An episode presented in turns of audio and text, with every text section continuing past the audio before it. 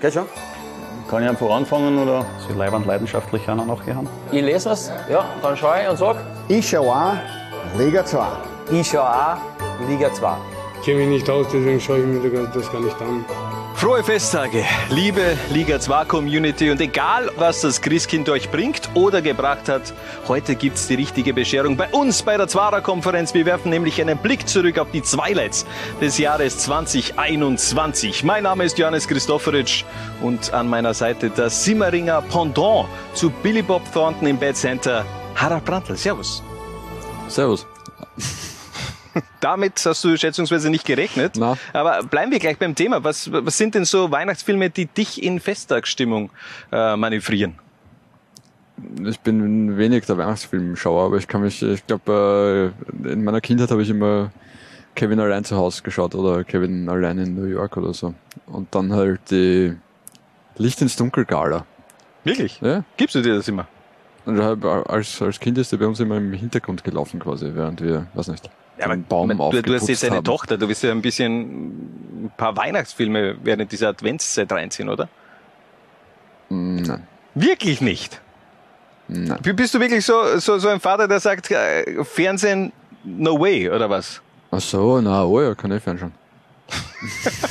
Keine Weihnachtsfilme. Was, was geht mit dir ab? Sie kann schauen, worauf sie Lust hat. Wenn sie keine Lust auf Weihnachtsfilme Okay. hat, äh, dann, also schauen, worauf sie Lust hat. Wurscht. Was sind denn deine Lieblingsweihnachtsfilme? Ja, gut, dass du mich fragst. Ähm, ja, Kevin allein zu Hause, da bin ich natürlich auch äh, äh, dabei. Ähm, das ist für mich eigentlich so der, auch der, der größte Weihnachtsfilm meiner, meiner Kindheit. Der versprüht diese, diese Magie, diesen Zauber von damals. Und äh, mittlerweile muss ich aber auch sagen, der Grinch taugt mir auch. gesehen.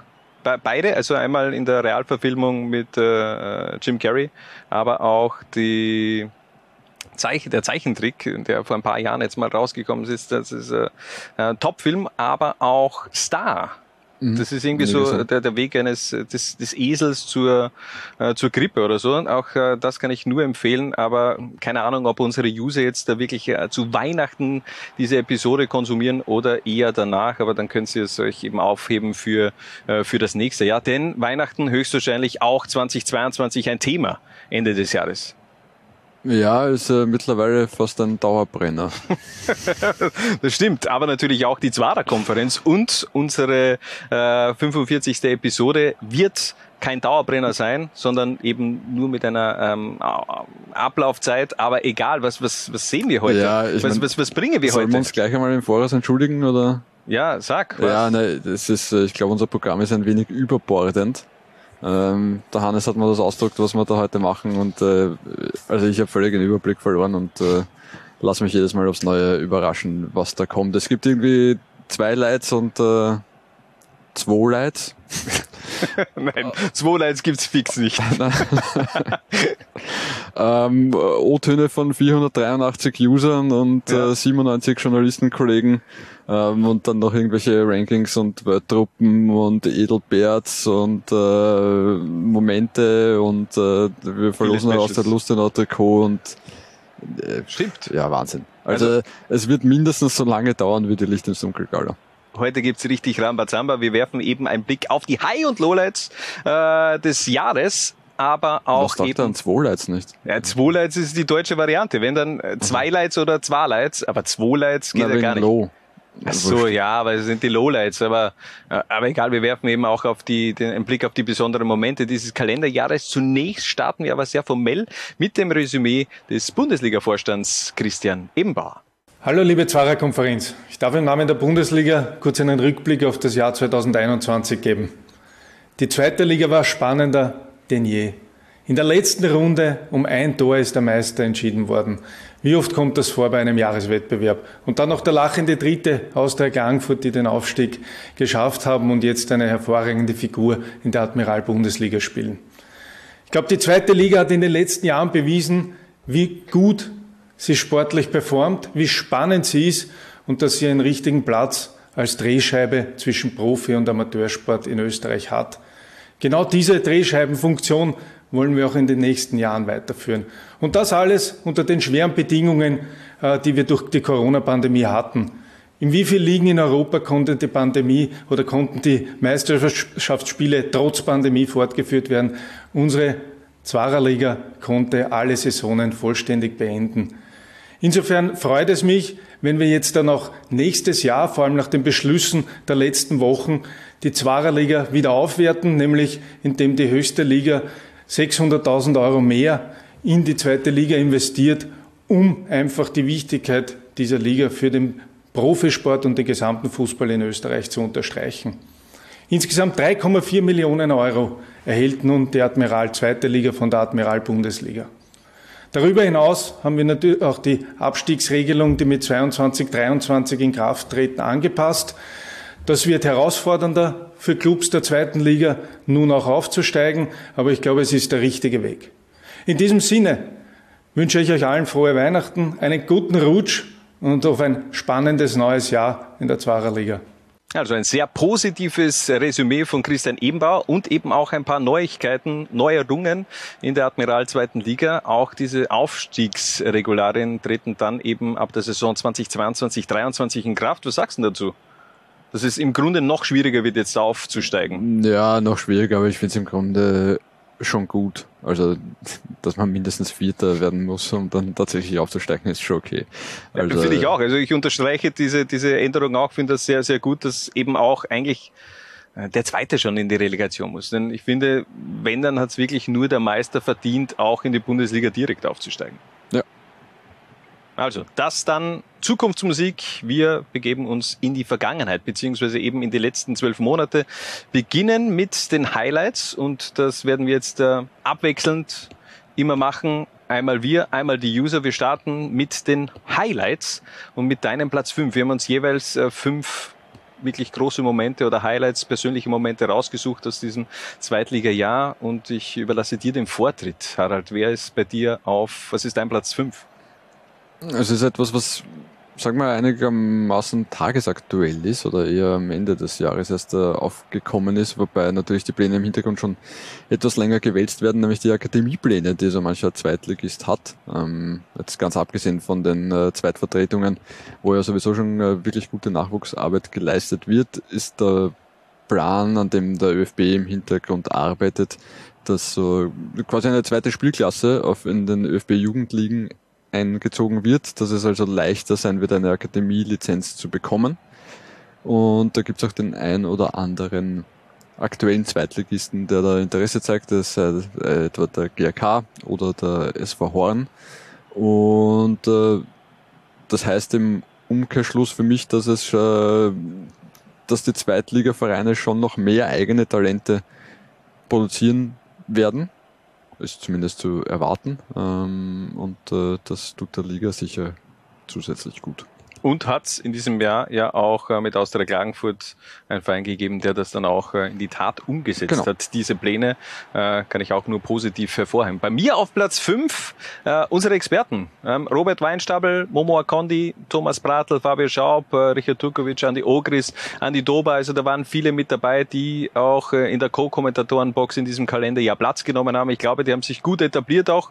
Vor allem natürlich der, der Robert und der Momo, die können so, das ist im Grunde unsere Answer-Garnitur Tour der Answer Panier, wenn es wirklich äh, in der, um die Expertenrolle geht. Aber da wird es ja auch im kommenden Jahr etwas ganz Besonderes geben, nämlich der Admiral Fan-Kommentar. Da darf ich euch nochmal alle auffordern. Äh, sendet uns eure Vorschläge äh, unter www.lola1.at slash Fancomi wenn ich mich jetzt nicht vertue. Ähm, ihr seht auf jeden Fall das eh in der, äh, äh, in der Grafik. Wir haben schon einige Einsendungen bekommen. Waren sehr, sehr viel gute äh, dabei. Also es ist ziemlich schwer, aber äh, traut euch. Ähm, jagt's da mal drüber, 30 Sekunden über so eine Szene. Könnt ihr alles, äh, alle Infos, wie das geht, findet ihr eben auf dieser Seite. Und möglicherweise seid ihr dann im März oder April eben auch Co-Kommentator bei uns bei einem Liga 2 Top-Match. Und ähm, wenn wir schon über die User sprechen, hören wir mal rein.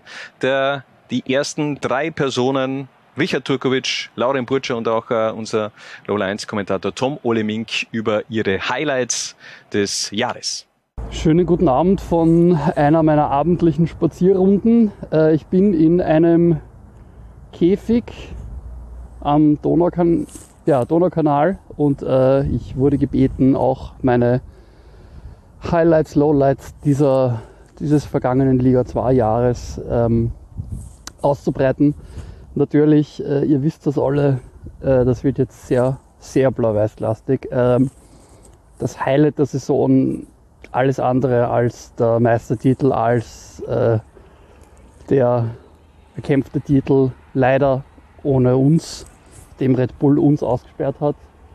Ähm, aber trotzdem äh, sind ja alle dann doch in ihren jeweiligen kleinen Runden zusammengesessen und da wird auch sich jeder und jede daran erinnern, wo er oder sie war, wie dieser letzte Schlusspfiff kam und wir tatsächlich den, den Meisterteller gekriegt haben. Ja, also dadurch, dass mein Verein noch nicht äh, in der Liga 2 spielt, ähm, habe ich jetzt einfach mal als mein Sympathieverein Nummer 1 in der Liga 2, der FC Dornbirn, ähm, ja, mein Highlight äh, vor der Saison war definitiv der 3 zu 0 Sieg in St. Pölten, wo ich ja selber im Stadion war. Ja, ich wurde gebeten, auch als einer der vielen einmal Highlights, Lowlights und den Liga 2 Moment des Jahres 2021 äh, mitzunehmen und habe mich an fast schon historische Städte hier begeben. Die Kabine, aus der die Zwarer Konferenz aufgezeichnet wird, zumindest der Teil von Hannes und äh, fühle mich auch ein bisschen inspiriert und habe ja versucht, drei Punkte mitzunehmen, die ich selbst miterlebt habe. Punkt eins Highlight. Highlight-Spiel für mich schlechthin war das Meisterschaftsfinale. Letzten Endes eine Konstellation, die ich so schon mal kommentiert habe. 2014 war das zwischen Barca und Atletico. Dieses Mal eben zwischen Blau-Weiß Linz und Liefering eine wirklich spannende, eine wirklich hochklassige Partie, die auch nochmal deutlich gemacht hatte, wieso die beiden Teams am Ende des Jahres so weit oben standen. Und am Ende hat dann eben Linz in dieser so ausgeglichenen Saison durch dieses Duell die Oberhand gehabt. Das war definitiv ein Highlight. Ich finde diesen Vergleich geil natürlich. Äh, La Final 2014 oder 2013 äh, Atletico Madrid gegen den FC Barcelona im Camp Nou äh, mit dem Meisterschaftsfinale in Liga 2 FC Liefering gegen Blau-Weiß Linz. Ähm, ja, er hat alles miterlebt. Tom Ole Mink. Und äh, das war natürlich eines der ganz großen Themen in diesem Jahr, dieser Erfolgslauf von, von, von Blau-Weiß Linz. Wie hast du dir das eigentlich erklären können, dass das so gut funktioniert hat bei Ihnen? Na, wie kannst du dir das erklären, sagen wir so? Ja, ich glaube, sie sind dann einfach in diesen berühmten Flow reingekommen, haben natürlich kadertechnisch Glück gehabt, dass sich, wir haben es eh oft genug besprochen, dass sich halt äh, kaum jemand verletzt hat, weil halt die Kaderdichte, finde ich, jetzt äh, eigentlich nicht äh, so auf Meistertitel ausgelegt war. Äh, plus einen Fabian Schubert, der halt am, beim Fließband getroffen hat, da hat halt wirklich alles zusammenpasst da in dem Frühjahr. Du hast ihn gerade angesprochen. Fabian Schubert, der Top-Goalgetter der letzten Saison. Wir hören mal kurz rein, wie er so diesen letzten Spieltag auch miterlebt hat, diesen historischen Tag aus blau-weißer Sicht. Ja, also ich glaube, alles hat begonnen, wie wir beim Liesfeld ab, abgefahren sind, wie die Blau-Weiß-Fans uns verabschiedet haben, da hat man schon gemerkt, was eigentlich für eine Fankultur hinter dem Verein steht. Also, dass er wirklich, ich glaube, die kompletten alten Föstler rauskommen und haben uns verabschiedet und, und uns alles Gute gewünscht. Und ja, ich glaube, von dem Moment an war die ganze Mannschaft voll fokussiert drauf. Und zum Spiel selbst, ja, ich glaube, in den ersten 10, 15 Minuten hat uns Liefering richtig überrumpelt. Ich kann mich da, glaube ich, an zwei, zwei Chancen vom Scheschko erinnern, wo ein allein vom Tor daneben spielt und ein Kopfball an die Stangen, wo wir uns schon gedacht haben, hoppala, was, was passiert da jetzt? Aber ich glaube, nachher mit, mit meinen Elfmeter haben wir auch ein bisschen Sicherheit gekriegt, was das Spiel anbelangt. Und dann habe ich mir eigentlich nicht mehr so Sorgen gemacht, dass wir das Spiel jetzt aus der Hand geben, weil ich glaube, wir haben auch eh mit dem Nico, mit dem Fabio, mit dem Felix richtig gute Innenverteidiger gehabt und da mit dem Bernie, wo ich mir gedacht habe, okay, zwei Tore kriegen wir heute nicht mehr. Und ja, war dann eigentlich sicher, man ist angespannt auf der Bank, vor allem in der Schlussphase haben sie noch eine Kopfballchance gehabt. Aber ja, ich glaube, in dem Spiel wäre wahrscheinlich Liefering der verdientere Sieger gewesen. So, so ehrlich muss man sein. Aber ich glaube, auf die Saison hingesehen hat das schon sehr, sehr Richtigkeit gehabt, dass wir wie Meister geworden sind. Und dann, ja, war, war richtig cool, im Stadion von, von Salzburg den Meistertitel zu feiern und dann wieder zurückkommen mit, äh, mit Empfang eh wieder durch die Fans am alten Donauparkstadion war, war echt Wahnsinn. Also es hat mir wirklich gezeigt, was da wirklich hinter dem Verein steht, was für Fans dahinter stecken, weil ich glaube, das hat man bei Blau-Weiß in den letzten Jahren nicht so gesehen. Es habt ihr dann äh, wirklich auch natürlich in Linz nochmal viel gefeiert. Legendär natürlich auch das Einkaufswagen, was ihr da mitten aufs Feld geschoben habt mit die, mit die Paletten Bier. Ähm, das war schon sehr kurios. Kann mich auch äh, an eine Story vom Stefano Sudanovic erinnern, wo er den, den Meisterteller irgendwo in einer, ich glaube, Tankstelle war es, irgendwo zu die Zeitschriften hingehalten äh, hat und ich gesagt, okay, ich, ich nehme jetzt äh, einen Meisterteller oder einmal Liga 2 Titel. Ähm, ihr habt scheinbar sehr viel Spaß gehabt. Wie lange hat diese Party dann schlussendlich auch gedauert? Gedauert? Ich bin, glaube ich, vom, vom Lisfeld dann um zwei, drei mit dem Bommi und meiner Frau heimgefahren und die anderen sind teilweise sogar drüben in der Turnhalle geschlafen, weil die sind ja am nächsten Tag, ich glaube, sieben, acht Spieler sind gemeinsam nach Felden gefahren mit dem Trainer und dem Dino und dem Alex. Und ja, die haben da, glaube ich, drei Tage noch richtig Gas gegeben. Also die Bilder, was wir gesagt haben und einmal habe ich mit seiner Video telefoniert, war schon Wahnsinn. Warum warst du nicht dabei? Ja, es ist immer schwierig. Also ich wäre richtig gern mitgefahren, aber ich war da halt trotzdem so selber schon so in der Entscheidungsphase, was, was mache ich jetzt im Sommer und ich wollte mich halt jetzt nicht drei Tage komplett weg, wegbeamen in eine andere Dimension, sondern wollte einen klaren Kopf drüber haben, was, was jetzt das Richtige im Sommer ist. Also Fabian Schubert hat sich nicht weggebeamt im Anschluss nach diesem historischen Tag aus blau-weißer Sicht, sondern hat eben nachgedacht. Wo geht er hin? Am Ende hat er sich für den FC St. Gallen entschieden. Da läuft es aber bislang nicht so gut, Harald.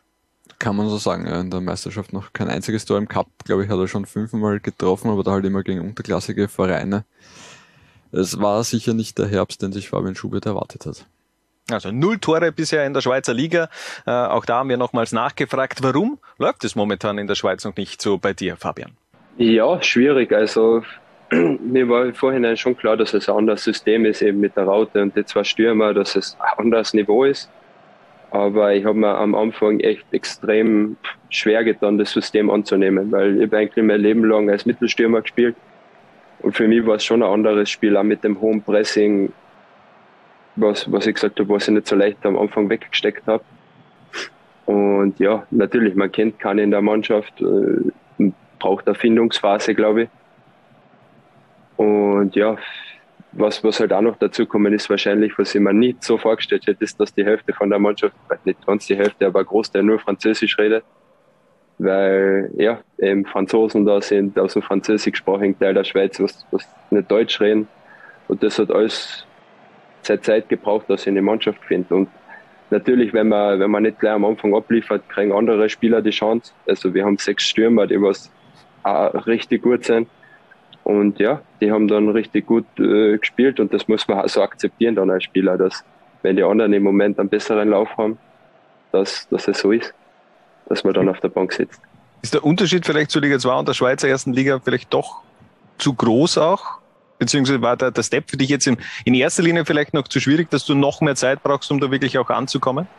Na, also ich glaube, dass, dass ich mich schon aussehe. Also ich habe genauso meine Chancen gehabt in die Spiele, wo er halt dann am Posten gegangen ist oder ein Spieler ihn blockiert hat, wo er letzte Saison durchgerutscht war. Ich kann mich nur ans Tor gegen GRK in der Merkur Arena erinnern, wo ein Verteidiger anschießt und der fliegt in einer Bogenlampe über den Tormann.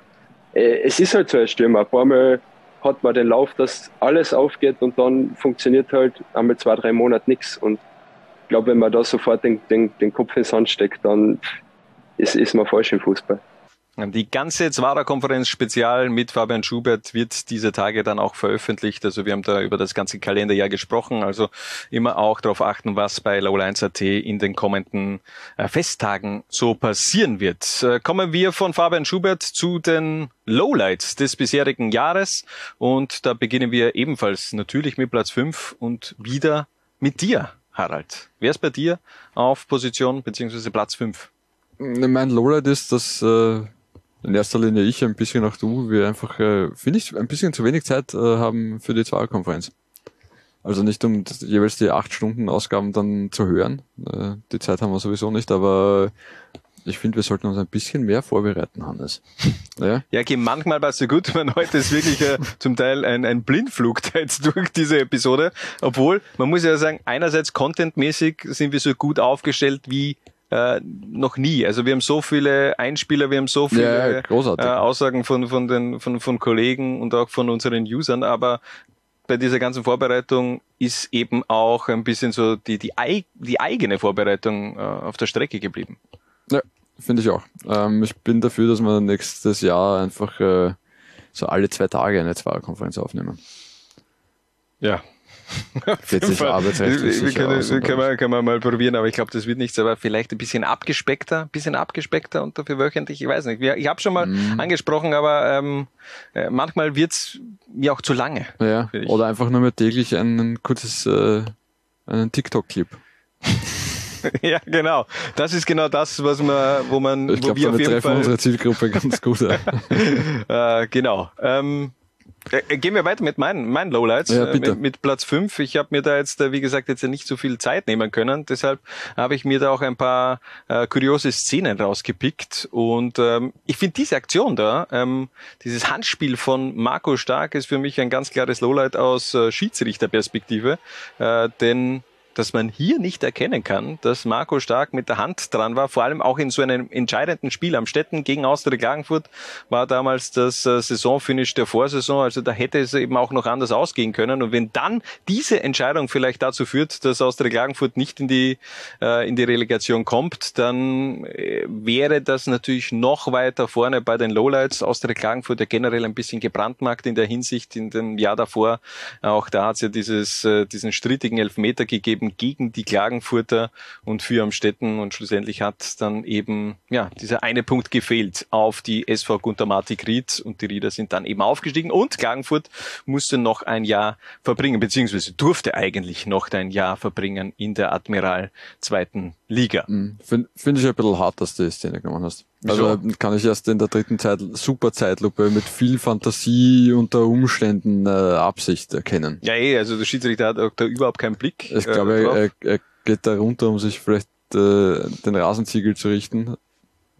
Äh, schön finde ich, wenn man ja auf die Dressen der, der anderen Spieler achtet. Äh, es dürfte ein bisschen eine Gatschpartie gewesen sein. Ich finde es ja auch äh, geil, wie, wie Marco Stark reagiert.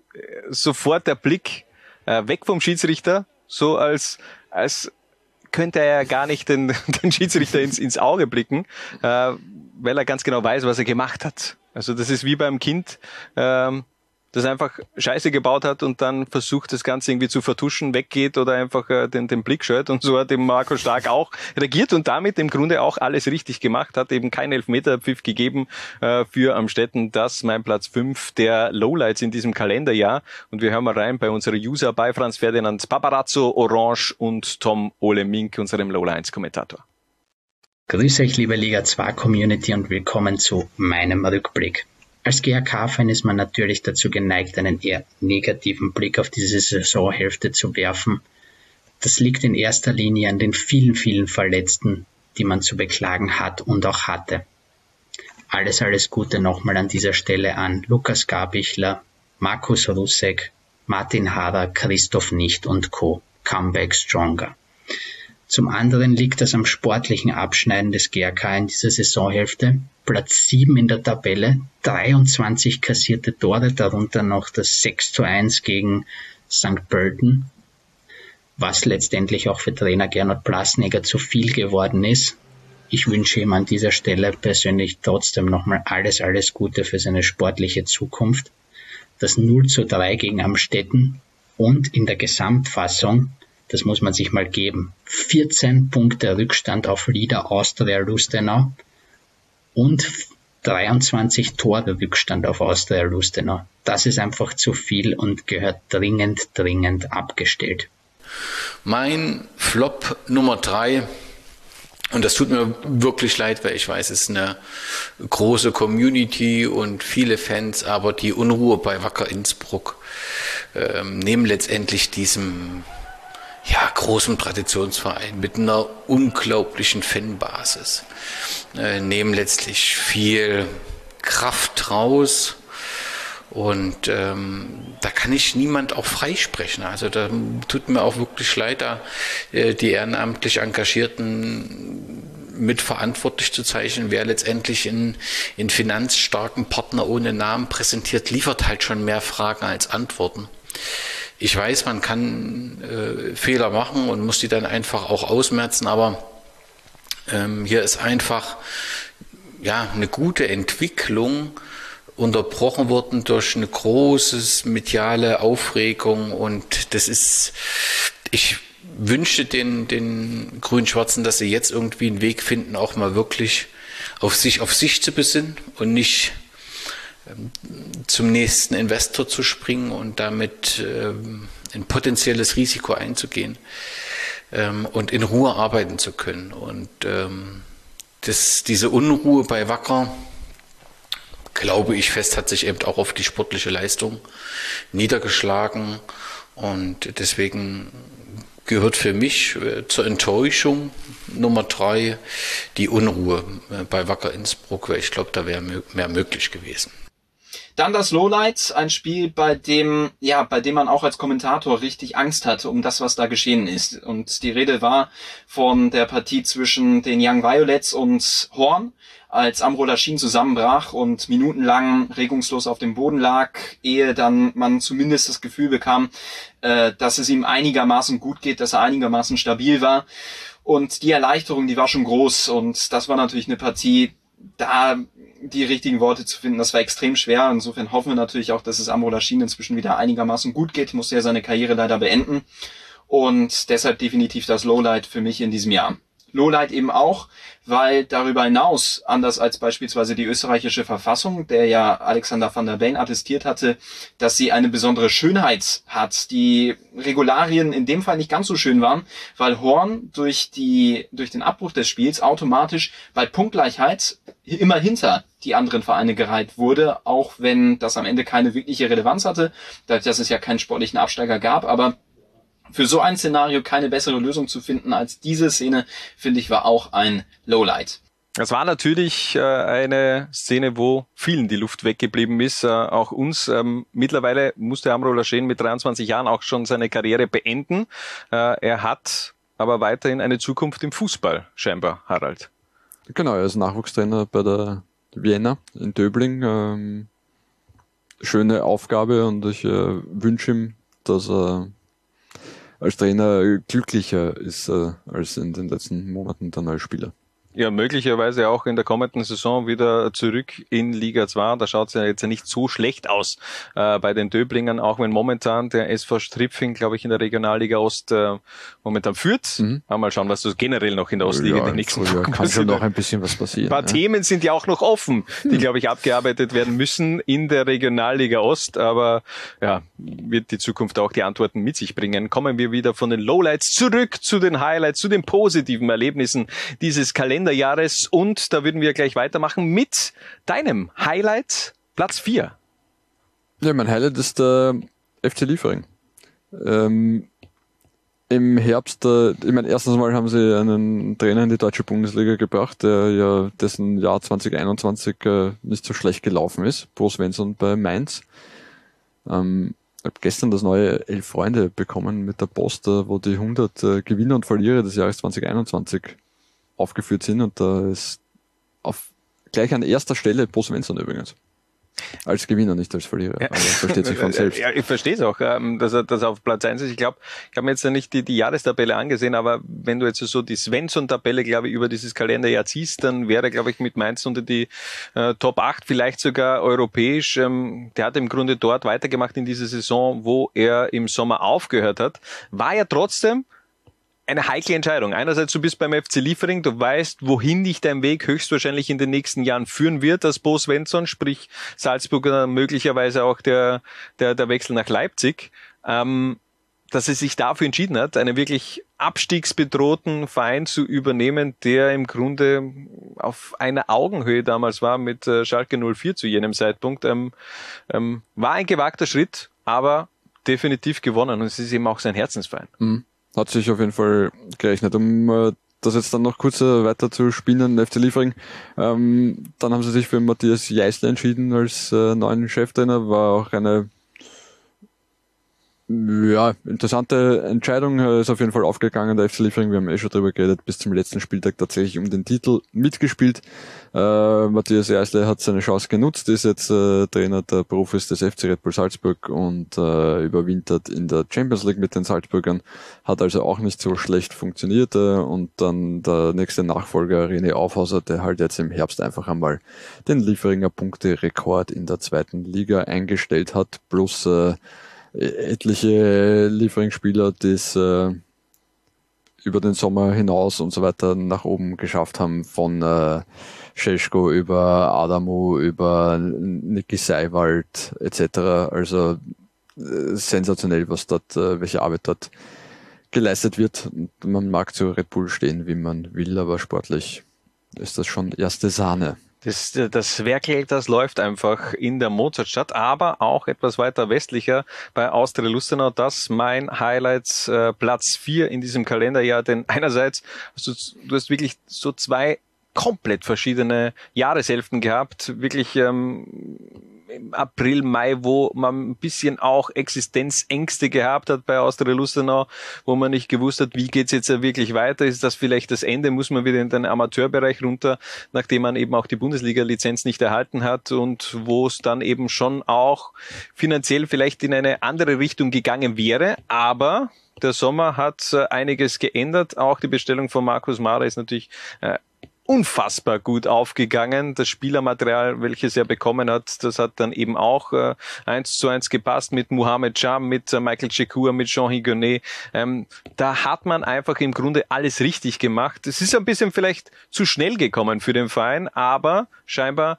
jetzt mit diesen ganzen Stadionplänen ist man doch wieder im Zeitplan, um eben auch im kommenden Sommer den Bundesliga-Aufstieg anzugehen. Aber du hast ja generell dich virtuell mit Markus Mara getroffen und über diese grandiose Hinrunde der Lustenauer gesprochen.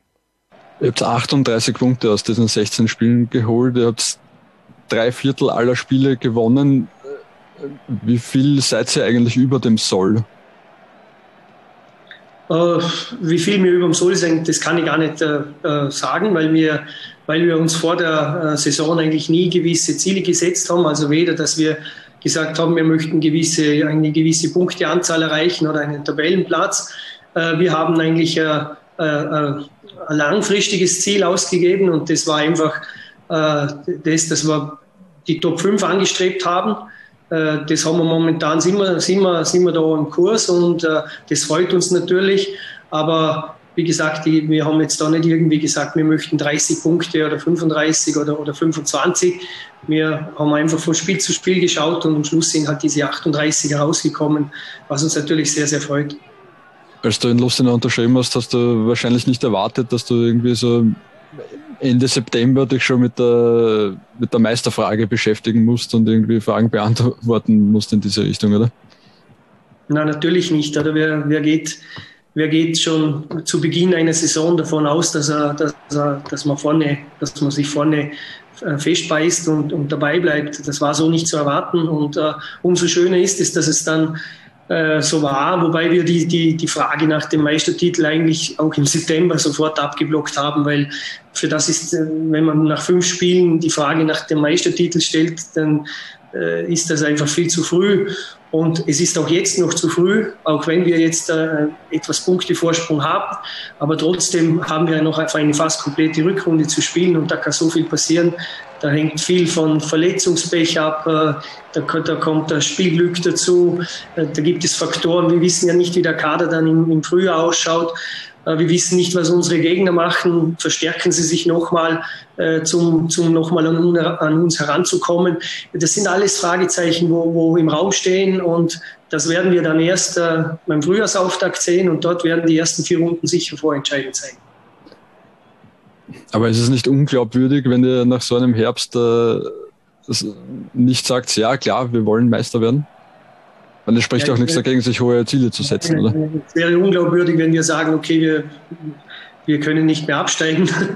Das ist so. Äh, natürlich äh, haben wir jetzt alle zusammen Lunte gerochen, vor allem die Spieler auch, aber auch der Verein natürlich. Und, und, und jetzt haben wir ganz klar ausgegeben, wenn wir schon, wenn wir jetzt zur Winterpause schon so gut dastehen, dann wollen wir das, wenn es möglich ist, durchziehen und würden dann auch uns über einen Aufstieg natürlich freuen. Wobei ich nochmal sage, das ist noch ein langer, steiniger Weg bis dorthin. Lass uns kurz über Haris Tabakovic sprechen. Trifft er im Training eigentlich auch alles oder schießt er irgendwann daneben auch hin und wieder? Ja, ja, ja, ja natürlich. Uh, uns ist natürlich viel wichtiger, dass er im, Spiel trifft, aber Haris ist ein Musterprofi, der, der weiß genau, was er zu tun hat. Uh, und natürlich, wenn er im Training mal nicht trifft, dann versucht er auch was, das ist ganz klar. Aber in, in den entscheidenden Momenten ist der Haris immer da. Wenn wir, wenn wir uh, wenn wir Spiele machen, Abschlussspiele machen, dann ist es oft so, dass er die Spiele entscheidet. Ähm, und das ist eine große Qualität von ihm. Und darum sind wir auch froh, dass wir ihn haben. Und 19 Tore, die sprechen ja eine klare Sprache. Eben 19 Tore, ich glaube im ganzen Kalenderjahr waren so, sind sogar 30. Ähm, ja, Wahnsinn, Wahnsinn. Schreibst du dem täglich äh, WhatsApp-Nachrichten, dass er dein Lieblingsspieler ist und dass er auf jeden Fall bleiben soll und äh, nicht mit seinem Manager reden darf jetzt in den nächsten Wochen? Nein, natürlich nicht. Äh, ich habe auch keine Lieblingsspieler. Für mich hat jeder Spieler einen, einen sehr großen Mehrwert in, der, in dem Team. Jeder auf seine Art und Weise, jeder hat seine Qualitäten. Äh, natürlich äh, ist es ein wichtiger Spieler für uns, so wie wir viele andere ebenso wichtige Spieler haben, angefangen von, von unseren beiden Tormännern, die im Training extrem stark performen, äh, über die Verteidigung, Mittelfeld bis zum Sturm. Also das, das ist im Moment einfach ein sehr gutes Gefüge und da möchte ich auch nicht einen einzigen herausheben. Glaubst du, dass der im Frühjahr für euch spielt, Halster Bakovic? Ich meine, nach so einer Bilanz ist man natürlich heiß begehrt, das ist, ist wahrscheinlich eh allen klar, oder? Ja, diese Frage wird mir oft gestellt, äh, äh, ob wir mit Abgängen rechnen im Winter. Ich kann es leider nicht beantworten. Das müssen der Sportchef oder der Vorstand äh, wissen da sicher mehr, wie es ausschaut. Was ich weiß, haben alle, alle Spieler Verträge bis Ende äh, dieser Saison. Und ich gehe davon aus, und es würde mich auch sehr freuen, wenn, wenn jeder Spieler dies, äh, diesen Vertrag auch erfüllen äh, wird. Wobei ich natürlich weiß, dass wir einige Spieler äh, im Fokus anderer Vereine haben. Das ist auch schön so und macht uns auch stolz. Äh, wie die dann entscheiden oder ihre Berater entscheiden, das kann ich nicht beurteilen. Äh, das weiß sicher der, da weiß sicher der Alex Schneider, der Sportchef, mehr. Ähm, letzte Frage zu Haris Tabakovic, wobei der nur äh, nicht richtig mit ihm zu tun hat. Er hat über, in einem Interview über dich gesagt, der, der Trainer lässt uns einen einfachen Fußball spielen. Es gibt keine schwierigen Sachen. Er vertraut uns Spielern und auf unsere Qualität. Ähm, würdest du das so unterschreiben? Ich meine, vor allem mit dem einfachen Fußball, wie kann man sich das vorstellen? Also ich möchte, ich möchte es nicht zu kompliziert gestalten. Wenn ich teilweise Trainerinterviews höre, äh, wo man über Sachen redet, die, ja, die, die, halt, die halt in einfachen Worten auch auszudrücken sind, äh, dann, dann bin ich eher der Typ, der es einfach machen möchte. Wir haben klare Prinzipien. Bei uns weiß jeder Spieler, was machen wir im Ballbesitz, was machen wir gegen Ball, wie kommen wir wieder im Ballbesitz was wollen wir mit dem Ball? Das, das sind Dinge, äh, die, die, haben wir, die haben wir uns erarbeitet, die haben wir auch vorgestellt und die Spieler halten sich daran. Wenn das für die Spieler einfach umzusetzen ist, dann habe ich alles richtig gemacht. Und äh, das, äh, das, äh, du musst auch den Spielern irgendwann einmal eine gewisse Eigenverantwortung überlassen. Du kannst ihnen nicht jeden Laufweg und jeden Pass äh, vorskizzieren, weil du hast immer eine große Komponente, die du berücksichtigen musst, das ist der Gegner. Wir wissen ja nicht, wie agiert der Gegner dagegen. Wir können immer unsere taktischen Aufstellungen machen und die Gegner im 4-2-3-1 aufstellen. Ja, aber was ist, wenn denn der Stürmer doch nicht so anläuft, wie wir es erwarten? Da sind die Spieler einfach zu äh, eigenverantwortlich, äh, müssen sie da herangehen und eigene Lösungen finden und das machen sie ausgezeichnet. Vermisst du deine Arbeit als Immobilienmakler? Nein, ich bin glücklicher Fußballtrainer momentan und mir gefällt die Arbeit sehr, sehr gut. Äh, äh, ähm, mir hat aber auch die Arbeit als Immobilienmakler sehr gut gefallen. Äh, ja, ich war, war in einem super, äh, in einem super Büro äh, in Lustenau, bei dem, bei dem uns der Chef auch gewisse Freiheiten gegeben hat.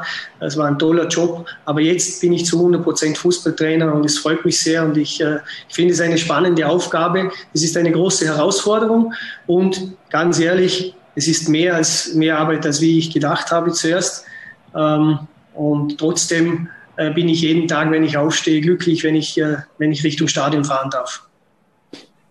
Was hat sich für dich persönlich verändert in diesem letzten halben Jahr durch den Umstand eben, dass du jetzt äh, Vollzeit Fußballtrainer bist? Ja, dass ich quasi den ganzen Tag äh, mich mit Fußball be beschäftigen kann. Das war vorher sicher nicht so, äh, da ich ja meine Arbeit, äh, meiner Arbeit nachgehen musste. Jetzt ist es so, dass ich äh, äh, dass ich mir wirklich äh, viel, viel Gedanken machen kann, äh, nicht nur über die Trainings, auch über, über, über Verbesserungsmöglichkeiten, über, über, über Spielideen. ja, ich verfolge, ich, ich, kann, ich habe viel mehr Zeit zum Internetforen zu durchforsten, ja, was machen andere Trainer, Trainingsreporte anzuschauen. Das habe ich vorher alles nicht gehabt. Ich musste vorher zwischen, in, den, in den Mittagspausen die Trainings gestalten. Und, und äh, jetzt, jetzt habe ich aber für viel mehr Zeit und ich nütze das auch zu 100 Prozent aus, äh, weil, ich, weil mir sonst einfach zu langweilig wäre. Ich kann nicht nur zu Hause liegen und warten, bis das nächste Training beginnt, sondern in dieser Zeit habe ich auch die Möglichkeiten, zu mich selber, für mich selber fortzubilden. Aber im Moment ist der Fokus ganz klar natürlich nur auf, auf Fußball ausgelegt. Meine abschließende Frage. Ähm, wenn Core Sports Capital CEO Ahmed Schäfer zu dir käme und sagt, äh, du hast einen Weihnachtswunsch frei. Was, äh, welchen würdest du formulieren?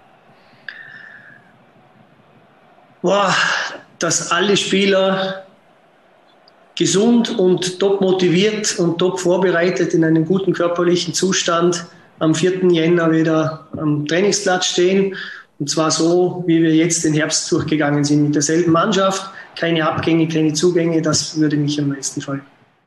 Gesundheit, top motiviert, keine Abgänge, das sind die Wünsche an Ahmed Schäfer von, von Markus Mara. Ziemlich langweilig, Harald. Was würdest du dir wünschen, äh, wenn Ahmed du Markus Schäfer. Mara wärst? Was? Von Ahmed Schäfer. Ja, was äh, wünschst du dir direkt von Ahmed Schäfer? Gehaltserhöhung, äh, ja? Äh, Transfersperre für Haris Tabakovic und äh, eine Infrastrukturoffensive. Du? Ähm, ja, einfach Haris Tabakovic zu halten.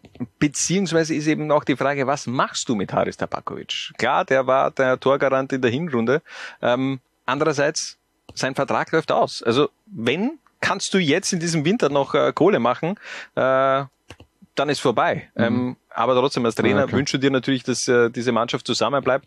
Wie wär's mit, äh, Entschuldigung, dass ich dich unterbreche, äh, ja. eh nicht das letzte Mal heute. Ja. Ähm, wie, wie wär's mit äh, Haris Tabakovic um 5 Millionen verkaufen mhm. und dafür äh, Fabian Schubert und Ronaldo kaufen. Oh, das wäre natürlich ja, das wäre Wahnsinn, ja. Das stimmt natürlich, aber ich glaube, das passt gar nicht so ins Konzept. Ähm, das, äh, ich glaube, dass das Spielsystem von, von Markus Mara ist eben auf, auf diese eine Solospitze zugerichtet, von dem her brauchst du eigentlich gar keinen, äh, diese, diesen Doppelsturm Ronaldo, Fabian Schubert. Nein, nicht.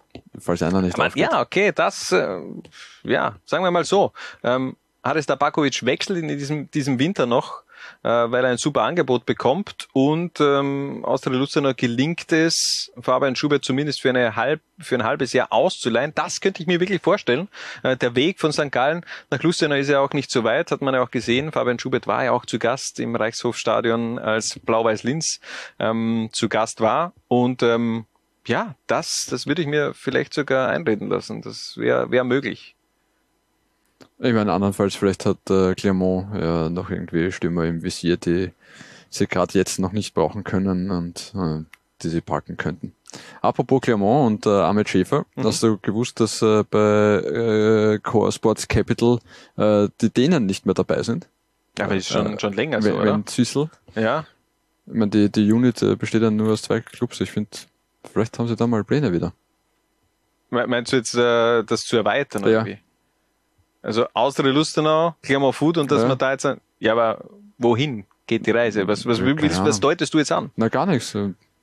Na, ich glaube, ich glaube, für Austria Lustenau kann im Endeffekt nichts Besseres passieren, dass man da vielleicht wirklich auch, dass es nur diese, diese Zweier-Situation ist. Diese Zwarer-Situation. Mhm. Na, ich weiß nicht, vielleicht so ein, ein Zulieferer noch von äh, unten. Also Clermont als Leipzig, aus der Lustenau als Salzburg und dann äh, noch ein Liefering. Was hast du? Irgendwas weißt du? Nein, ich weiß gar nichts. Okay. Das war jetzt nur, äh, um die Sendung ein bisschen in die Länge zu ziehen. ja, genau, super.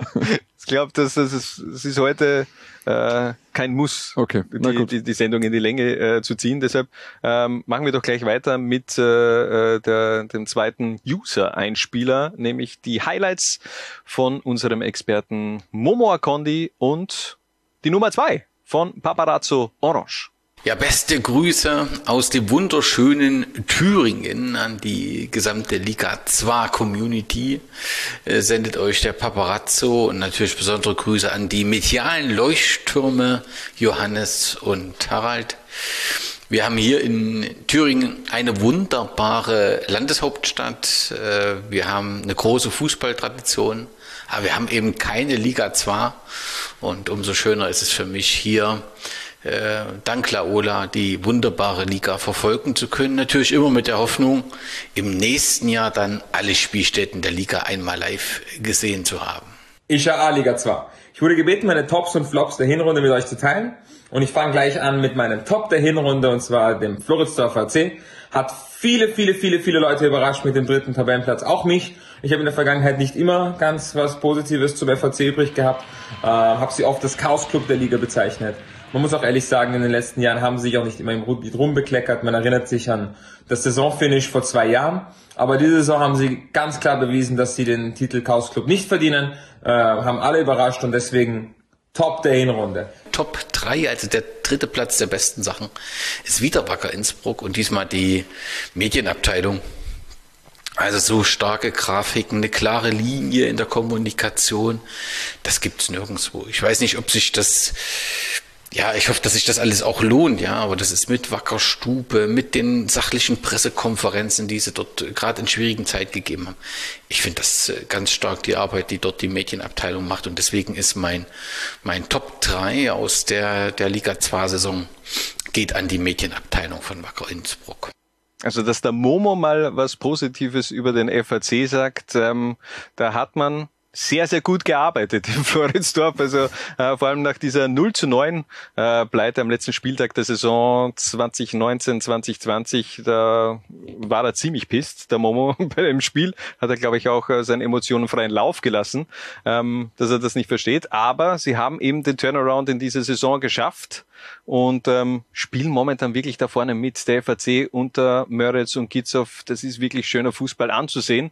Ähm, auf der Gegenseite einer eine Mannschaft, die den Turnaround noch nicht geschafft hat. Das war kein Innsbruck, aber kann man auch nur so unterstreichen, diese Ausführung von Paparazzo Orange, die Medienabteilung, also das, was der Wacker Innsbruck abliefert, das ist im, im Grunde Bundesliga-reif. Im Grunde hätte ich da eher sogar gesagt, äh, rein von, von, von der Medienarbeit, das ist ähm, Meister-Playoff-reif. Ja, durchaus. Aber grundsätzlich finde ich, dass äh, viele Vereine da im, im Jahr 2021 einen Schritt nach vorne gemacht haben und dass da in diversen Medienabteilungen sehr, sehr engagierte Leute am Werk sind. Natürlich da auch nochmal die Grüße an äh, Martin Senfter und Alexander Zorzi von der Wackerstube. Die Zwarer-Stube, sie bleibt nach wie vor ein Thema, möglicherweise dann im Jahr 2022, dass wir das wirklich auch mal über die Bühne bringen. Ein Special über Wacker Innsbruck, äh, eine gemeinsame Ausgabe mit der Wackerstube und der Zwarer Konferenz würde ich auf jeden Fall sehr, sehr schön finden. Etwas weniger schön ist unser Platz 4 bei den Lowlights. Sind wir bei Platz 4 erst? da geht's dahin, hä? Alter Schwede, wir sind erst bei Platz 4. Unfassbar, das wird noch Ewigkeiten dauern. Äh, Harald, dein Platz 4 bei den Lowlights. Äh, es hat äh, keinen Aufsteiger gegeben, was ich immer schade finde. Ähm, wenn eine neue Saison startet und es gibt keinen Liga-Neuling. Äh, Also es hat schon Liga Neuling gegeben, aber halt äh, den SK in St. Pölten, der von oben runtergekommen ist. Ja. Ähm, Jetzt ja. check ich erst. Ich habe mir, hab mir gedacht, ist ja kein Aufsteiger in die Bundesliga gegeben und dann habe ich gedacht, was, was schreibst du da für einen Scheiß? Aber okay, jetzt schön, dass du mich einfach da äh, gegen die Wand laufen hättest. Ja, das lassen. ist jetzt, ich äh, ah, jetzt Ähm, alles, was ich mir vorbereitet habe.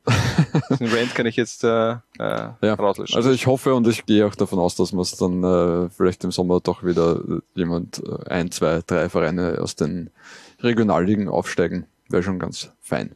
Es gibt auf jeden Fall Interessenten. Mal schauen. Bin auch gespannt, wie es dann in zwei Jahren ist, ob DSV Leoben wirklich so diesen, diesen Durchmarsch, äh, Durchmarsch schafft, beziehungsweise müssen sie jetzt einmal in der Landesliga erst auch äh, mal den Meistertitel holen, haben da ja mit Volzberg in der vierten Liga in der Steiermark ähm, harten Konkurrenten. Also es wird äh, noch ein steiniger Weg auch in die Regionalliga werden. Ganz interessant. Philipp Hütter. Philipp Hütter. Arg, oder? Also der, der wechselt im Sommer, äh, der, der steigt im Sommer in die Bundesliga auf und wechselt jetzt in die vierte Liga. Nicht schlecht. Gehaltstechnisch wird sich nicht viel ändern, oder? Könnte ich mir vorstellen. Würde ich fast ausgehen, ja. Also, ähm, darf man auf jeden Fall gespannt sein, was in der Steiermark äh, in Leoben so in den nächsten Jahren passiert. Sie haben auf jeden Fall das Ziel, natürlich zurück in den Profifußball äh, zu kommen. Mein Platz vier bei den Lowlights hat mir wieder eine Szene rausgesucht und da muss ich echt sagen, ah, ich glaube, das tut ihm auch im Nachhinein selbst leid, dass er das gemacht hat. Michi Lang mittlerweile beim SK in St. Pölten, damals noch im Frühjahr im Trikot der Kapfenberger Falken und diese Schwalbe, meine Güte, also das kannst du eigentlich nicht machen. Äh, vor allem, du weißt doch, dass da Kameras ähm, äh, dabei sind und dass das, das Filmen. Also da ist wirklich mal kurz die, hat Gravity einfach eingeschlagen und ähm, ist er zu Boden geplumpst. Marco Sanek dazu, da, daneben ähm, konnte es auch nicht fassen, dass das so passiert ist. Also ich schätze die fußballerischen Skills und auch äh, den Typ Michi Lang äh, sehr und ähm, ich glaube äh, im Nachhinein wird er sich selbst ein wenig auch dafür schämen für diese Aktion. Mein Platz 4 bei den Lowlights. Ja, muss man nicht machen. Ja, das stimmt. Und wir bleiben gleich bei den Lowlights, äh, gehen jetzt aber wieder in die Richtung der User, beziehungsweise übergeben das Wort, äh, Wort an die User, an unseren äh, Zwarer-Konferenz History Dude Richard Turkovic. Dann kommen auch noch äh, Momo Akondi und Paparazzo Orange natürlich zu Wort. Slowlight ist auch ziemlich vorprogrammiert. Was soll man da anderes erwähnen als ähm, das Anschlagen des eingebauten Defibrillators bei Raphael Vamena im Cup-Spiel gegen Hartberg? Es wird sehr schwer sein, dass, dass da ein größeres Lowlight kommt. Also natürlich gut, dass für ihn letztlich nichts Gröberes gesundheitlich passiert ist, aber ja, bei uns wird er nicht mehr spielen. Steht zu befürchten, dass er irgendwo anders schon noch eine Chance bekommt hoffen wir für ihn, es geht gut aus. Er ist erwachsener Mensch, er, kann und muss seine eigenen Entscheidungen treffen. Ja. Der Flop ist meiner Meinung nach der SK in St. Pölten. Ich denke, Helm ist ein fähiger Trainer, aber die Frage ist, ob man ihm auch den, ideal, den idealen Kader zur Verfügung gestellt hat. Oft habe ich das Gefühl, dass der Kader vom SK in St. Pölten ein bisschen wild zusammengewürfelt wurde. Es wurde so vieles verändert nach dem Abstieg. Und die Frage ist, ob das jetzt wirklich ein, ein, ein, ein sinnvoll zusammengestellter Kader ist. Ich bezweifle das. Das spiegelt sich auch in der Tabellensituation noch mit den sehr, sehr inkonstanten Leistungen wieder. Deswegen Flop der Hinrunde der SK in St. Pölten. Mein Flop Nummer zwei, ja, das geht nach St. Pölten. Also die sportliche Talfahrt, das muss man schon, geht ja über das ganze Jahr 2021. Und ähm, letztendlich war ich mir immer in dem Jahr nicht so richtig sicher, wie ich die Wutrede aus dem Schweizer Haus so richtig einordnen soll. Es fällt einem auch leicht, sich ein wenig lustig darüber zu machen, aber irgendwie hatte ich das Gefühl, dass diese bierschwangere Rede von Frankie mehr Fünkchen Wahrheit hat als alle anderen äh, Reden rund um das Thema. Also dass da irgendwas grundsätzlich ein Problem ist und somit St. Pölten die, die, das Potenzial, was hat, was es auf jeden Fall hat, nicht nutzen kann. Und ich bin mir nicht ganz sicher, ob die, ob die Entscheidungen, die jetzt getroffen werden, ähm, diese sportliche Talfahrt beenden können und für langfristig Stabilität sorgen. Aber auf jeden Fall muss man hinschauen und ähm, unabhängig vom Engagement Einzelner muss man einfach sagen, äh, gehört äh, zu den äh, ja, zu den Flops des Kalenderjahres äh, St. Pölten aufgrund der sportlichen Talfahrt. Aber man hat ja immer die Chance, dann im nächsten Jahr äh, zu zeigen, dass das besser funktioniert. Es war definitiv ein beschissenes Jahr für den SK in St. Pölten. Ich glaube, so äh, kann man das ehrlicherweise auch äh, zugeben. Ähm, und äh, gefühlt ist diese, diese, dieses Video von Frankie Schinkels auch schon Ewigkeiten her, ist aber in diesem Jahr noch passiert. Ja, da war es noch warm, gell? Ja, ge gefühlt, aber äh, was, was ist los? Gibt es jetzt den großen Turnaround? Beziehungsweise wollen wir jetzt wirklich so viel über den SK in St. Pölten sprechen? Denn äh, wir haben ja dann auch noch diesen Jahresblick der verschiedenen, äh, von einem jeden einzelnen Verein. Ja, genau, deswegen, und ich glaube, äh, damit belassen wir es auch schon wieder. Ja, machen wir gleich Ja. weiter. Äh, wechseln wir wieder zu den Highlights zu Platz drei und da haben wir ähm, die gleiche Person, beziehungsweise den gleichen Verein. Peter Backult, beziehungsweise Austria Klagenfurt bei uns bei den Highlights auf Platz drei. Was war das für ein grandioses Jahr? Die, äh, der Rise, beziehungsweise das Comeback von Peter Backult im österreichischen Fußball. Ja, wie Phoenix aus der Asche quasi, oder?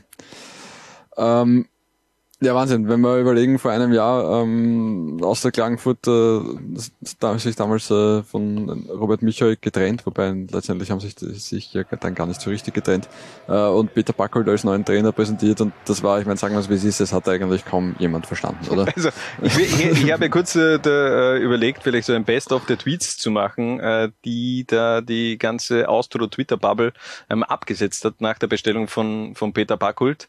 Ähm, da war eigentlich keine einzige positive äh, Nachricht mit dabei. Also ich glaube, da war jeder auch, auch auf die Medienlandschaft eher kritisch gegenübergestanden.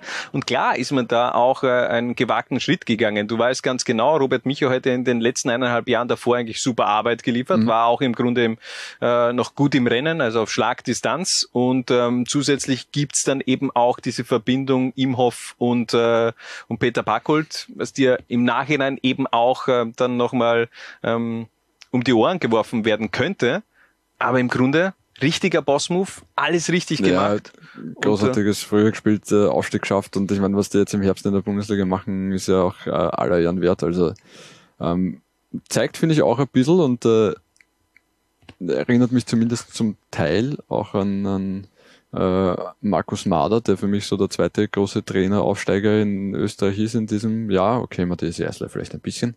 Äh, Ja, aber der hat andere, äh, aber, Voraus- äh, ja, aber eine andere Ausgangslage. Die beiden vom Gefühl ist ein bisschen die, die Antithese zu diesen, äh, zu diesem Trend zu den Laptop-Trainern, sondern so eher alte Hasen im Geschäft, die schon sehr viel gesehen haben, jetzt nicht so den ganz großen Wert auf diese taktischen Zwänge legen, sondern äh, den Spielern viel Eigenverantwortung geben und wahrscheinlich einfach auch mit ihrer Erfahrung, die sie einfach zwangsläufig äh, in dem Alter schon mehr gesammelt haben, äh, die Mannschaften gut zusammenhalten, gut einstellen und äh, das funktioniert auch. Ja, aber ist, er- Markus Mader ist schon noch ein, ein bisschen Ist jünger. eine Spur jünger, aber er ist Ja. äh, gemeinsam mit äh, Daniel Madliner der, der älteste Trainer aktuell in der, in der zweiten Liga. Wo Auch geht's wenn er der- ein der- bisschen ein äh, Spätstarter ist. Ja, der, der, das äh, mit Sicherheit. Äh, wie geht der Weg weiter von Peter Packult? Kommt er jetzt nochmal äh, ganz zurück in die, man, er ist momentan in den oberen Tabellenregionen, aber könntest du dir vorstellen, dass der vielleicht noch einen Schritt zu einem noch größeren Verein eigentlich äh, gehen könnte? Oder ist das so ähm, seine, ist nicht letzte, letzte Aufgabe als Trainer, ähm, aber ist das jetzt dann nochmal so der, der Zenit, wo er ankommen kann? Schwierig, ich weiß auch nicht, ob er sich, ob er das überhaupt wollen würde, da noch einmal irgendwo zu arbeiten, wo wirklich dann auch das Medieninteresse so groß ist und wo es dann wieder vielleicht wahrscheinlich einfach ein bisschen mühsamer ist als Trainer. Ähm, sag einmal, ich meine, wenn er Europacup sich für den Europacup qualifiziert, tatsächlich mit Austria Klagenfurt, äh, spricht er wenig dagegen, dann auf jeden Fall jetzt zumindest noch einmal eine Saison anzuhängen. Und dann schauen wir mal, ne? Peter Packult vor Nationalteamtrainer, würde ich jetzt einfach mal so, so, so reinfahren, ja. das Thema. Ja, Mhm. wäre auch noch ein, kann ja auch ein, ein anderes Land sein. Also von, dem her könnte ich mir auch vorstellen, dass das vielleicht Peter Packult auch noch Die haben doch bei. Rapid gemeinsam gearbeitet, oder? Geht sich aus. Schöttl, Packelt? Ja, sicher. Ja. Ja. War damals äh, Peter Schöttl Sportdirektor, Ja. Ja. Naja. Muss es eigentlich so sein, ja. Mal, mal schauen. Ähm, äh, könnte auf jeden Fall noch ganz interessant werden, aber für mich ja Peter Backold ja auch einer der ganz großen Aufsteiger und vielleicht müssen wir eben auch alle ein bisschen mehr mal Dinge vielleicht sacken lassen, bevor wir gleich was raushauen in die Welt, um äh, eine Meinung schnell zu haben und vielleicht dann eben auch äh, die, die nötigen Klicks und die, die Likes und alles Mögliche ähm, zu bekommen und eben einem Trainer auch mal arbeiten lassen, weil andererseits äh, sind wir auch immer die moralische Instanz und sagen, ja, lass die Trainer mal arbeiten, das geht ja nicht, dieser ganze Trainerverschleiß. Dann wird Peter Packold als neuer Trainer bekannt gegeben und jeder schreibt ihn eigentlich schon ab. Also, vielleicht ein bisschen ja, aber wieder ist halt zurück. Immer schwierig, weil, man kann nicht sagen, lass die Trainer arbeiten nach dem Trainerwechsel. Zum neuen Trainer, aber der alte Trainer ist ja dann weg. Ne? Also ja, das stimmt natürlich. Ja, ja, ja, ver, ver, verstehe schon. Aber manchmal innerlich auf die Pause-Taste drücken und äh, ein bisschen Zeit versickern lassen. Verstehst du, wo, wo ich hin? Ja, ja, ich verstehe Ja, sehr gut. Ähm, wir kommen jetzt auf jeden Fall äh, zu den weiteren Tops unserer User. Da hat nämlich der Richard Turkovic, der Franz Ferdinand und wieder Paparazzo Orange etwas zu sagen.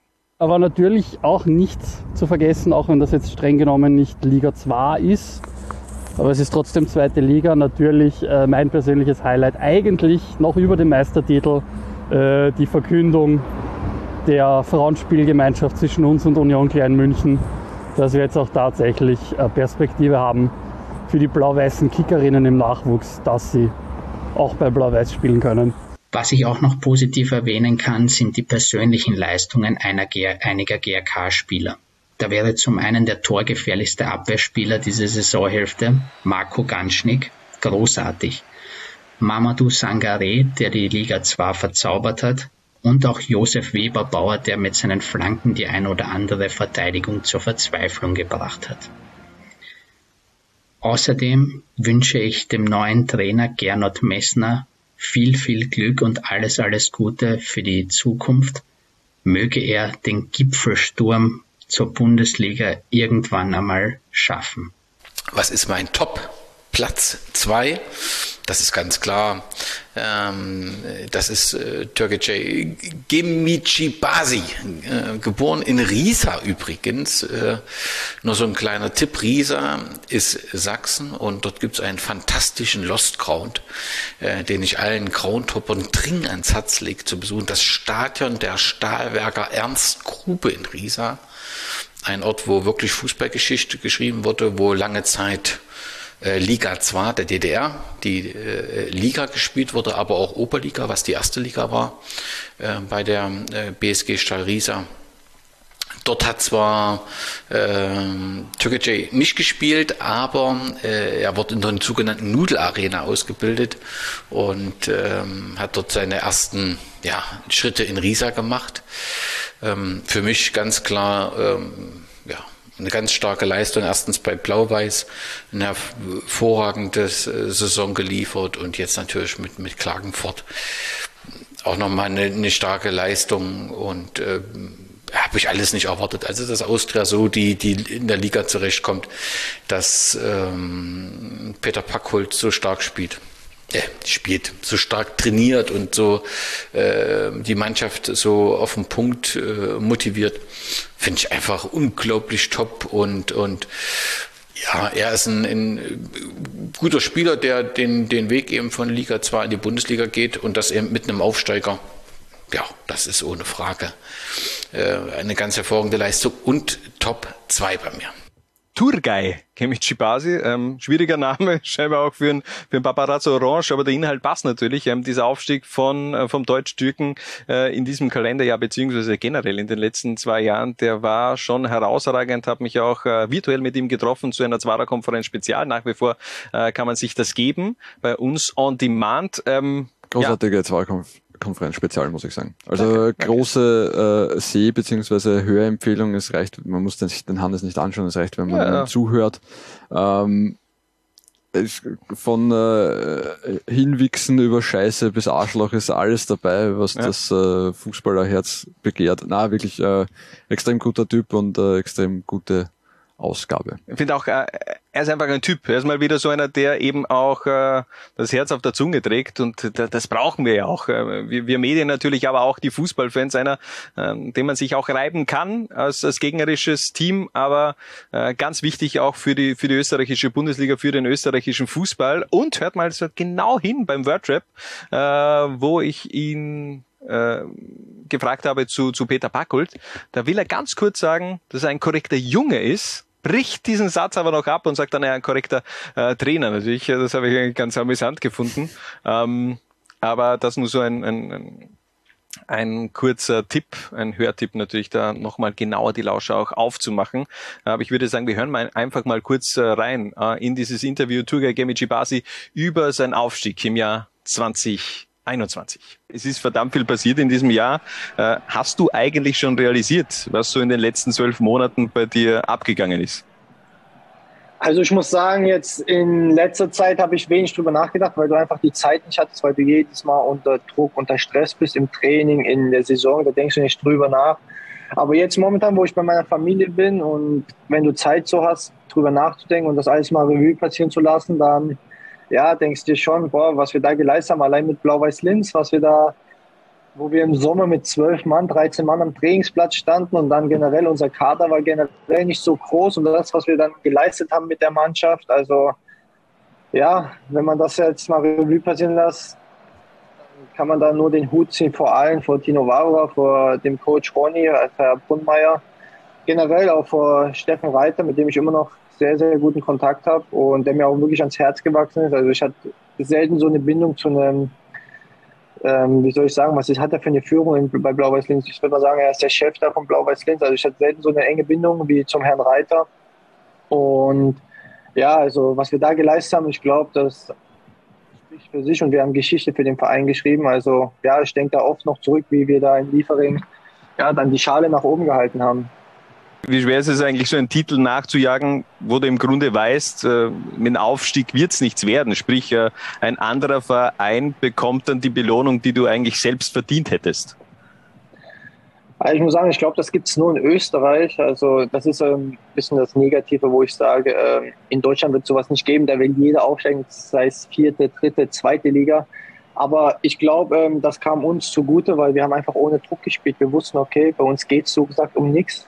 Und das hat uns so befreit. Und dann sieht man ja, ähm, was rauskommt, wenn man ohne Druck spielt, wenn man mit einer Freude spielt. Und ja, man muss auch sagen, dass der Ronny, dass, dass er eine Top-Mannschaft geformt hat aus uns und was wir da taktisch geleistet haben, also und generell fußballerisch geleistet haben, das war schon, würde ich sagen, für dieses Jahr oder generell in der Liga hat man dann schon gesehen, dass wir zu den Top-Mannschaften gehören, wenn man sieht, wir haben die meisten Tore geschossen, wir haben die wenigsten Tore bekommen und ja, also das spricht dann auch natürlich für sich. Ne?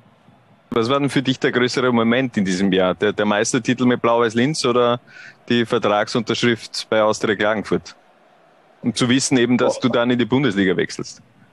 Also für mich war ja nach dem Jahr eh klar, also wirklich, äh, für mich persönlich war ja, es war eine super Saison für mich. Ich habe, glaube ich, ähm, zehn Assists, sechs Tore gehabt. Für mich war es klar, ich will in die Bundesliga und das war auch, ja, ich hätte auch, ähm, wie soll ich sagen, mir war das Geld nicht wichtig.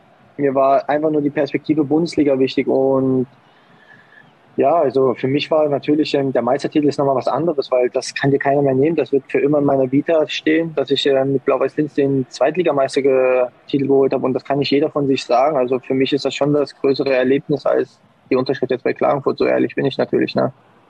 Ja, man hat ja so generell das Gefühl, dass du jetzt nicht unbedingt Zeit gebraucht hast bei Austria Klagenfurt, um auch in der Admiral Bundesliga äh, anzukommen. Wie sieht denn so dein persönliches Fazit nach dem ersten Halbjahr in der Bundesliga aus? Ich muss sagen, ähm, ich glaube, wenige hätten das erwartet von mir, dass ich einschlage oder auch da performe in der Bundesliga. Aber wie soll ich sagen, ich habe immer an mich selber geglaubt oder ich weiß, was meine Stärken sind, aber das ist dann auch natürlich ähm, teambedingt. Also ich, ich spiele auch so gut, weil mein Team so gut performt. Und wenn das Team gut performt, ist jeder Einzelne ähm, automatisch gut oder spielt sich auch automatisch in den Vordergrund für andere Vereine. Aber wie gesagt, wir haben mit Auswahl Klagenfurt haben wir eine, eine super Mannschaft und ich weiß nicht, man sieht das einfach, dass wir eine richtig geile Mannschaft sind. Wirklich, ich habe noch nie in so einer geilen Mannschaft wie bei Austria Klagenfurt momentan gespielt, weil da passt alles, die Chemie passt alles. Es, wir haben keinen in der Mannschaft, der scheiß Stimmung verbreitet und ja, und jetzt sind wir auf dem Tabellenplatz 4 und wir stehen auch zurecht dort, würde ich sagen. Wir haben noch vier Spiele und es wäre natürlich jetzt gelogen, wenn ich jetzt sagen würde, wir wollen äh, nicht da oben bleiben. Also es wäre dumm von mir. Also wie gesagt, wir haben jetzt vier entscheidende Spiele. Darunter hast du ähm, Alltag zu Hause, Ried zu Hause, wo du sagen kannst, dass du die gewinnen musst oder kannst. Und ja, ich glaube, wenn du die zwei Spiele für dich entscheidest, dann schaut es sehr, sehr gut aus, dass wir da oben im oberen Playoff bleiben. Und das ist natürlich unser Ziel. Besiktas, Nürnberg und auch Rapid angeblich interessiert an Turgay Gemicibasi. Wie lange sehen wir den Deutschstücken noch äh, in Österreich? Ich glaub, Beziehungsweise er, in, in Klagenfurt? Ich glaube, dass er bis zum Sommer auf jeden Fall in Klagenfurt bleibt, aber wenn äh, die Saison so zu Ende bringt, wie er sie im Herbst begonnen hat, dann äh, denke ich, steht der nächste Karriereschritt an. Ne? Glaube ich nämlich auch. Der hat, äh, der hat Bock da noch die nächsten Steps zu machen, ist ja auch erst 25 Jahre alt, aber wie er eben auch in der Zweiter Konferenz spezial erwähnt, er, wenn er vielleicht in der Jugend ein bisschen besser unterwegs gewesen wäre vom Kopf her, wäre er aktuell in der Gegenwart wo ganz woanders, nämlich noch weiter oben. Aber tadellose Saison, tadelloses Jahr von Turgay Gemicibasi. Von den Highlights wieder zurück zu den Lowlights, zu Platz drei Und das ist bei dir der Trainerverschleiß. Mhm. Ähm, wir haben es vorher beim Thema Peter Backel eh schon zum Teil angesprochen. Ähm, vom Gefühl her wird da teilweise ein bisschen zu schnell, zu panisch reagiert und äh, der ein oder andere Trainer hätte sich im letzten Jahr schon verdient gehabt, ein bisschen äh, mehr Geduld von äh, den Club-Oberen zugesprochen zu bekommen. War jetzt kein deutscher Satz, aber ja, wisst, aber jeder hat die verstanden. Ähm, aber ein paar gute Trainerentscheidungen waren schon dabei. Ich finde, eh, wir haben schon über, über Markus Mahler gesprochen. Das fittet eben, eben richtig gut. Und ich finde auch ein Daniel Madlina hat bei Vorwärtsstein nochmal komplett neue Impulse reingebracht. Ähm, ich weiß, ich verstehe das auch. Für mich war, war der Trainerverschleiß auch in diesem Jahr wieder viel zu hoch und äh, dass man da ja, irgendwie so, so vor einem Button sitzt, ein, ein rot leuchtenden Button und der wird einfach viel zu oft gedrückt und ähm, ein Neustart, ein Reset einfach äh, in Gang gesetzt und äh, von dem her hoffe ich da auch ein bisschen mehr Ruhe auch für die Trainer äh, in den kommenden Jahren bei der Arbeit. Ähm, wie, wie siehst du den Trend zum Interimstrainer, der dann wochenlang irgendwie auf den äh, Bänken der österreichischen Clubs sitzt? Ich finde es jetzt eigentlich gar nicht so schlecht, weil da gibt man sich als Verein noch mehr Zeit, eine richtige Entscheidung zu treffen. Ich glaube, dass da momentan, äh, dass da oftmals, wenn, es halt immer die Frage, wie ist diese, diese Trainerentlassung zustande gekommen? Einerseits äh, gibt es natürlich äh, Trainerpersonalien, wo das lange Zeit schon immer wieder Thema war. Ich glaube schon, auch wenn das nie ein Vorstand oder irgendwie ein, ein Mitarbeiter des Vereins zugeben würde, aber in Hintergedanken musst du dir schon auch einen Plan B oder einen Plan C zurechtlegen. Und ähm, bei, bei Gernot Blasnecker ähm, hat man sich auf jeden Fall die Zeit genommen, Didi Elsneck, und ähm, bin gespannt, ob, ob Gernot Messner die, die richtige Entscheidung ist. Ist natürlich äh, Fußball-Trainergeschäft in Österreich jetzt einmal auf Profi-Ebene eher ein No-Name, aber kennt man natürlich auch aus seiner aktiven Zeit. Und ähm, ja, wieso nicht sich ein bisschen Zeit nehmen? Siehst du das anders? Ich sehe es ähnlich, äh, wobei gefühlt ist dann immer so, na, der Trainer, mit dem können wir nicht weitermachen, der muss weg. Und dann so, okay, und was machen wir jetzt? Ähm, ja, lassen wir mal den Co-Trainer weitermachen, der äh, nicht selten eh dieselbe Philosophie verfolgt wie der bisherige Cheftrainer. Ähm, ja, kann ich äh, oft nicht ganz nachvollziehen. Manchmal sind diese Interimslösungen ja dann auch gut. Du kannst ja mal testen, wie vielleicht eben diese, diese B-Garnitur sich auch äh, auf der Trainerbank gibt und wenn das dann total funktioniert, dann ist vielleicht auch der Druck bei den Trainern gar nicht so groß. Ich glaube, bestes Beispiel bei, bei, bei Gitzer von Möritz, die ja im Grunde auch in der Vorsaison die, die Schlussrunden dann übernommen haben als Interimslösung. Da war noch nicht klar, wer übernimmt da vielleicht im, im Sommer. Äh, man hat sich dann eben für das Trainerduo entschieden, hat also diesem Team auch Zeit gegeben, mit etwas mehr Ruhe ranzugehen an das Thema sie haben überzeugt und machen genau dort weiter, wo sie eben äh, in der Vorsaison am Ende aufgehört haben. Also ist immer die Frage, einmal läuft's gut mit so einer Interimslösung, manchmal, manchmal schlecht, ähm, aber ich finde es jetzt gar nicht so schlecht. Aber stimmt schon, vor allem in den letzten Monaten eben beim GRK, bei Wacker Innsbruck, bei den Juniors Oberösterreich hat es eben ganz viele Interimslösungen äh, gegeben, die eben auch über mehrere Wochen agiert haben auf der äh, Trainerbank. Ähm, so wo waren wir? Das war eigentlich dein, dein Platz 3. Ja, Entschuldigung, ja, was ist der, dein äh, Flop Platz 3? Gut, dass du mich fragst, Harald. Dein Lowlight. Ja, mein Lowlight, also kein Flop, sondern äh, Lowlight eher das Karriereende von Oliver Markutz. Der ist sehr abrupt dann eigentlich auch in die Offensive gegangen äh, mit der Meldung, ich hör auf. Ja, der ist 26. Der ist, der ist 26 Jahre alt. Im Vergleich Turgeiger mit Jibas ist 25 Jahre. Also äh, eine, eine Generation. Und äh, der hat sich dann einfach gesagt, nein, er muss sich äh, er hat ein Umdenken. Er wird jetzt, glaube ich, er hat dann irgendwie ein Interview gegeben im Sommer, glaube ich, dass er in den Finanzbereich Hm, wo ich glaube, seine ganze Familie, irgendwas mit äh, Versicherungen, Steuerberater, irgend sowas, das, da das ist die, ich glaube, sein Vater ist da selbstständig oder so in die Richtung. Ja, okay, aber wenn sein Vater selbstständig ist, dann kann ich das in zehn Jahren auch machen und vielleicht dann nochmal diese, diese Fußballkarriere nochmal einen richtigen Boost verleihen. Ja, wenn er einfach keine Lust mehr hat. Ja, wenn er keine Lust hat, dann passt sehr. Aber, aber ich finde es eben schade, weil Oliver Markutz hat einfach eine Wahnsinnssaison äh, 1920 gehabt. Natürlich. Wo jeder über Oliver Markutz gesprochen hat, wo jeder gesagt, okay, der ist wieder einer für die Bundesliga, der schafft vielleicht jetzt ja doch nochmal den Turnaround, nachdem man ihm, äh, nachdem man ihn eigentlich in den letzten Jahren äh, vergessen hat oder eher in Vergessenheit geraten äh, ist und dann eben unter Robert Michel dann nochmal so einen Aufstieg erlebt hat, äh, mit dieser wahnsinnigen Rückrunde auch ist dann eben nicht mit dem Bundesliga-Aufstieg belohnt worden, haben wir eh schon darüber gesprochen, diese Schlussphase in der Vorvorsaison. Und ähm, ja, äh, finde ich ein bisschen schade, dass, äh, dass so dann diese Karriere auch äh, beendet wurde. Ähm, gegen Kapfenberg hat er sein, sein letztes äh, Tor schlussendlich geschossen. Aber wer weiß, 26 Jahre, vielleicht kriegt er doch nochmal Bock. Er hat auf jeden Fall die Fähigkeit, ähm, vielleicht schnürt er nochmal die Schuhe. Weißt du da schon was? Nein, nein, gar nicht. Der ist voll hier oben. Ja, ich habe auch an den DSV Leoben gedacht.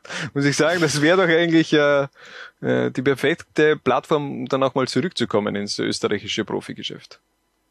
Oliver Markutz, auf jeden Fall mein Lowlight, beziehungsweise der Abschied von äh, Oliver Markutz auf Platz drei Und ähm, wo wechseln wir hin? Sind doch Äh, ich würde gerne einen, einen Lowlight von Paparazzo Orange hören, bitte. Ja, okay. Mats ab. Ja, beim Flop, das wird ganz relativ schnell so eine emotionale Diskussion, aber da ich weiß, dass das Harald auf jeden Fall sagen wird, dass das für ihn die, die sportliche Leistung des Jahres ist, das, was in Liefering präsentiert wird und er damit ja auch recht hat. Ja, also dass das äh, starke sportliche Leistung ist, ist es schon wichtig, auch nochmal die andere Seite darzulegen und die ist für mich ganz klar Flop und das ist das Zuschauerinteresse. Ja, also wir reden ja nun hier trotzdem von einem, ja, mehr, keiner zweiten Mannschaft, zumindest offiziell nicht.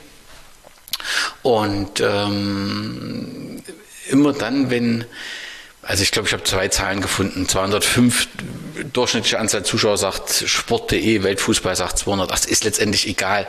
Es ist auf jeden Fall ein sehr, sehr geringes Zuschauerinteresse und steht im völligen Widerspruch zu der sportlichen, sportlichen ähm, Leistung. Und in der Regel ist es ja immer so, dass je besser du sportlich bist, umso mehr kannst du auch Zuschauer ähm, anlocken. Und hier muss man sagen, dass selbst der beste äh, Fußball in Liga 2 niemand beziehungsweise nur wenige hinter dem Ofen vorlockt. Und ich finde schon, das muss halt auch wirklich nachdenklich machen. Äh, Also ich halte die Entwicklung halt für sehr bedenklich, wenn ähm, es ist immer so, dass ähm, wir natürlich, also Fußball wollen, den, den, den viele interessieren, wo es Emotionen gibt. Als Zuschauer gehören ja zum Fußball dazu. Und ähm, das sehe ich halt hier nicht. Ähm, wir haben das auch äh, in Deutschland hat man natürlich auch gemerkt, dass es einen Unterschied macht, ob sich nun Wolfsburg, Hoffenheim oder Leverkusen für einen EFA Cup qualifizieren, gerade auch für die übertragenen Fernsehstationen oder Frankfurt, Köln und Stuttgart. Ja. Und letztendlich äh, gilt das eben auch für, für, für Liga 2, wenn es neben der begrenzten Anzahl von Vertretungen dann noch eine zunehmende Anzahl oder potenziell zunehmende Anzahl von vermeintlich selbstständigen Vereinen gibt, dann wird sie das nicht ewig verkraften können, sehe ich zumindest so. Und deswegen, ich persönlich halte die Entwicklung für, für, für bedenklich, diesen Widerspruch zwischen sportlicher Leistung und Zuschauern. Und gerade eben beim Tabellenersten des der Liga 2 Tabelle fürs Jahr 2020 ist das für mich äh, diese Zuschauerresonanz und dieser Widerspruch ähm, der Flop ähm, des Jahres. Das ähm, darf man dann eben auch ähm, nicht nur als ja, als zweite Mannschaft abtun, was es nicht ist, sondern das muss man eben berücksichtigen, wohl wissend, dass die sportlichen Leistungen ganz äh, ja, außer Frage stehen, ganz stark sind. Ja, das stimmt natürlich. Das Zuschauerinteresse äh, in Salzburg beim FC Liefering eher gering. Da hätte man sich eigentlich schon mehr, äh, man, man würde sich mehr verdienen. Aber generell die, äh, die Zweiergarnituren, Zuschauerinteresse eher überschaubar. Warum ist das so? Ich stelle mir in Österreich grundsätzlich die Frage, jetzt nicht nur bei den Zweiermannschaften, sondern auch bei den Nachwuchsnationalteams, ÖFB U21 zum Beispiel, äh, oftmals sehr, sehr enttäuschende Zuschauerzahlen, ähm, obwohl da eben die Stars von morgen und teilweise ja eh auch schon die von heute zu sehen sind. Ähm, aber irgendwie der österreichische Fußballfan interessiert sich da nicht so dafür. Ich kann es mir auch schwer erklären. Also jetzt, ähm, ich meine, einen Rocco Simic äh, werden wir in, in drei Jahren kannst du den dann in der Champions League euch anschauen für irgendeinen Top-Club. Hätte ich mir in dieser Saison schon in der Champions League Jo, eh. Für einen äh, äh, internationalen Club mit einem großen Namen aller, was auch immer, AC Milan. Ähm, Großer Name. Jo. Großer Name haben sie, ja. ja, Äh, das stimmt schon. Er war, er, übrigens, Gegenwart groß ist, was anderes. er war jetzt nämlich auch äh, im äh, San Siro, wenn ich mich jetzt nicht Naja, täusche. ich meine, ist dieser ja Tag. familiär ich weiß ja eh, ich wollte nur sagen, weil es jetzt gerade gepasst hat. Ja, Oder, oder Karim Adeyemi, ja. Ähm, vor zwei Jahren zum Beispiel. Ja, oder. Benjamin Cesko im vergangenen Frühjahr. Ich meine, ich weiß, derzeit Stadionbesuch ja nicht immer so einfach. Aber kurzum kann ich äh, oftmals schwer nachvollziehen. Ich verstehe es auch nicht ganz. Außer man sitzt daheim vom Computer und schaut halt die Livestreams bei Ja, vielleicht 1. will man einfach auch äh, unsere Kommentatoren hören, äh, was ich natürlich durchaus verstehen kann, dass man dann eben dem Stadionerlebnis eher eine Absage erteilt und sich ähm, die verbalen Ergüsse meinerseits auch äh, geben möchte. Harald. Ja, Ja. kann man aber mit einem entsprechenden Handyvertrag im Stadion eigentlich auch machen. Das stimmt. Ja. Ähm, ja, aber der Versatz ist, glaube ich, dann sieben Minuten oder so, oder? Probiert's aus und äh, gebt uns Bescheid, wie es war. Das ist, glaube ich, echt äh, heftig, wenn du dir den Kommentar äh, zeitversetzt äh, anhörst und äh, währenddessen das Spiel am Platz ist. Könnte ich mir sehr, sehr schwer vorstellen, da wirklich auch ein, ein Fußballgenuss zu erleben. Aber egal, wir haben zu viel schon wieder über die Lowlights gesprochen. Wir kommen schon, wir kommen schon wieder zurück zu den Highlights Juhu. des Kalenderjahres äh, 2021 und da sind wir mittlerweile auf Platz zwei angelangt, Mhm. Harald. Also es geht dahin in dieser Zwarer-Konferenz Episode 45. Wer ist denn bei dir? Wer hat es knapp nicht auf äh, ganz oben geschafft? Ähm, ich finde, dass äh, Liga 2 noch eine Spur, qualitativ noch eine Spur näher an die Bundesliga herangerückt ist. Ähm, was für mich ein Highlight ist, einerseits natürlich äh, von den Teams her, wenn man sich anschaut, der Aufsteiger aus der Klagenfurt haben wir eh schon besprochen. Ich meine, erstens einmal äh, St. Pölten geputzt in der Relegation und sowas äh, jetzt auf äh, Europacup-Kurs. Also das hat schon gezeigt, äh, dass die zweite Liga qualitativ besser ist, als es äh, viele Leute vielleicht äh, bisher wahrgenommen haben. Äh, plus etliche Spieler, die im, im Frühjahr noch äh, Liga 2 gespielt haben und äh, jetzt in der Bundesliga zeigen, dass sie mehr als nur mithalten können, um da exemplarisch 48 Namen vorzulesen, äh, von bei der Austria von Brauneder über Kellesch, äh, Huskovic, Esat Bejic, Alex Brass und Affengruber bei Sturm, äh, der einer der besten Außenverteidiger der Liga mittlerweile ist, finde ich. Äh, beim WRC Niki Seiwald, der Nationalteamspieler ist, bei Rapid die Leo Querfels und Martin Moormanns, äh, beim Lask äh, Jan Boller und, und Hong und äh, dann natürlich auch noch äh, von Turgay Gemicibase über Nikolaus Wimmer und Felix Strauß und äh, Dean Blavotic und wie sie alle heißen. Also man Komm, sieht, äh, mehr, mehr. Mehr? Ein paar hätte ich noch, äh, schon, ne? aber passt schon. Äh, den Rest sucht euch selber raus und postet ihn bitte. Äh, Ich habe ja auch, äh, wenn du schon sagst, Postes, Ja. ich habe ja nach dem, äh, nach dem Sieg von Austria Klagenfurt gegen Red Bull Salzburg auch einen äh, sehr interessanten Tweet meiner Meinung nach Ja, äh, abgesetzt. Also von dem her, bitte, bitte folgt mir auf Twitter. Ähm, neun Spieler. Ähm, der Startelf von, von Peter Packold war in der Vorsaison noch in Liga 2 unterwegs. Klar, Mhm. Austria Klagenfurt das Aufsteiger, aber ich glaube, das, da werde ich auch nicht müde, das zu erwähnen, dass man, äh, ich finde, dass es Ried im Vergleich zu Klagenfurt im Jahr davor falsch gemacht hat. Da waren viel zu viele Neuzugänge dabei, die im Endeffekt auch nicht diese Euphorie mitgenommen haben äh, in das äh, in das kommende Jahr, in dieses Aufstiegsjahr. Mhm. Ähm, klar, da war dann das Thema natürlich auch äh, Geisterkulisse und eben dass sie diese ganze Fan-Euphorie nicht mehr dabei gehabt. Aber im Grunde hat Klagenfurt da meiner Meinung nach alles richtig gemacht. Du hast eben den, den Stamm zusammenbehalten, zusätzlich dann eben auch noch mit Nikolaus Wimmer und Turgay Gemecibasi zwei Spieler äh, nach Klagenfurt geholt, die eben auch den Meistertitel in der zweiten Liga gefeiert haben. Also eine euphorisierte Mannschaft geformt. Äh, mit dem Zeremonienmeister Peter Packold hat eben alles funktioniert und so geht dann eben auch ein Sieg mit neun äh, Liga 2 Spielern aus der Vergangenheit, aus der Vorsaison gegen Red Bull Salzburg. Ähm, großes Lob äh, an Klagenfurt, an die Kärntner. Da haben sie meiner Meinung nach äh, ganz, ganz viel äh, richtig gemacht. Jetzt muss man aber auch äh, ergänzend dazu sagen, dass tatsächlich, weil ich es gerade äh, jetzt aufgemacht habe, bei Red Bull Salzburg mit äh, äh, Gindo, Scheschko, Seiwald, Jambu, Sucic und Adamu auch einige äh, Kicker dabei waren, die vergangene Saison Liga 2 gespielt haben. Wollt ihr wirklich die Stars von morgen sehen? Dann Ijoa, Liga 2. Das ist euer Slogan für, für das nächste Kalenderjahr. Ähm, wir haben ja schon gerade auch ein bisschen über Blau-Weiß-Linz gesprochen, über diesen Meistertitel und da würde ich gleich gerne anschließen, Harald. Mein Platz zwei bei den Highlights ist natürlich ganz klar äh, die Linzer, die Stahlstädter. Was für ein äh, Aufstieg auch. Ich habe auch mit Turgay Gemicibase beziehungsweise auch mit Fabian Schubert über diesen, diesen Rise gesprochen von Ende 2019 bis zu diesem Meistertitel 2021.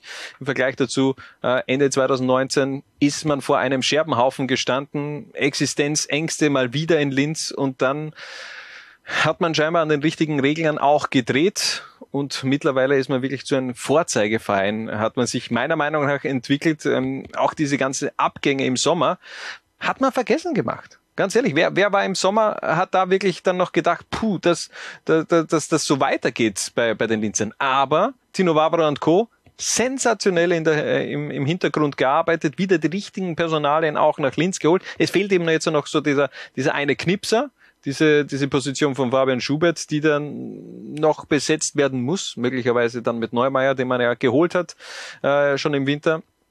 Aber trotzdem, das ist einfach grandios, was äh, die Linzer in diesem Jahr abgeliefert haben. Diese Siegesserie äh, im Frühjahr, dann dieses Meisterschaftsfinish, wo man sich wirklich auch reingekämpft hat gegen den FC Liefering und ähm, ja, und ich glaube, noch überraschender fast als dieser Meistertitel und dieser Erfolgslauf im Frühjahr war der Herbst für mich.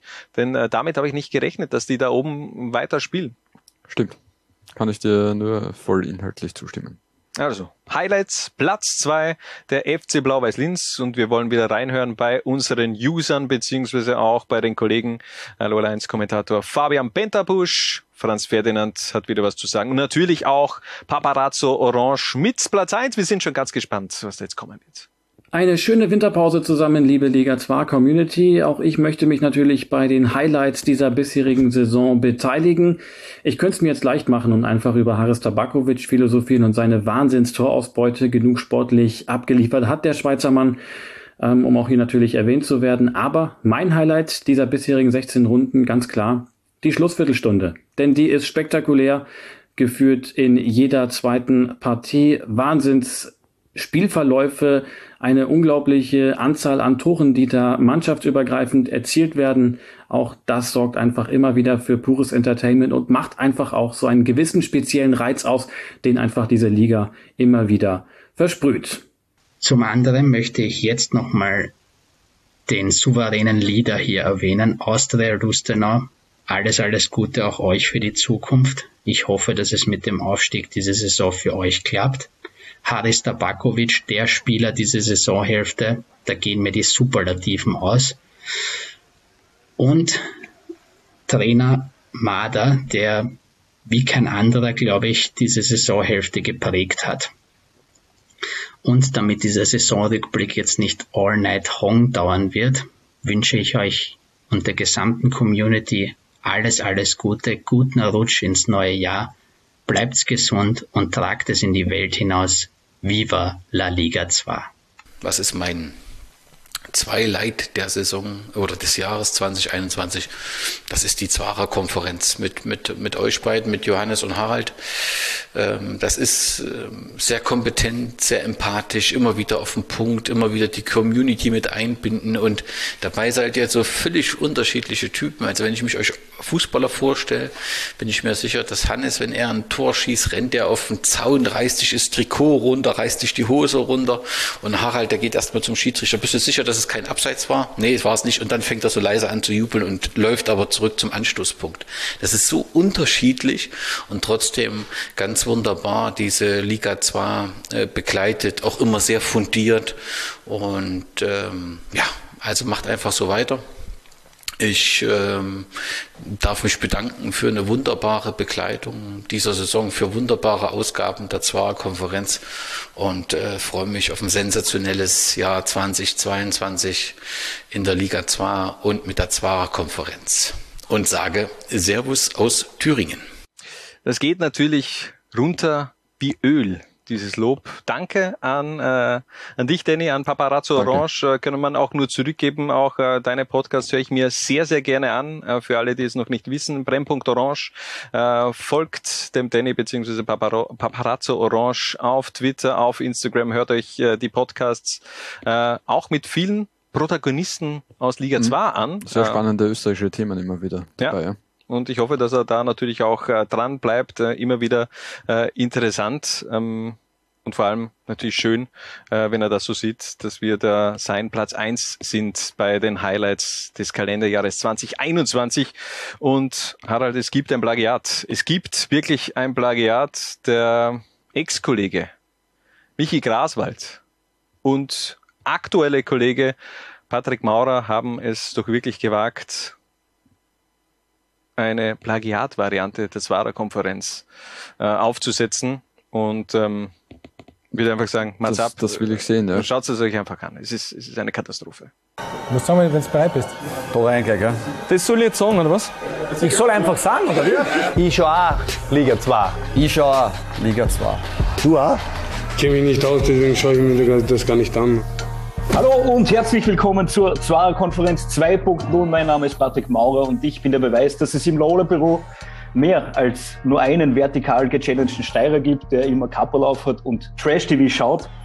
Ähm, damit das Ganze da aber trotzdem noch so ein bisschen Niveau hat, äh, haben wir es gemacht wie bei der richtigen Zwarer-Konferenz und haben uns einen waschechten Experten dazugeholt, den OG der Zwarer-Konferenz, den beliebtesten äh, Import aus Deutschland nach Wien seit Steffen Hoffmann mein Freund und eurer Michi Grashold. Michi, servus. Servus. Ja, das ist eine große Ehre, das mit dir heute mal zu machen, nachdem ich das früher immer nur so semi-professionell mit dem Hannes machen habe dürfen, ist das jetzt heute mal professionell und richtig und freue mich, dass ich da zu Gast sein darf heute. Die Freude ist ganz meinerseits, der Hannes hat uns ja eh nur äh, 17 Mal gefragt, ob wir eh was einschicken. Aber Michi, äh, wir haben viel zu bequatschen. Es war wie immer ein aufregendes Jahr in der Liga 2. Und wir fangen positive Menschen, die wir sind, natürlich mit den guten Dingen an. Was war denn dein Top in diesem Liga 2 Jahr? Gut, dass du gesagt hast, im Liga 2 Jahr, weil sonst hätte ich jetzt in Richtung Hannes gesagt, dass Messi endlich von Barcelona weg ist. Aber ähm, das Positivste im Liga 2 Jahr für mich, wenn man das ganze Jahr betrachtet, ist eigentlich wahrscheinlich durch Corona bedingt, dass sehr viele sehr junge Spieler ihren Platz gefunden haben im Profifußball, sei es jetzt bei Liefering, bei Rapid 2, bei, bei den Juniors Oberösterreich, bei den Young Violets und natürlich auch bei den anderen Vereinen wie Lustenau und so weiter. Ja, ich glaube, das ist ein sehr guter Weg, den die Liga 2 Vereine da eingeschlagen haben, weil sie einfach jungen Spielern auf Profiniveau die ersten Erfahrungen bieten können. Der Sprung in die Bundesliga oft vielleicht noch zu groß ist, wenn man sieht, bei Liefering, die haben teilweise Startelf-Durchschnitt von 18 Jahren, das ist halt Wahnsinn.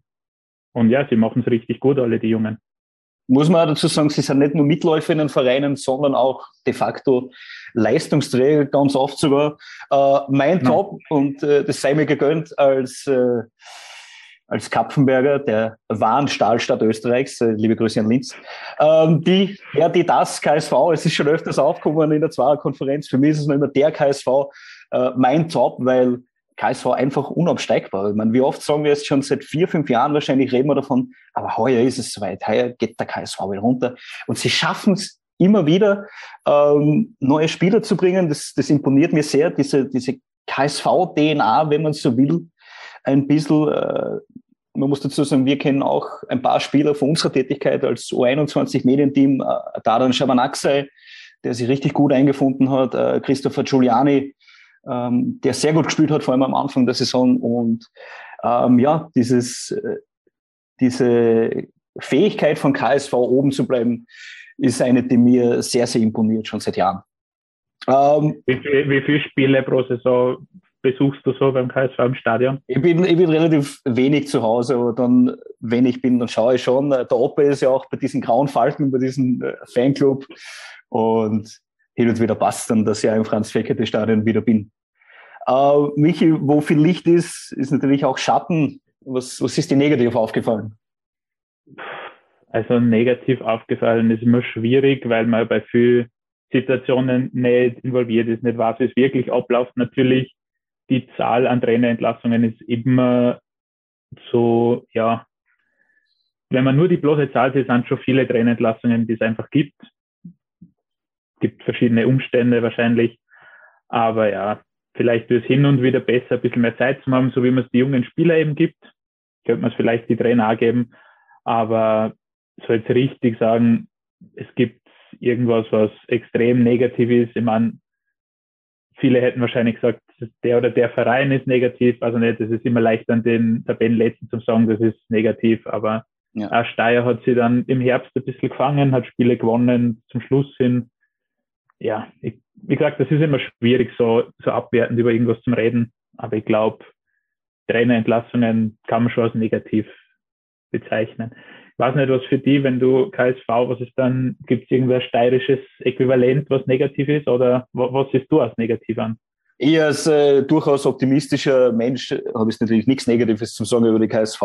Ähm, wird da aber einhakeln bei dem, was du gesagt hast, die Trainerentlassungen. Es war relativ viel, viel Drama, möchte man sagen. Also da waren einige Sachen, die natürlich für uns in, in den Medien und, und für die Jungs der, der großen Zuara-Konferenz natürlich cool sind, weil sie darüber reden können.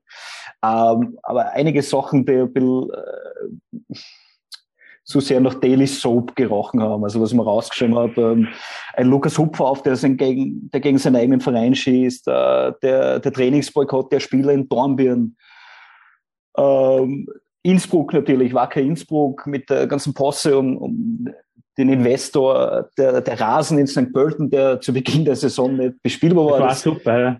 Das sind einfach so Sachen, ähm, das, das ist mein Flop des Jahres mit einem Augenzwinkern. Sagen wir es einfach mhm. mal so.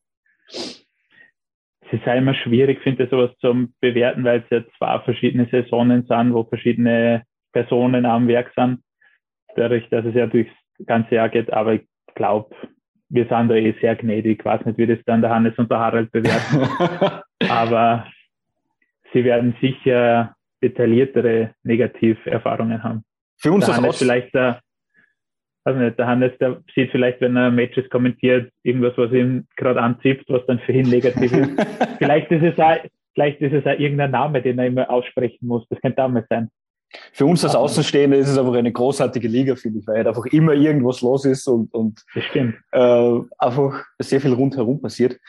Ähm, und dieses Jahr ja wirklich jeder gegen jeden gewinnen kann. Das ist absolut. Halt, es gibt keinen wirklichen, der vorne so richtig wegmarschiert oder der große Favorit ist. Gut, den hätte es geben mit, mit Innsbruck oder auch St. Pölten, aber die sind halt der Rolle auch noch nicht so gerecht. Ja. Und auch die hinteren Vereine können überraschen gegen die vermeintlich Großen. Deswegen ist es für uns natürlich immer sehr spannend. Absolut, und das macht die Liga 2 auch aus. Ähm, wir haben uns mal überlegt, wir, wir vergeben noch ähm, einen, einen Spieler des Jahres und wir haben das jetzt nicht einmal so wirklich besprochen im Vorfeld, weil es eh klar ist, auf wen wir uns da einigen werden. Uh, Michi, the stage is yours. Wer ist unser Spieler der Liga 2?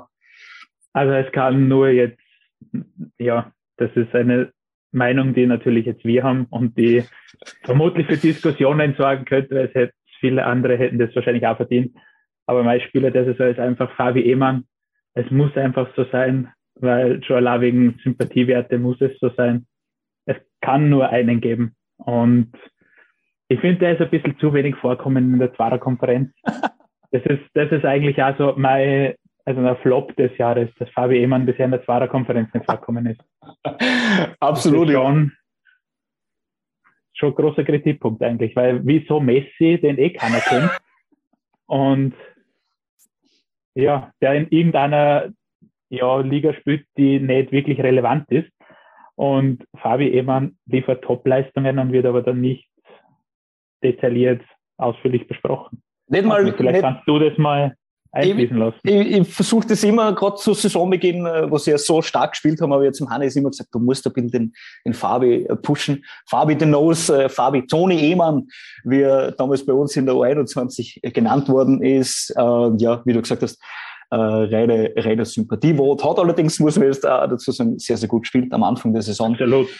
Aber wir bleiben dabei. Unser Spieler der Liga 2, Fabi Ehmann, äh, Hannes, HP, ähm, wenn wir einen Weihnachtswunsch frei haben, dann auf jeden Fall im neuen Jahr bitte eine Zwarer-Konferenz-Spezial mit, mit unserem Guy Fabi Ehmann. Vielleicht äh, schaltet uns da an, nochmal kurz dazu, weil mit Fabi ist da schon ein bisschen länger nicht mehr gesehen. Aber das wäre doch äh, auf jeden Fall mal eine interessante Sendung, finde ich. Absolut, das würde auch von der Länge her wahrscheinlich der neue Zwarer-Konferenz-Rekord werden. äh, da ist viel drin, einfach, kann man viel machen. Ja, damit Aber, sind wir jetzt auch schon durch, meiner Meinung nach. Ich hoffe, wir haben es nicht zu lang gehalten. Wir werden sehen, ob das äh, jemals das Licht der Welt erblickt, diese Zwarer-Konferenz ja, 2.0. So überziehen wie Hannes, Gottschalk, Christophorus machen wir zwar nicht. Äh, wir halten das sehr im Rahmen. Ja. Okay. Ich glaube, es passt so. Ich hoffe, es passt da. Ich hoffe, ihr habt ein bisschen Spaß gehabt. Ich hoffe, ihr habt auch weiterhin viel Spaß mit der Zwarer-Konferenz. Äh, Michi und ich haben es auf jeden Fall, äh, sind treue Hörer. Danke geht nochmal raus an, an uns zwei Hosts, äh, die wir hoffentlich bald wiedersehen. Michi, ich hoffe, wir sehen uns bald wieder im neuen Jahr dann. Hoffentlich, ja. Und hoffe, dir geht's gut. Frohe Weihnachten und ja, bis bald. Bis bald. Ciao. Vor zwei Jahren hat er uns verlassen, Michi Graswald er hat scheinbar nichts dazugelernt. Also diese, aber dann, äh, wenn ihr glaubt, ihr könnt es besser, dann macht das halt selber ab jetzt. Ja, ja. Alter. Nein, das war schon gut. hat mir schon sehr gut gefallen. Ich finde auch natürlich äh, beim, beim Patrick, klar ist eben auch die Nähe zu, äh, zu Kapfenberg gegeben, ist dort eben auch aufgewachsen, ist ja äh, zur, zur Erklärung, ist auch äh, Lola 1 Kommentator, ist da eben auch für die Vertonung der Highlights zuständig. Also ihr kennt möglicherweise schon die Stimme von Patrick. Und ähm, ja, das mit dem Fabi Ehmann, war, äh, also wenn jemand zu mir kommt und sagt, ich soll einen Spieler pushen, dann passiert meistens das Gegenteil. Also ich, äh, ich das, ja. das passt nicht. Also ich werde nicht dir irgendeinen Spieler pushen, das geht einfach nicht. Nur bei einer glaubt, Kollegen und Manager und ja, ja, ähm, Pressemenschen und Hannes. Wurscht. Äh, Trainerverschleiß hat auf jeden Fall, haben Sie auch angesprochen, ähm, war im Endeffekt eh auch schon Thema. Äh, jetzt haben wir schon Michi Graswald und den Patrick äh, Maurer ähm, zur Sprache kommen lassen.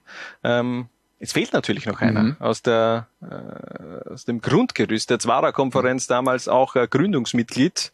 Und da muss man, bevor, bevor es jetzt kommt, äh, das Video von, darf ich den Namen sagen, Julian Sachser? Ja, du hast es schon gesagt. Ich ja, habe dich wieder ja, unterbrochen. Ja. Äh, der hat halt echt keine Kosten und Mühen gescheut, nämlich äh, dieses Video kommt aus Hawaii. Aloha vom anderen Ende der Welt. Für meine geliebte Zwarer-Konferenz unterbrich ich natürlich gern meinen Urlaub und gebe auch meinen Senf für das Jahr 2021 ab. Ähm, mein Highlight der Saison ganz klar eigentlich der deutliche Sieg ähm, von Austria Klagenfurt in der Relegation gegen SK in St. Pölten. War ja im Vorfeld doch so, dass man der Zweitligamannschaft nicht zugetraut hat, auf dem Niveau einer Bundesligamannschaft zu spielen. Ist dann genau andersrum gekommen und hat dann für mich einfach auch für, vielleicht für den Rest von Österreich gezeigt, wie stark diese Liga 2 eigentlich ist und dass sich doch rentiert, da zuzuschauen. Spieler der Saison für mich Benjamin Cesko. Ich habe zwar lange überlegt, aber weil er doch nur ein halbes Jahr in der Liga unterwegs war, im Jahr 2021, trotzdem einfach mit seiner unglaublichen Torausbeute in dieser Zeit und gleichzeitig auch mit seinem Spielstil als großer, robuster Mittelstürmer, der aber gleichzeitig schnell und stark am Ball ist, ist es für mich einfach ein Spieler, den ich unfassbar cool finde und ja, deswegen habe ich mich für ihn entschieden als Spieler der Saison. Lowlight für mich musste ich dann doch leider schweren Herzens meinen Herzensverein FC Wacker Innsbruck nennen. Mit diesem Kader so der den Aufstieg verspielt zum Schluss. Dann die ganze, das ganze Fiasko rund um den Investor, dann die Entlassung von Daniel Birovka und jetzt zum Schluss haut auch noch der Kapitän Lukas Hupfer voll gegen den Verein hin. Ja, ich glaube, viel schlechter kann ein Jahr für einen Fußballverein nicht laufen. Ich glaube, da muss sehr, sehr viel besser werden. Und ja, deswegen leider für mich das Lowlight. Ja, das ist einmal mein kurzer Jahresrückblick vom Jahr 2021. Hat mich gefreut, wieder mal dabei zu sein. Aloha und liebe Grüße nach Wien. Was soll das eigentlich, Julian? Was soll das? Bei Ja. uns hat's, hat's fucking zwei Grad und du hockst da mit der kurzen Hose äh, auf Hawaii und äh, lässt dir die Sonne auf die Wampe strahlen oder was? Das ist eigentlich ein Wahnsinn. Warum haben wir das reingenommen? Ja, ich weiß nicht. Äh, ja. Tut uns leid, Julian. Also tut uns leid, Julian. Tut uns leid für die Community, die das jetzt ansehen haben müssen. Nein, äh, super Inputs natürlich Ja, auch vom, vom, vom Julian, der eben auch aus der Klagenfurt angesprochen hat in der Relegation, aber auch Benjamin Cesko als Spieler des Jahres. Für mich etwas too much. Er hat es eher erwähnt, nur ein halbes Jahr, aber für den Spieler des Jahres geht sich für mich nicht ganz aus bei Benjamin Cesko, aber äh, zweifelsfrei Mhm. einer der ganz großen Namen der Salzburger in den Bälde eigentlich. man, eins muss man schon noch sagen. Jobmäßig dürfte er sich nicht verschlechtert haben, der Julian. Während wir da in irgendwelchen kleinen Kammern sitzen und er auf Hawaii urlaubt. Also ich würde meine, ja. Kammer, meine Kammer nicht mit äh, Hawaii wechseln. Ich bin sehr, sehr froh mit dieser Kommentatorenbox. Mhm. Na dann, viel Glück darin. ähm, Machst du Weihnachtsurlaub? Fährst du Nein. Skifahren? Also, ja, äh, Familie Äh, natürlich, äh, Familie, aber äh, nein, Skifahren, also wenn das Malediven, Dubai. ja, Dubai gehe ich Skifahren. Hab ich gedacht, dass das irgendwie so, so der neue Trend ist. Sehr unfassbare viele Fußballer eben, auch ja. dieser Tage auf, äh, in, in Dubai unterwegs und äh, in den äh, Vereinigten Arabischen Emiraten. Das ist so die schöne Jahreszeit auf Instagram, wo äh, Focus on the Next Game äh, abgelöst wird äh, in allen Timelines von äh, oh, Schaut's wird leimend Urlaub. Ja, Ähm, gleich wie du, Julian. Hä? Das bis freut dann, uns. bis dann wieder bis dann wieder die Vorbereitung begeht, äh, beginnt und alle wieder voll fokussiert sind und äh, sich über the next three points freuen. Genau. Ähm, als Team. Als Team natürlich. Das ist immer Ja, auch, das ist wichtig. Ähm, Alle zusammen. der Julian hat natürlich auch äh, das Lowlight Wacker Innsbruck angeführt. Ja, ich glaube, da ist natürlich, da, da spricht natürlich auch die Fanseele da ähm, aus dem Julian heraus. Das war schon harter Tobak in diesem Kalenderjahr, eine Achterbahnfahrt, wo man gefühlt schon fast in der Bundesliga war und dann bam, äh, wirst du aber so zurückgeworfen und ähm, ja, auch die nächsten Wochen werden ganz interessant werden aus Innsbrucker Sicht. Dazu später mehr, wenn wir dann auch äh, den jeden einzelnen Verein da wirklich auch äh, das Jahresfazit ziehen. Ähm, aber bleiben wir doch gleich bei den Lowlights, bei unserem Platz zwei.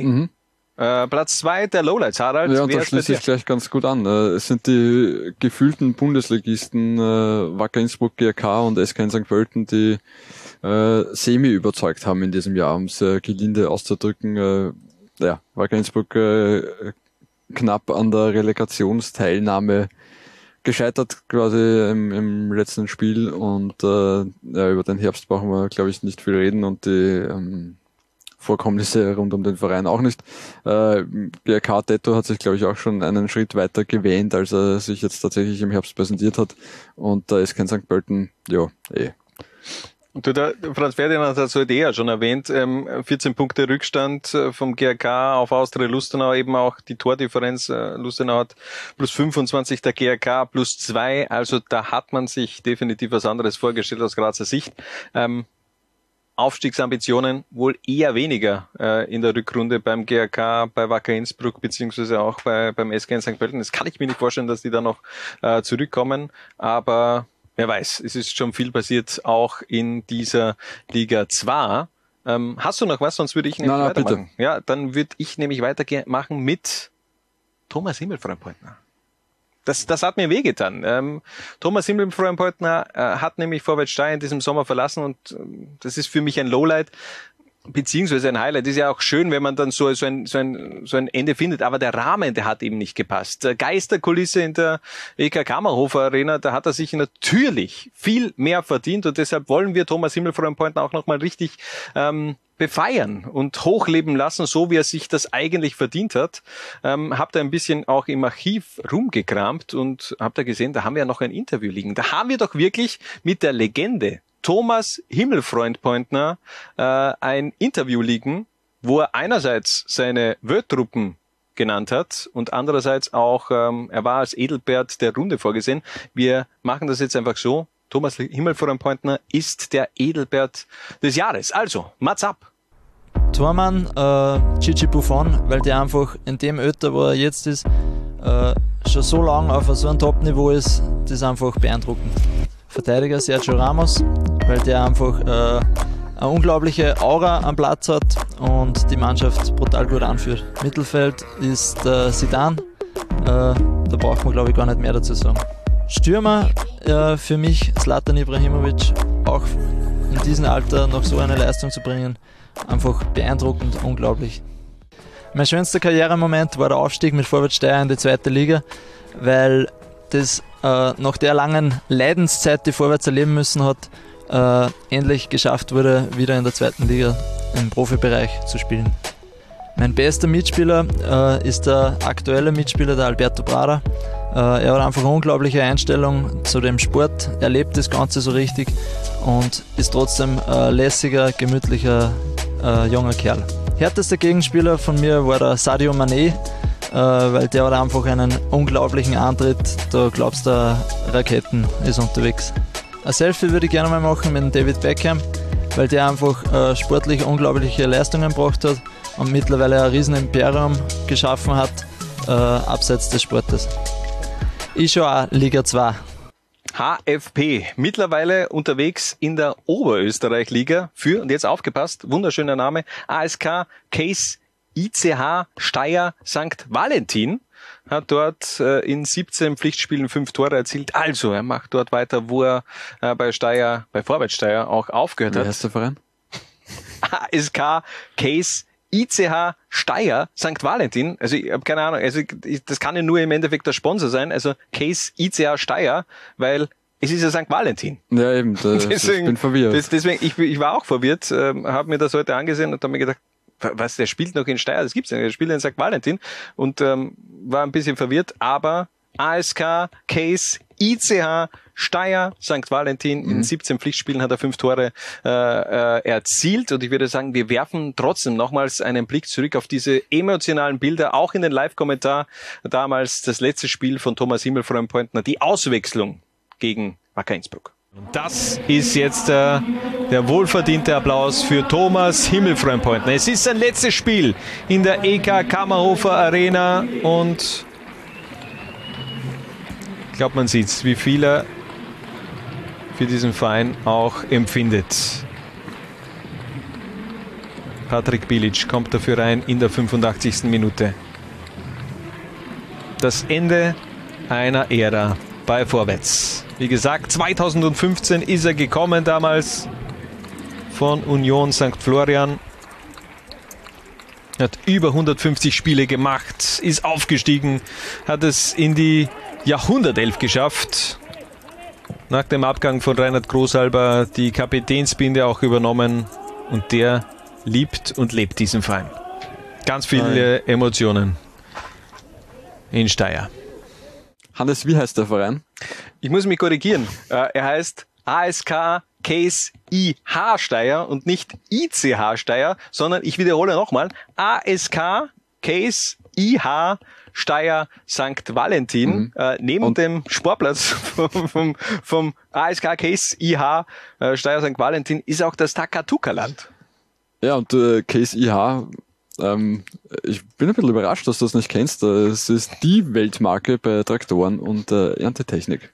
Ja, das äh, willst du jetzt äh, mich als, als Also Traktoren, das? Mähdrescher, Pressen, äh, Großtechnik, äh, alles, was man so braucht. Ja. Das ist meine persönliche Leidenschaft natürlich, die Traktoren. Und äh, aber nein. Ich meine, man muss, wir sind beide äh, Väter von Töchtern. Ja, da haben wir wenig mit, mit Traktoren zu tun.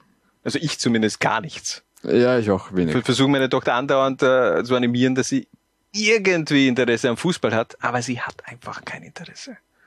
Das wird nichts mehr. Also ja. da, Da können wir es einmal äh, zusammenstecken. Sehr gut. Äh, sehr gut. Machen wir weiter. Ähm, nachdem wir jetzt äh, Thomas Himmelfreund-Pointner, glaube ich, auch äh, genügend nochmal ähm, abgefeiert haben. ASK Case IH Steyr St. Valentin. Ja, auch diesen Verein. Den werden wir natürlich auch im Auge behalten, wie es da weitergeht. Äh, beim ASK Case IH Steyr St. Valentin. Und äh, machen weiter mit den Lowlights. Platz eins, Harald. Wer ist, was ist dein größtes Lowlight des Jahres? Ja, es sind für mich zwei. Es waren diese beiden Schockmomente um äh, Amol Rashid und äh, Raphael Twamena, wo man halt wirklich merkt, äh, wo der Fußball halt komplett in den Hintergrund gerückt ist und äh, wo man merkt, dass halt die Gesundheit äh, wesentlich wichtiger ist als irgendwelche Punkte, Tore, persönlichen Statistiken etc. Ähm, Gott sei Dank ist es für beide äh, einigermaßen glimpflich ausgegangen letztendlich. Wie gesagt, haben wir eh schon angesprochen, äh, Amro Raschen nun eben im Jugendbereich der Vienna unterwegs und ähm, ja, Raphael Twamena bin ich gespannt, äh, wie dessen Weg auch weitergehen wird. Ähm, vom Blau-Weiß Linz hat man ja gehört, okay, es wird diese Vertragsauflösung angepeilt, aber ich glaube, Twamena hat noch Bock. Mal schauen, äh, wo er dann schlussendlich auch noch äh, Fuß fassen wird. Aber ja, kann ich nur so unterstreichen, dass äh, sicherlich äh, gehört natürlich ganz oben bei den Lowlights dazu. Ähm, bei mir sind es die Traditionsvereine im im Grunde so die gefühlten Bundesligisten, die du bei Platz zwei angeführt hast, eben auch äh, Wacker Innsbruck und der GRK, wo ich mir in diesem Jahr einfach auch äh, mehr vorgestellt habe. Ich habe mir da einfach ähm, vor allem jetzt äh, in dieser dieser Hinrunde der Saison 2021, 2022 dachte ich mir schon, dass es da ein richtiges Duell geben wird zwischen dem GRK und Wacker Innsbruck. Hat sich jetzt komplett anders ergeben. Mit Austria Lustenau schon eher eine Mannschaft dazugekommen, die ich so nicht auf der Rechnung hatte, beziehungsweise FAC auf Platz drei war jetzt auch nicht unbedingt äh, so äh, mein Tipp für einen Top 5 Platz, die Floridsdorfer. Und ja, die haben mich einfach enttäuscht und äh, bin gespannt, wie es äh, 2022 eben dann weitergeht bei den Innsbruckern beziehungsweise mit dem GK jeweils mit einem neuen Trainer äh, nochmal alles auf neu und dann schauen wir mal, was sie eben im kommenden Jahr abliefern werden und ähm, ja, kommen wir wieder zu den schöneren Dingen äh, in Liga 2 der Admiral zweiten Liga, nämlich zu unseren Highlights des Jahres. Harald, wer ist da bei dir auf der Eins? Auf der Eins äh, seid ihr, liebe ah, Hörer, ist, sehr, liebe Liga 2 Community. Ähm, so na, allen Ernstes, äh, ja, wirklich. Ja. Äh, aber ähm, erstens mal vielen Dank für die Treue und äh, ich finde wirklich, äh, dass sich da eine großartige Community gefunden hat, die bei aller ähm, Konkurrenz, äh, was die Vereine angeht, äh, eigentlich immer sehr respektvoll miteinander umgeht, äh, sehr humorvoll ist und äh, das ist einer der letzten Wohlfühlorte auf Twitter, finde ich. Ja, das, das, das finde ich gut. Das hast du gut ähm, auch ausgedrückt. Auch das, was ich eigentlich so äh, bei mir im Kopf habe oder auch im Herzen, muss man sagen. Wenn ich über die Liga 2 Community äh, nachdenke, ist es wirklich ein sehr respektvoller Umgang und ich glaube, das gibt's sehr selten mittlerweile auf dieser Welt, beziehungsweise auch wenn es wirklich äh, zu Fußballrivalitäten kommt, ähm, äh, taugt mir auch, ähm, ja, wäre für mich auch Platz eins gewesen, aber ich wollte jetzt ja nicht schon wieder ähm, das gleiche haben wie du. Ähm, von dem her habe ich mich etwas umentschieden und habe gesagt, okay, ähm, das, was wir eigentlich noch gar nicht so besprochen haben, war das Meisterschaftsfinish in diesem Sommer. Ähm, ich glaube, so eine Konstellation, einerseits Liefering gegen Blau-Weiß Linz wirklich um den Titel, wo er dann wirklich nur die Tordifferenz entschieden hat, beziehungsweise auf der anderen Seite äh, dieser Kampf um die Relegation zwischen Austria Klagenfurt und, und Wacker Innsbruck, ich meine, das war völlig irre. Ja. Äh, das war wirklich in den letzten drei Jahren, seitdem Liga 2 bei uns läuft, hat es immer eine Entscheidung am letzten Spieltag gegeben. Das ist ja Wahnsinn. Am, am, äh, damals 2018, 19 ähm, WSG gegen Ried, ein Jahr später Klagenfurt gegen Ried, dieses Jahr eben Klagenfurt, äh, ja, Klagenfurt gegen Wacker Innsbruck und äh, unfassbares Finish im Grunde hätte sich auch keiner gedacht. Da war ja im Endeffekt alles aufgelegt für die Relegationsteilnahme von Wacker Innsbruck und dann dieses äh, dramatische Finish äh, am Tivoli. Das erste Mal wieder seit Monaten durften Zuschauer rein und dann geht dir der Arsch auf Grundeis und du verlierst gegen die Juniors Oberösterreich. Ähm, dazu später vielleicht auch noch äh, etwas mehr.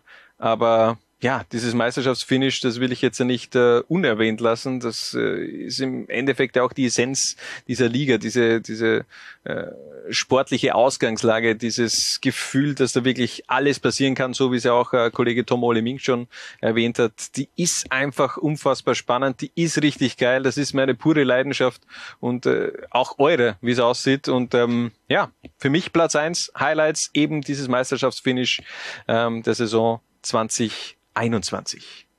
Wäre jetzt ein schönes Schlusswort, wenn wir nicht noch zwei Stunden Programm vor uns hätten. Wir haben noch so viel, Gottes Willen, wir haben noch so viel. Sollen wir mal eine kurze Pause machen? Machen wir einmal Pause? Nur, nein, nur einen kurzen Clip. Nur ja, einen kurzen Clip ja. dazwischen, okay? Kurzer Clip und dann geht's gleich weiter. Geht's los? Soll ich das nach der Reihe aber sagen, oder? Viva la 2. Viva la... Ja. Spanisch. Aber ich mal bereit bin, oder? Ey. Okay, nochmal. Viva La Liga 2. Viva la Liga 2. Viva la Liga 2. herrlich. Die Admiral, zweite Liga. Live bei Laola 1. Und da sind wir auch schon wieder zurück bei der Zwarer-Konferenz, Episode 45, die Twilights. Unser großer Blick auf das Kalenderjahr 2021. Und jetzt kommen wir zu den größten Momenten dieses Jahres. Wir haben unsere User gefragt, was war so die Situation, die Szene oder irgendetwas, was euch am meisten äh, aus diesem Jahr jetzt wirklich auch geflasht hat. Muss jetzt ja gar nicht was Positives sein oder äh, kann auch was Negatives sein, was Witziges sein, was Skurriles sein. Äh, Harald, wie war es bei dir, bevor wir jetzt die User ähm, zu Wort kommen lassen? Also mein Magic Moment äh, in diesem Liga 2 Jahr hat ein bisschen was von und täglich grüßt das Murmeltier, weil das sich sehr oft wiederholt. Das ist nämlich jedes Mal, äh, wenn der Hannes sagt, bist bereit? Ja, das, weil er dann äh, drückt aufs Knopf und die Aufnahme startet wieder und äh, wir ist reden weiter in der Zwarer-Konferenz. Geht's? Nein, es gibt beides. Aber du kannst, äh, wirst sicher da jetzt äh, 18 zusammenschneiden Nein, fix Nachhinein, nicht. Nein. damit die Leute wissen, wie das so Ganz abläuft ehrlich, bei uns. diese Mühe werde ich mir jetzt nicht antun. Das ist enttäuschend. Die letzten Tage habe ich sehr viel Zeit auch in diese Episode investiert. Das wird nicht passieren, vielleicht irgendwann mal im, im nächsten Jahr. Ja, aber nicht in dieser Episode. Tut uns leid, liebe äh, Verwandte und Freunde von äh, vom Hannes. Ja. Weihnachtsgeschenke gibt es mal keine, der Hannes hat genau. keine Zeit. Ich muss nur sowas. geht's raus, äh, rausschneiden von allen Zwarer-Konferenzen. Ähm, nein, mein äh, Moment des Jahres war eh dieses Meisterschaftsfinish äh, Wacker Innsbruck gegen den FC Juniors Oberösterreich. Ähm, vielleicht schauen wir noch mal rein. Dieses Ja, äh, entscheidende Tor von Jan Boller äh, gegen die Innsbrucker.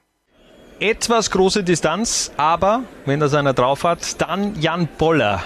Vier Saisontreffer hat er schon auf seinem Konto, wenn ich mich jetzt nicht täusche. Zwei davon nach einem Freistoß.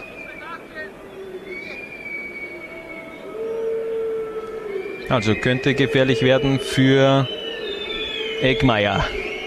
19. Spielminute. Die Juniors über Jan Boller! 1 zu 0 für die Juniors! Was für ein Tor! Und du hast es angekündigt. Wahnsinn! Was geht hier am Innsbrucker Tivoli ab? Ja, super Schusstechnik äh, mit der Innenseite fast aus dem Stand. Nur drei Schritte Anlauf, Anlauf, trifft den Ball optimal, knapp über die Mauer. Ja, ganz stark angetragen von Hole in One. Tolles Tor. Jan Boller. So, aber jetzt, jetzt werden sich natürlich viele fragen, warum ist das mein Magic Moment des Jahres 2021? Ja, ähm, warum? Einfache Antwort. Ich war komplett überrumpelt mit dieser, mit diesem Tor, mit dieser Partie, denn äh, ich habe mir einfach komplett was anderes über diese 90 Minuten mh, gedacht, was da passieren wird. Und 9-0. Nein, ja, okay. Stimmt. Aber trotzdem war ich einfach auch komplett, komplett ratlos. Und auch der Robin, mit dem ich die, die Partie kommentiert habe, äh, die, die letzten Minuten, das, da waren wir wirklich sprachlos. Und wer mich kennt, ich bin selten sprachlos. Aber bei dieser Partie, bei dieser Konstellation, bei diesem Finish, wo ich ja, ich war fix davon der Überzeugung, dass Wacker das in die Relegation schafft und dann gibt es diesen, diesen Treffer von Jan Boller und immer einfach auch die Ausgangslage. Endlich dürfen wieder die Fans ins Stadion, 3000 Leute, natürlich alle gehypt von diesem Meisterschaftsfinale, von den Runden davor, diese Siegesserie von Wacker Innsbruck. Es war ja eigentlich alles aufgelegt. Dann hat im, im Nachhinein hat man eben schon gehört, beziehungsweise währenddessen, dass es da im Hintergrund eben schon ein paar turbulente Situationen scheinbar gegeben hat. Ähm, und das scheinbar eben auch das Ergebnis aus dieser turbulenten Schlussphase dann im Hintergrund, dass eben dann auch auf dem Platz dann man nicht so abliefern hat können, wie man es gerne äh, gemacht hätte. Man war komplett überfordert mit diesem Rückstand. Ich, ich hatte nie in den verbleibenden, ich weiß jetzt nicht ganz genau, wann der Treffer gefallen ist, aber in der, in der restlichen Zeit dieser Partie nie das Gefühl, dass das Wacker Innsbruck dann noch mal zurückkommt. Das war für mich ähm, nicht schockierend, das wäre jetzt ein bisschen äh, zu, zu übertrieben, äh, Aber trotzdem. Magisch. auch nicht magisch. Es war auch kein magischer Moment, aber ich war einfach komplett Denkwürdig. perplex. Äh, denkwürdig und äh, diese Partie werde ich äh, noch äh, oft zurückdenken, glaube ich. Äh, in meinem Leben natürlich auch an das 0 zu 9, was ich auch gemeinsam mit Momo kommentieren habe dürfen. Ähm, ja, das so mein Moment des Jahres Liga 2, der für mich am meisten in Erinnerung bleiben wird. Jetzt hören wir rein bei unseren User. Auch da gibt's einige gute Beispiele vom Tomole, also User und Kollegen natürlich, äh, mit äh, Tom Ole Mink, ähm, mit Lauren Burtscher, mit Paparazzo Orange, mit Momo Akondi, mit Johnny Jimbo, äh, Franz Ferdinand und natürlich abschließend auch Richard Turkovic. Und dann der Liga 2 Moment des Jahres. Liga 2, ich habe mal versucht, den Slogan hier ins äh, Spiel zu bringen, Liga 2, die Liga, in der alles möglich ist, weil nämlich drei Sachen vorgefallen sind in diesem Jahr, die ich so noch nie gesehen habe. Einmal eine Hubschrauberlandung, das andere ein Dach, das plötzlich anfing zu brennen und das dritte eine ganz kurze Szene, die sich aber zugetragen hatte am 5. April und zwar in Wiener Neustadt, als äh, Rapid 2 auf Vorwärts Steiger getroffen ist und der Kameramann in der 34. Minute, war eine Zwei-Kamera-Produktion, und dann raufgegangen ist zu einer Maschine, Flugzeugmaschine, Leichtmotor, also nichts Großes, auch kein A380, der da plötzlich vorbeiflog, aber ihm raufging auf die auf das Flugzeug, das über das Stadion hinwegflog und von dort aus direkt in die Slow-Mo rein. Das war für mich ein Liga 2 Moment, weil ich so etwas echt noch nie gesehen habe, aber es hatte was. Ja, je nachdem, wofür man sich dann mehr interessiert. Ob für Flugzeuge oder für den Angriff. Jedenfalls eine gute Möglichkeit für Strunz. Also David 2 äh, ist zum einen ähm, das Sieben-Tore-Spektakel in St. Pölten äh, gegen der GAK. Das war ziemlich cool, wo ich im Stadion war, als neutraler Zuschauer. Äh, auch von der Stimmung her. Äh, von beiden Fanseiten war das echt lässig. Und äh, dann noch persönlich, ja, ähm, würde ich sagen, ähm, dass, den, dass Liga 2 konnte nie für, für ähm, jetzt mein größter, also von der Followeranzahl mein größter Account ist. Das würde ich auch noch als persönlicher Erfolg in der ähm, Kombination mit der Liga 2 äh, sehen. Ja. Was ist denn mein persönlicher Moment des Jahres? Und das ist relativ einfach. Das spielt natürlich Richard Turkovic eine Rolle und auch Johannes Christoforic, die ein Spiel von Blau-Weiß Linz kommentiert haben. Und es war erst kürzlich und nach dem Spiel verabschiedete sich Ricci äh, mit einem Kuss auf seinem Trikot und er wollte natürlich das blau-weiße Logo küssen und küsste das Logo der zweiten Liga. Danke, Richard, für deine Bitte, Expertise. bitte. Hat mir sehr es? viel Spaß gemacht äh, mit dir. Und äh, Wo ist es? die zweite Liga, ja. Ah, da. ja, Ja, aber du, das du liebst die Trikot zweite, sein. ja, das ist ja so schön. Du, du liebst die zweite Liga. Das, Das war ganz fantastisch und ein wenig sinnbildlich. Richard ist ein, ist ein feiner Kerl, aber auch sehr, sehr interessiert am gesamten Fußball in Österreich. Und da kommt man irgendwie fast in Versuchung, Blau-Weiß den Aufstieg nicht zu wünschen, damit Richard der Liga zwar erhalten bleibt, aber ich denke, bei seinem breiten Interesse wird er das auch so oder so tun und uns erhalten bleiben. Das ist mein Moment. Mein Highlight äh, der Hinrunde bei Liga 2. Treue Liga 2 Zuhörer wissen Bescheid. Äh, ich war immer schon ein riesiger Fan von Thomas Grumser und habe nie verstanden, was, was, seit, ich habe nie sein Schicksal beim, bei Wacker Innsbruck nachvollziehen können und äh, Lukas Hupfauf hat jetzt in der Tiroler Tageszeitung das angesprochen, was wir uns alle schon gedacht haben. Dieser Wechsel war ein großer Fehler und seitdem geht's dem, äh, geht's Wacker einfach sehr, sehr schlecht. Und äh, das war mein Highlight, dass das jetzt öffentlich so klar angesprochen wird, dass es öffentlich so klar äh, wirklich unterstrichen wird, was wir uns alle gedacht haben. Grumser gehen zu lassen, war ein riesiger Fehler. Und äh, seitdem geht's Wacker Innsbruck einfach sehr, sehr schlecht. Deswegen Daumen hoch für Lukas Hupfauf, dass er den Mut hatte, das in der Tiroler Tageszeitung anzusprechen. Sonst hätte er mit dem zweiten Kontakt abschließen Ah, aufgepasst, müssen. Kitagawa! Super gemacht. 72. Super Minute. gemacht. Und der Bann ist also gebrochen beim 25-Jährigen. Wie man unschwer erkennen konnte, war ein Highlight für mich das 2 zu 1 von Kitagawa im Spiel gegen die Young Violets und damit der Treffer zum Derby-Sieg. Und Derby-Sieger, Derby-Sieger, hey! hey! Derby-Sieger, Derby-Sieger, hey! Hey. Zum anderen gibt es aber auch positive Highlights dieser Saisonhälfte. Da wäre zum einen der 3 zu 1 Heimsieg gegen Wacker Innsbruck, Grüße an die Community, das 4 zu 0 gegen Vorwärts Steyr mit dem Blitztor von David Peham, bei dem ich mir sicher bin, dass er in der zweiten Saisonhälfte noch explodieren wird. Und weil ich es persönlich auch mal wieder nach Graz geschafft habe, der 1 zu 0 Heimsieg gegen den FAC. Airbus 6 sei Dank. Aber äh, was war das dritte? Ich habe vergessen, wie es genau heißt. Liga 2 Moment des Jahres oder so. Äh, da muss mir zwangsläufig einfallen, äh, in Luschnau im Reichshofstadion Emma Achenbong spielt diesen Zuckerpass auf Matthias Seidel.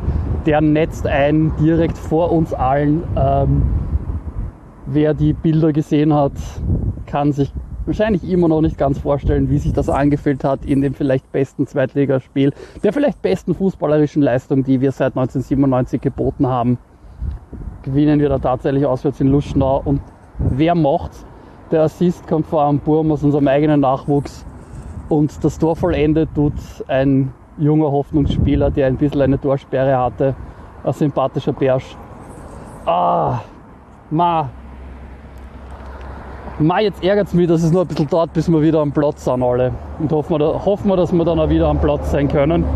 Äh, ja, ich kann nur dasselbe sagen wie immer. Die einzige Art und Weise, wie wir das erreichen werden, ist, dass sie alle impfen lassen. Geht's euch impfen, wenn es noch nicht wart. I'm not kidding. Geht's impfen. Ja, da waren schon ein paar ganz interessante Momente mit dabei. Ich habe den Nachfolger von Ercan Kara gesehen. ja, Johnny Jimbo hat auf jeden Fall sehr gut gemacht. Aber ich finde auch diesen Kameraschwenk, den, den hat natürlich der Tom Ole eher auf dem Schirm, weil er die Partie kommentiert hat.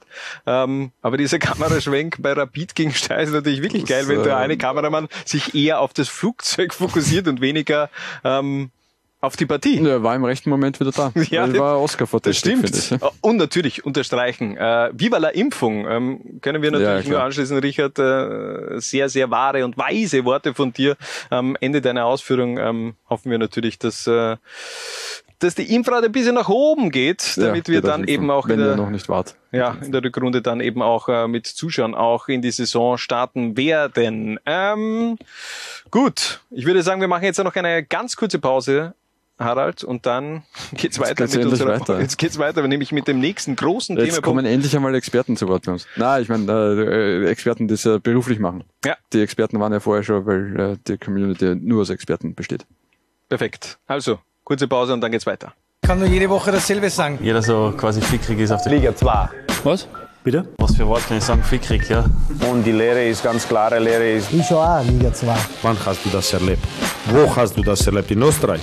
Derjenige, der was Österreicher ist, kann stolz sein auf, auf das, dass er Österreicher ist. Ach, das ist mir relativ wurscht. Ich kann nur jede Woche dasselbe sagen. Ich schon auch, Liga 2. Ach, das ist mir relativ wurscht. Das hat mit Respekt nichts zu tun. Nichts zu tun. Nichts zu tun. Es tut mir leid. Nichts zu tun. Ja, da sind wir auch schon wieder zurück bei der Zwara-Konferenz XXL, diese Episode 45. Und jetzt da machen wir das Jahresfazit eines jeden Vereins. Aber das machen im Grunde nicht wir, sondern viele Kollegen, die wir angefragt haben. Schickt uns zwei, drei Minuten was über, über die Saison beziehungsweise über das Kalenderjahr des, äh, der verschiedenen Vereine. Und wir beginnen natürlich äh, chronologisch von der Tabelle von äh, unten nach oben und starten also mit dem SK BMD Vorwärtssteier. Kollege Raphael Watzinger der oberösterreichischen, der oberösterreichischen Nachrichten, bitte. Je länger die Saison gedauert hat, umso besser kam Vorwärtssteier in diesem Herbst eigentlich in Form. Den letzten drei Herbstrunden blieb man ungeschlagen. Der Start, der war dafür katastrophal. Nur ein Punkt aus den ersten acht Spielen. Kein Wunder, dass die Vorwärtsbosse in dieser Phase reagiert haben. Nach vier Niederlagen zum Start musste Andreas Millot gehen. Für ihn kam Clublegende Daniel Madlener und dieser Trainerwechsel, der brachte auch einen Philosophiewechsel mit sich. Millot stand eher für die Defensive, Madlener sucht sein Heil in der Offensive. Und dieser Philosophiewechsel, der hat gedauert, er hat sich dann aber doch auch in den Ergebnissen merkbar gemacht. Äh, neun Punkte holte vorwärts unter Madlener alle neun Punkte in seinen elf Spielen. Äh, man muss auch bedenken, Vorwärts hat ein Spiel weniger. Das letzte Spiel gegen Horn wurde witterungsbedingt abgesagt. Das heißt, man hat zumindest im Frühjahr noch alle Chancen auf den Klassenerhalt.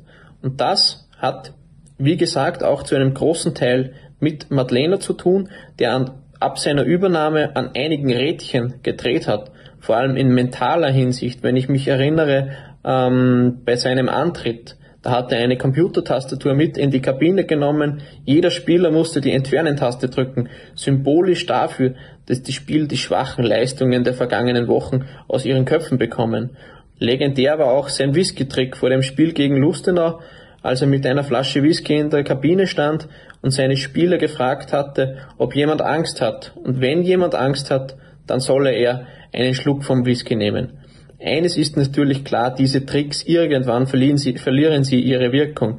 Schlussendlich muss sich die Qualität auf dem Platz durchsetzen. Vorwärts hat ganz gute Chancen, finde ich, für das Frühjahr. Man wird sich auch verstärken, man will sich auch verstärken, vor allem in den zentralen Positionen, was die Innenverteidigung oder den, den Sechser betrifft.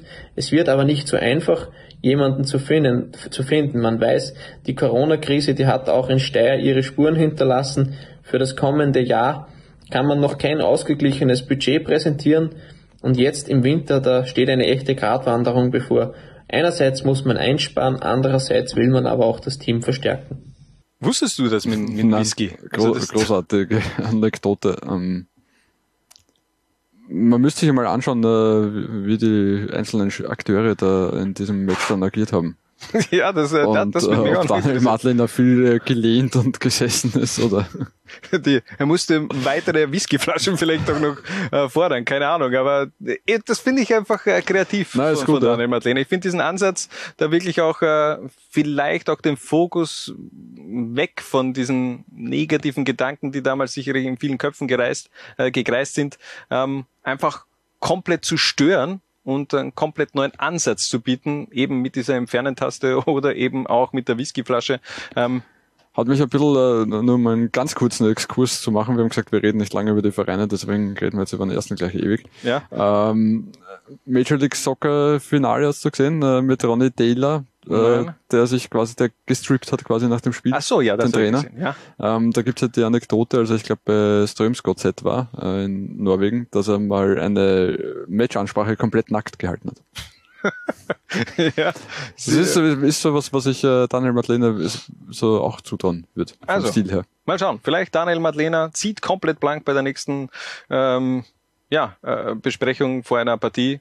Vielleicht schicken wir dann auch eine Kamera rein. Das wären, wären glaube ich, schon ziemlich skurrile Bilder, die man da sehen würde bei Vorwärts Steyr. Ähm, abschließend zum Thema Steyr, was glaubst du? Was, was, was passiert in der Rückrunde? Sie haben sich jetzt da auch schon ähm, verstärkt. Haben sich verstärkt, bin Ja. gespannt, ja, wie es weitergeht. Gut, du willst das eher kurz Genau. und äh, bündig machen. Wir machen weiter mit dem 15 Platzierten in Liga 2, nämlich dem FC Juniors Oberösterreich. Wieder Raphael Watzinger mit seiner Ausführung des Jahres 2021 für die Juniors. Es war ein Herbst zum Vergessen für den FC Juniors. In 16 Spielen gelang nur ein Sieg. Insgesamt holte man 10 Punkte. Das bedeutet den vorletzten Platz nach dem Herbstdurchgang und somit auch akute Abstiegsnot für die Frühjahrssaison. Vor allem in der Defensive, finde ich, liegt der Hund begraben beim FC Juniors mit 40 Gegentouren. Das ist einfach zu viel. Zweieinhalb Tore im Schnitt pro Partie. So viel Tore kann man gar nicht schießen, dass man hier Spiele gewinnt. Und im Nachhinein gesehen muss man auch sagen, das Projekt mit Stefan Hirzi, der 33-Jährige, kam im Sommer zum Club als neuer Trainer, war damals der jüngste Proficoach in Österreichs Profiligen. Dieses Projekt, das ist einfach gescheitert. Mit so einem jungen Trainer, das hat nicht funktioniert. In der Winterpause soll jetzt ein neuer Mann kommen. Das kann sich aber natürlich noch ziehen.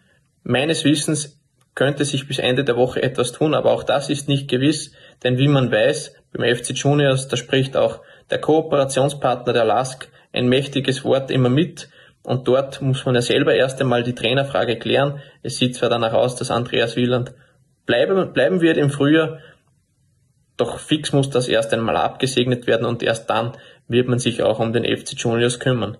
Das einzig Positive vom FC Juniors in dieser Herbstsaison mit Boller, Nakamura und auch Hong haben es drei Kicker aus dem Juniors Pool wieder nach oben geschafft und einige Einsätze bei der ersten Mannschaft beim LASK in der Bundesliga absolviert. Gut, die, Stimmung ist auf jeden Fall sehr gut, denn ich, wir waren uns jetzt, äh, wir wollten noch mal sicher gehen, ob jetzt äh, eh noch kein neuer Trainer feststeht bei, beim FC Juniors Oberösterreich. Und ich habe jetzt einfach auf Google Trainersituation eingegeben und bin überraschenderweise zu keiner Antwort gekommen.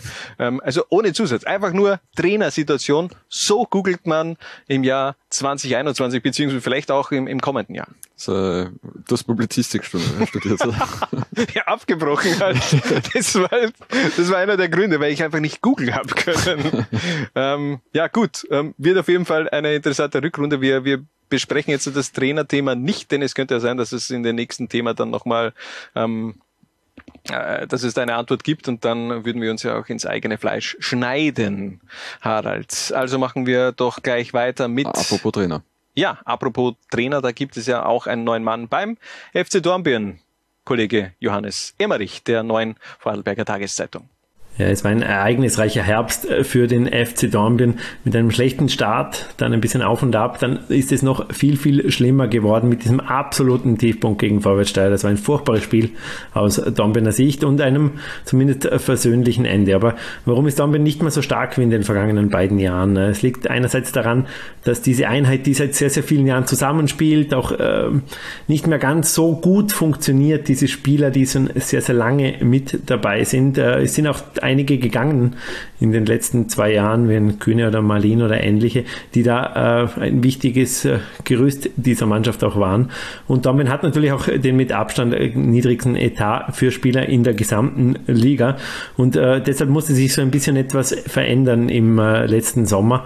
Das hat man auch getan, hat dann einige Junge geholt, einige Leihspieler und das ist aber nie so wirklich ineinander gegriffen. Und Trainer Ori, der war dann so ein bisschen der Leidtragende ähm, im ersten Schritt. Er hat dann auch einige falsche Entscheidungen getroffen, aber er ist äh, einfach im falschen Moment auch zum Verein gekommen, muss man sagen. Und es hat sich dann so ein bisschen eine Abwärtsspirale entwickelt. Ich habe gerade mit Felix Gurschler geredet, hat mir auch erzählt, äh, sie haben dann selber nicht genau gewusst, an was liegt es, was ist der Grund für diese, ähm, ja, für diese Schwäche. Und das konnte erst verändert werden mit dem äh, Rauswurf von Uri. Erst damit konnte ein neuer Impuls gesetzt werden. Dann ist es besser geworden.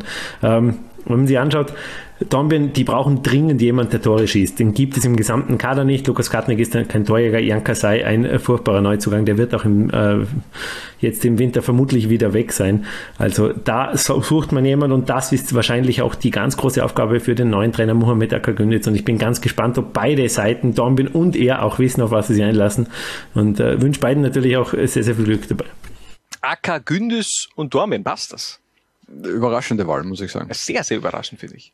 Ähm, nachdem Sportchef Peter Handler ja quasi als Kriterium ausgegeben hat, dass ein Trainer sein sollte, der sich gut mit der Trainingssteuerung auskennt, weil sie ja einige äh, Spieler und auch Stammspieler haben, die ja nebenbei nach einem äh, Brotberuf nachgehen, äh, wüsste nicht, dass, äh, äh, dass Acker Künditz da jetzt allzu große Erfahrung hat. Andererseits hat er halt jetzt viel mit äh, Spielern gearbeitet, die nebenbei in die Schule gegangen sind. Vielleicht zählt das als Ersatz. Ähm, aber was wir vorher über Peter Packold besprochen haben, gilt natürlich da auch. Äh, lass mal einmal arbeiten, äh, schauen wir mal, was passiert. Bin gespannt auf jeden Fall. Aber wie gesagt, hätte ich so nicht erwartet. Gespannt darf man natürlich auch über die Rückrunde der Young Violets Austria Wien sein. Da haben wir unseren Kollegen eigentlich äh, angesprochen. Andy Ogris, ein absoluter Kenner natürlich am Verteilerkreis und der resümiert über das Kalenderjahr 2021 der Jungfeilchen. Wir bewerten die Young Violets äh, über das Jahr 21, 2021 hinweg. Im Frühjahr äh, haben sie die Tabelle dann am Ende des Tages abgeschlossen mit dem elften Platz Insgesamt haben sie 32 Punkte gemacht bei einem Torverhältnis von 41 geschossenen und 52 kassierten. Was man da dazu sagen kann, ist, dass man unter die sechs Besten war, was geschossene Tore betrifft. Aber es haben auch nur fünf mehr bekommen. Das heißt, in der Defensive waren wir nicht so gut aufgestellt bei den Young Violets. Siege waren achte, unentschieden achte bei 14 Niederlagen. Was auffällig ist gegenüber dem, dem, dem Herbst davor, hat man dann im Frühjahr trotzdem positiv bilanzieren können, weil man trotzdem sieben Siege eingefahren hat. Dann sind diverse verletzte Spieler, zum Beispiel der Page wieder retourgekommen und viele Junge dazugekommen, weil im Frühjahr auch schon dann die einen oder anderen Jungen, Wustinger, Braunöder, bei der Kampfmannschaft teilweise mittrainiert haben und die Vorbereitungen dort gemacht haben. Das heißt, es hat die Young Violets auch ein bisschen geschwächt. Aber am Ende des Tages mit dem 11. Tabellenplatz, glaube ich, kann man im Frühjahr dann zufrieden sein. Der Herbst ist tabellarisch mit dem 13. Rang jetzt nochmal in die Winterpause gegangen. Bei einem Torverhältnis bei 13 Punkte, 17 zu 28 Torverhältnis. Mit 17 geschossenen Toren sind wir die zweitwenigsten. Drei Siege, vier Unentschieden, neun Niederlagen. Eigentlich war der Saisonstart richtig erfreulich mit zwei Siegen und einem Unentschieden. Aber dann ist es ein bisschen zu einem Einbruch gekommen. Sieben Niederlagen in Folge. Das war natürlich deftig. Äh, generell kann man sagen, dass natürlich das alles ein bisschen der, der Aufrücker in die Kampfmannschaft geschuldet ist. Defensiv hat man sich ein klein wenig dabei, 28 Gegentoren ist natürlich ein bisschen von defensiv, dass man stabiler waren kann man nicht so drüber reden, aber sie haben sich ein bisschen stabilisiert. Aber nichtsdestotrotz ist natürlich weit hinter den Erwartungen zurück. Wir wollten schon schauen, dass wir da besser aufgestellt sind, ist uns nicht gelungen. Wollen wir schauen, dass wir jetzt dann im Frühjahr 22 äh, die eine oder andere Schrauben Draht und dass das ins Positive geht. Ansonsten bilanzmäßig eine der jüngsten Mannschaften in der Liga, keine Frage. Aber es wird natürlich wichtig sein, im Frühjahr gut in die Saison zu starten, um äh, die Liga zu halten. Es wird der Kampf gegen den Abstieg werden. Generell trotz allem eine durchwachsenes Jahr, aber auch natürlich dem geschuldet, dass wir natürlich mit Covid einen, einen, einen Gegner haben, den wir schwer schlagen. Und deswegen ist es auch für die jungen Burschen nicht so einfach gewesen. Das ist meine Analyse zu den Young Violets. Ich wünsche allen frohe Weihnachten und vor allen Dingen Gesundheit. Bleibt gesund. Viert euch. Kampf gegen den Abstieg wird man diesen Kampf auch gewinnen, Harald?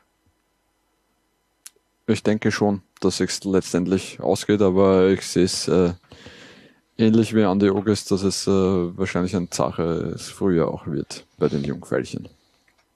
Auch das unterstreiche ich und wir machen gleich weiter im Takt mit dem Tabellenzwölften der Hinrunde mit dem SV Horn und da haben wir den Kollegen Bernd Dangel angefragt, der soll uns ein Jahresfazit zu den Waldviertlern übermitteln. Ja, für den SV Horn war das Jahr 2021 ein echtes Auf und Ab. Das Jahr hat schon recht turbulent begonnen, nachdem Sportdirektor Reinhard Wienerleck zum Jahreswechsel nach internen Reibereien mit Geschäftsführer Andreas Zinkel, der sich im Laufe der Zeit immer mehr als die starke Hand der Horner herauskristallisierte, er das Handtuch geworfen hat.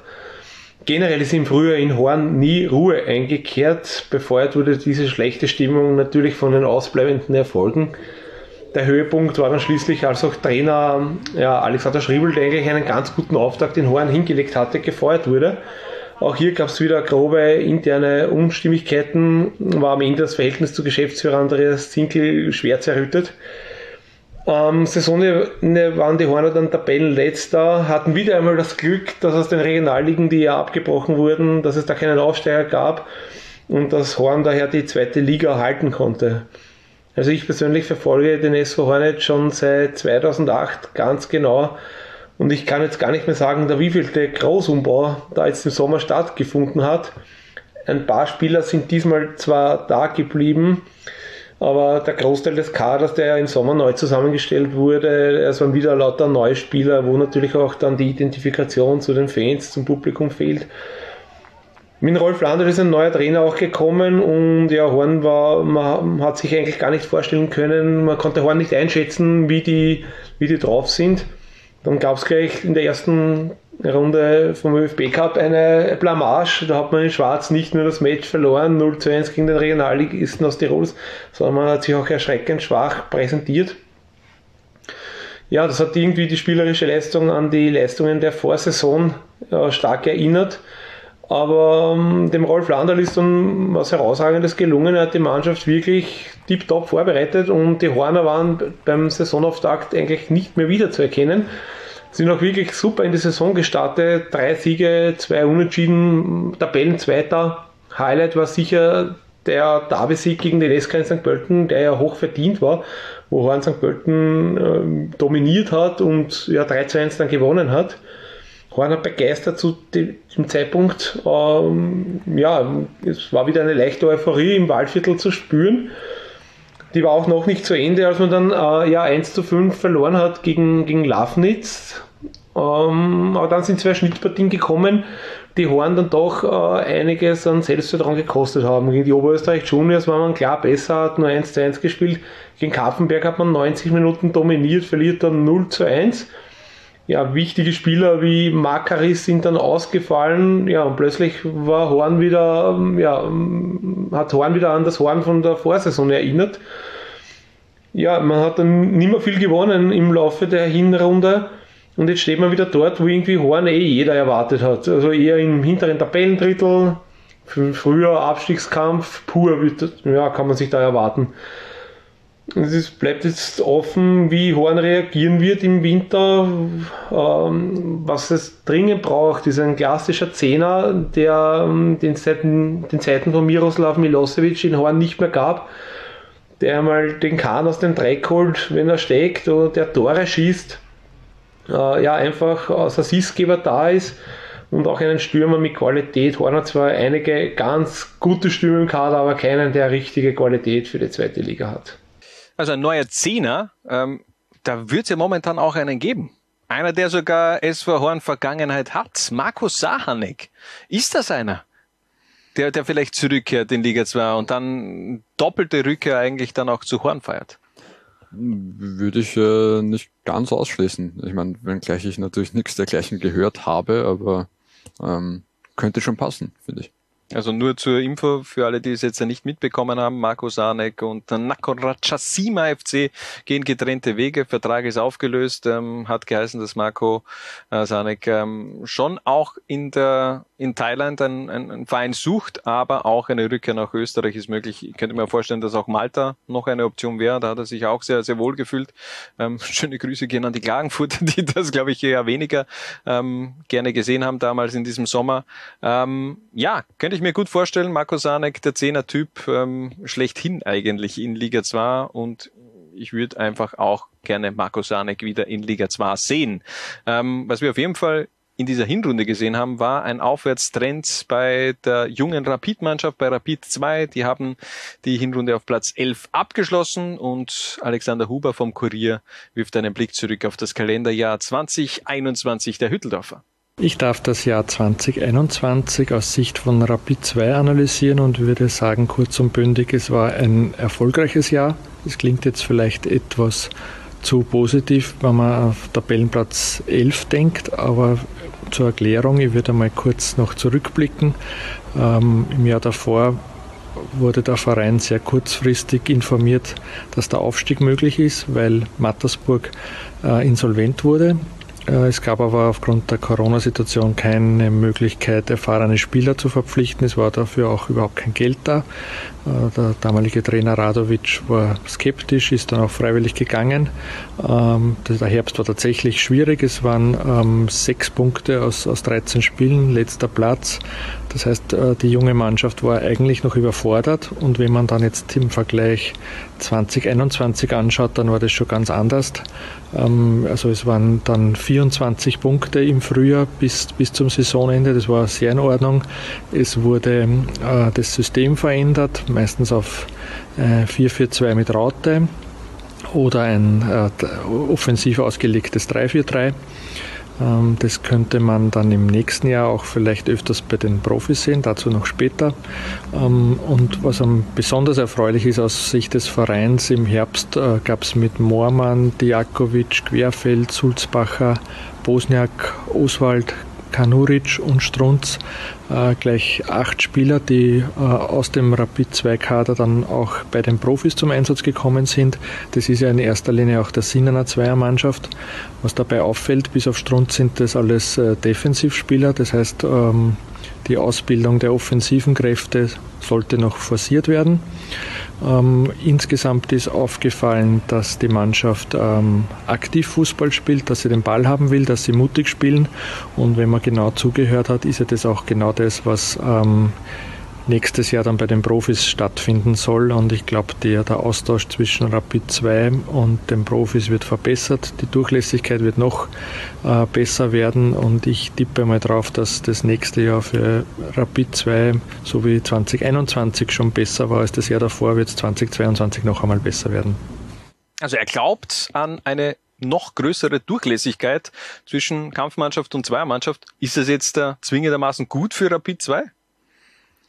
Also ich habe auch das Gefühl und äh, bin gespannt, wie es äh, Ferdinand Feldhofer da mit den ganz jungen Burschen anlegt, äh, dass es natürlich, wenn die Durchlässigkeit nach oben so hoch ist, dass äh, alle Leistungsträger äh, schnell bei den Profis drankommen, es jetzt nicht zwangsläufig gut sein muss für die Zweiermannschaft, äh, sehen wir eh bei den Young Violets, aber äh, zum Wohle des gesamten Vereins äh, ist es natürlich schon und im Grunde glaube ich auch alternativlos. Also so wie Rapid das einfach auch in den letzten Monaten praktiziert hat, das muss eben auch die Vision, die Zukunft für, für Rapid sein, aber auch für die Austria eben da die, die jungen Spieler da heranzuführen an die, an die Kampfmannschaft und ähm, ja, ich glaube, da ist man auf einem sehr guten Weg.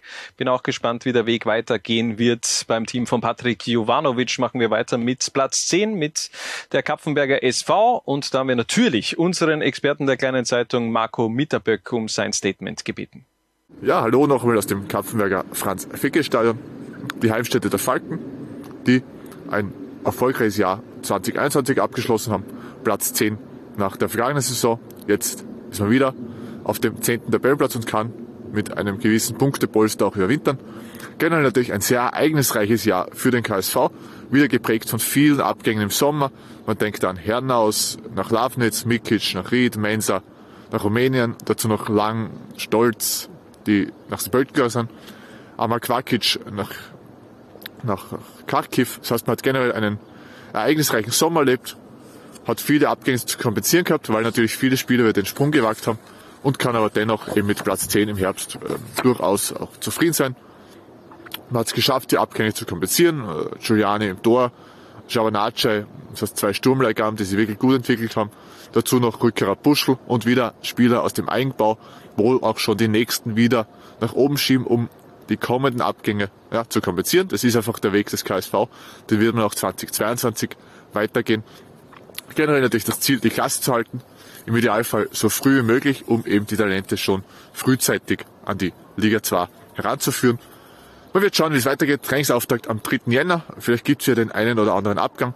Fix ist hingegen das Trainerteam. Ja, nach dem Abgang von Abdullah Brakovic in den Kosovo leiten jetzt Vlado Petrovic und David Seča das Training. Das wird sich im, Frühjahr auch so einstellen. Generell beide Trainer haben hm, wirklich den, den Auftrag, auch den KSV offensiver spielen zu lassen, mutiger.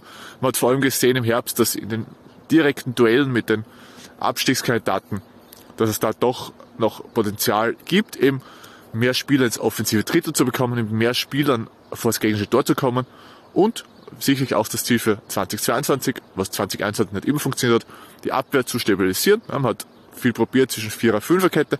Das hat nicht immer den gewünschten Erfolg gebracht. Jetzt geht es wirklich eben darum, die Abwehr zu stabilisieren und generell als gesamte Mannschaft mehr ja, in die Offensive zu gehen, um dort vermehrt zum Torabschluss zu kommen. Wie gesagt, generell 2021 für den KSV ein gutes Jahr, das wieder geprägt war von Umbrüchen. 2022 wird man konstant weitermachen und es ist einfach der Weg des KSV, Abgänge zu kompensieren. Deshalb gibt es auch die Akademie im Hintergrund von mir. Und das ist der Weg der Falken. Der Weg der Falken, wie es Marco Mitterböck genannt hat, ich glaube auch der ist alternativlos. Da macht man immer eigentlich aus der Not eine Tugend. Genau. Und äh, was wir ganz zu Beginn der Sendung besprochen haben, dieses Akademie-Thema ist natürlich äh, für Kaffenberg auch eines und sollte es da eine zweite Akademie-Leistungsstufe geben, wäre das äh, für die Jungfalken natürlich auch, äh, glaube ich, schon noch einmal super. Reisen wir weiter. Von der Steiermark nach Tirol zu Wacker Innsbruck, Tabellenneunter in dieser Hinrunde. Und äh, da haben wir unseren Kollegen, unseren Chef, Peter Ritzler, um seine Expertise. Das Jahr 2021 wird nicht in die Erfolgsgeschichte des FC Wacker Innsbruck eingehen. Da hat es viel bessere Jahre gegeben. Und das ist wahrscheinlich auch ein bisschen Problem dieses großen Traditionsvereins, weil in der ewigen Bundesliga-Tabelle ist man noch weit vorn. Da würde man das Meisterplayoff quasi kratzen. Ich glaube, Vierter oder Fünfter. Ebenfalls ist Wacker ein Schwergewicht des österreichischen Fußballs Jahres. Und ich habe letztes Jahr Silvester den Ali Hörtnagel durch Zufall in einer Skihütte getroffen. Wir haben kurz quatscht über das Jahr und er war eigentlich sehr zuversichtlich, dass es heuer was wird, weil Birovka der richtige Trainer und überhaupt und die äh, wird man mal sehen, was da, was da wird. Und dann ist das Jahr ganz anders gekommen, wie es sich der Sportdirektor vorgestellt hat.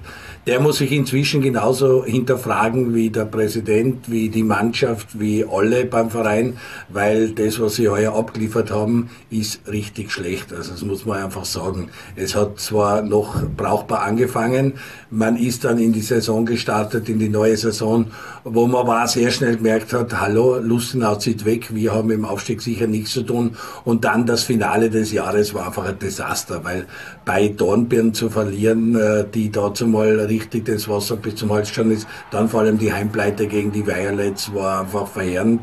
Da haben sich die meisten Leute dann noch abgewandt von dem Verein, weil das 1-4, das war eine Katastrophe, Bankrotterklärung.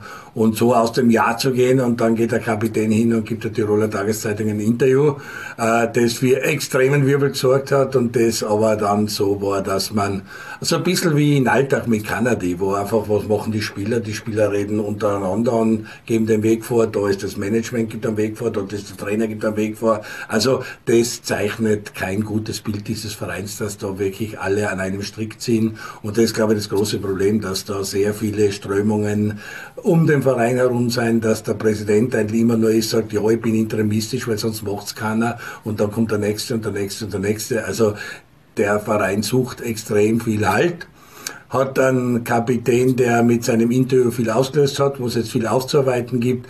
Ein Sportdirektor, der sagt, wir haben alle Feedback-Schleifen gemacht, wir sprechen dauernd, die Kommunikation im Verein ist gut und perfekt und die Spieler können immer zu ihnen kommen und sich aussprechen und auch in der Kabine wird viel geredet. Also das ist äh, mit dem Interview jedenfalls ähm, ganz anders rübergekommen, wie auch immer, wie auch immer das der Herr Kapitän gemeint hat, aber das ähm, war schon sehr deutlich und war schon sehr heftig und hat schon sehr viel ausgelöst äh, beim Verein. Und dann gibt's dazu natürlich die speziellen Fans und das Land Tirol, die Wacker-Fans, die hohe Erwartungen an den Verein haben, die sich eigentlich nicht damit beschäftigen wollen, dass der da in der zweiten Liga rumspielt, äh, sondern die wollen den ganz oben in der Bundesliga sehen. Und diese ganze Gemengenlage gibt halt etwas ab, das nicht zusammenpasst und das derzeit richtig schwierig wird für den Verein, um da wieder rauszukommen, weil ähm, ja Sponsoren, Publikum, Corona, das Theater mit der Kaufmannsfamilie aus äh, Hamburg, mit den, äh, mit den äh, deutschen Partnern, die da waren, die man wieder losgeworden ist, jetzt äh, versucht, wieder einen anderen Weg zu gehen. Mal schauen, was da rauskommt, aber die Winterpause wird richtig heftig und äh, ja, man wird sich wohl von den ein oder anderen trennen müssen, aber 2021 war ein Jahr zum Vergessen für den Tiroler Fußballfan. Also Wacker Innsbruck hat man sich wesentlich weiter vorgestellt, dass die Entwicklung des Vereins, dass die Positionierung des Vereins äh, in eine Richtung geht, dass man aufsteigt, dass man aufsteigen kann, dass man da dran ist. Äh, jetzt ist man, jetzt hat man einen Scherbenhaufen, wird nicht aufsteigen und mal schauen, äh, wer dort wirklich jetzt einmal das Ruder in die Hand nimmt, versucht, dass er den Verein in ruhigere Gewässer bringt, dass das Budget passt, dass die sportliche Ausrichtung passt und dass man einfach, dass man einfach einen Weg findet und einen Plan sich zurechtlegt, um äh, da äh, nach oben wieder maschinen zu können. Aktuell zeigt das Ganze sehr nach unten und der Turnaround muss geschafft werden, weil sonst schaut es für Wacker mehr schwarz wie grün aus und das will kein Wacker-Fan. So gesehen kein gutes Jahr, trotzdem eine ruhige Zeit, Köpfe freikriegen, gesund bleiben und auf ein gutes 2022. Also es war kein gutes Jahr für Wacker Innsbruck und es wird eine richtig heftige Winterpause. Laut äh, Peter Ritzler, wie siehst du das? Wird man irgendwann einmal auch diese Turbulenzen wieder in, in ruhige äh, Fahrwasser bringen können? Ich bin gespannt, aber es sind ja doch noch einige Entscheidungen ausständig und äh, ich kann derzeit echt schwer einschätzen, in welche Richtung das weitergeht. Muss ich mir auch sehr schwer. Also, von, also von auf, auf allen Ebenen. Es ist ja jetzt auch ein bisschen ruhig geworden. Also könnte natürlich jetzt äh, in den nächsten zwei Tagen wieder komplett explodieren. Ähm, da wird es manchmal ganz ruhig und dann bam, bam, bam und dann jagt eine Headline die nächste. Aber momentan etwas ruhig geworden. Ich bin gespannt, wann da auch wirklich der neue Trainer dann auch ähm, vorgestellt wird, beziehungsweise wer trifft jetzt diese Entscheidung? Was hat äh, Ponomarev da für eine Rolle zu spielen, auch in der kommenden Rückrunde, beziehungsweise in der Zukunft von Wacker Innsbruck? Ich glaube, da müssen davor noch ein paar Entscheidungen getroffen werden, bevor dann eigentlich eher dieses Trainerthema angegangen wird. Ja. Zumindest habe ich das, das so das Gefühl. Das sehe ich auch so, ja. Und äh, nichtsdestoweniger drängt die Zeit schon ein bisschen, weil ich meine, jetzt kommen dann die, die Feiertage und ich glaube so zwischen 6. und 9. fangen alle wieder zum Trainieren an. Ähm, da sollte man dann schon im Idealfall wissen, wie es weitergeht. Ja, im Notfall wird natürlich Masaki Moras höchstwahrscheinlich noch äh, weitermachen, aber im Grunde äh, gehen wir schon davon aus, dass ein neuer Mann an der Seitenlinie bei den Innsbruckern stehen wird. Ähm, Zwei neue Männer sitzen übrigens äh, beim SK in St. Pölten seit diesem Sommer auf der Trainerbank äh, mit Helm und Pogatetz. Unser nächster Verein, den wir genauer unter die Lupe nehmen, ist der SK in St. Pölten, beziehungsweise wir nehmen den Verein nicht so unter die Lupe, sondern der Kollege der niederösterreichischen Nachrichten, Bernhard Schießer. Ja, das Jahr 2021 muss man aus Sicht des SK in St. Pölten als absolutes Seuchenjahr bezeichnen. Sportlich ging mit dem Abstieg aus der Admiral Bundesliga und dem katastrophalen Saisonstart in der zweiten Liga alles schief, was nur schief gehen kann. In Wahrheit bekamen die St. Pölten in diesem Jahr aber nur dafür die Rechnung präsentiert, was in den vergangenen Jahren äh, strategisch schief lief. Der SKN hat es seit dem Aufstieg 2016 äh, nie geschafft, sich in der Liga nachhaltig zu positionieren. Da gibt es einmal die rein sportliche Schiene, wo es nie gelang, was Spielidee und in weiterer Folge die diversen Trainerwahlen betrifft, etwas zu entwickeln bzw. Kontinuität reinzubringen. Äh, aber gut, damit stand der St. Pölten garantiert nicht allein da. Daran scheiterten ja bis auf Salzburg und in gewissen Zeitraum vielleicht der LASK, alle anderen Vereine auch. Nach dem Abstieg kam es dann zu gröberen Einschnitten mit Stefan Helm und Emanuel Bogartetz. Mit dem neuen Trainertour sollte eine neue, klarere Spielidee beim SKN Einzug halten. Fortan soll es eher in Richtung Offensiv Pressing nach äh, Lask-Prägung gehen. Äh, die Transformation hin zu einem neuen äh, Spielstil dauert äh, länger und, und, und wird von Rückschlägen geprägt sein. Äh, das zeichnet sich oder hat sich im, im Herbst äh, immer, immer mehr abgezeichnet. Dass Helmut Bogart jetzt diese Phase als Trainer überlebt haben, lag aus, aus meiner Sicht einzig und allein daran, dass der SKN zu dem Zeitpunkt mit sich selbst beschäftigt war, dass gar niemand die Zeit oder vielleicht auch die Kompetenz, Kompetenz dafür gehabt hätte, äh, da wieder alles neu aufzustellen. Mit äh, Sportvorstand Thomas Nentwich war in der Führungsriege eigentlich nur eine Person da, dem, der man die sportliche Kompetenz äh, attestieren hat können. Und der hat wiederum den Trainern die Mauer gemacht. Letztlich hat ihm seine Sturheit, wenn man so will, auch recht gegeben. St. Pöltens Leistungen wurden, wurden besser und vor allem auch stabiler. Und trotzdem Platz 9 mit 17 Punkten Rückstand auf, auf Tabellenführer äh, Lustenau ist mehr als deutlich äh, zu wenig. Da kann man jetzt über Absteigerdepression und, und, und Neuaufbau reden, aber da gibt es keine Ausreden, dass das in Summe viel, viel zu wenig war. Wenn man in dem Jahr aber was suchen will, das ein wenig Hoffnung gibt, äh, dann ist das sicher die im Frühjahr eingegangene Kooperation mit dem VfL äh, Wolfsburg. Das Positive daran ist sicher, dass der, äh, der SKN finanziell durch die VW-Gelder äh, ein wenig sorgenfreier in die, in die Zukunft sehen kann. Das vielleicht Negative könnte sein, dass der SKN seine Eigenständigkeit ein Stück weg äh, abgegeben hat. Das sehen aber bemerkenswerterweise im, im Umfeld sehr wenige Leute skeptisch. Da herrscht eher das Motto vor, schlimmer kann es eh nicht werden, was ich ja, sehr, sehr spannend finde. Dieser Tage wurde mit Jan Schlaudraff, der eben von Wolfsburg äh, ans Herz gelegt wurde, ein neuer Sportdirektor und mit Matthias Gebauer ein neuer Geschäftsführer Wirtschaft äh, präsentiert.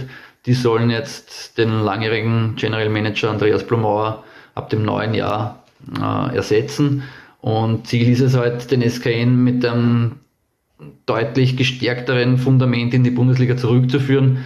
Das ist auch der Schlüssel, wenn man im St. Pöltener Fußball äh, was Solides aufbauen will.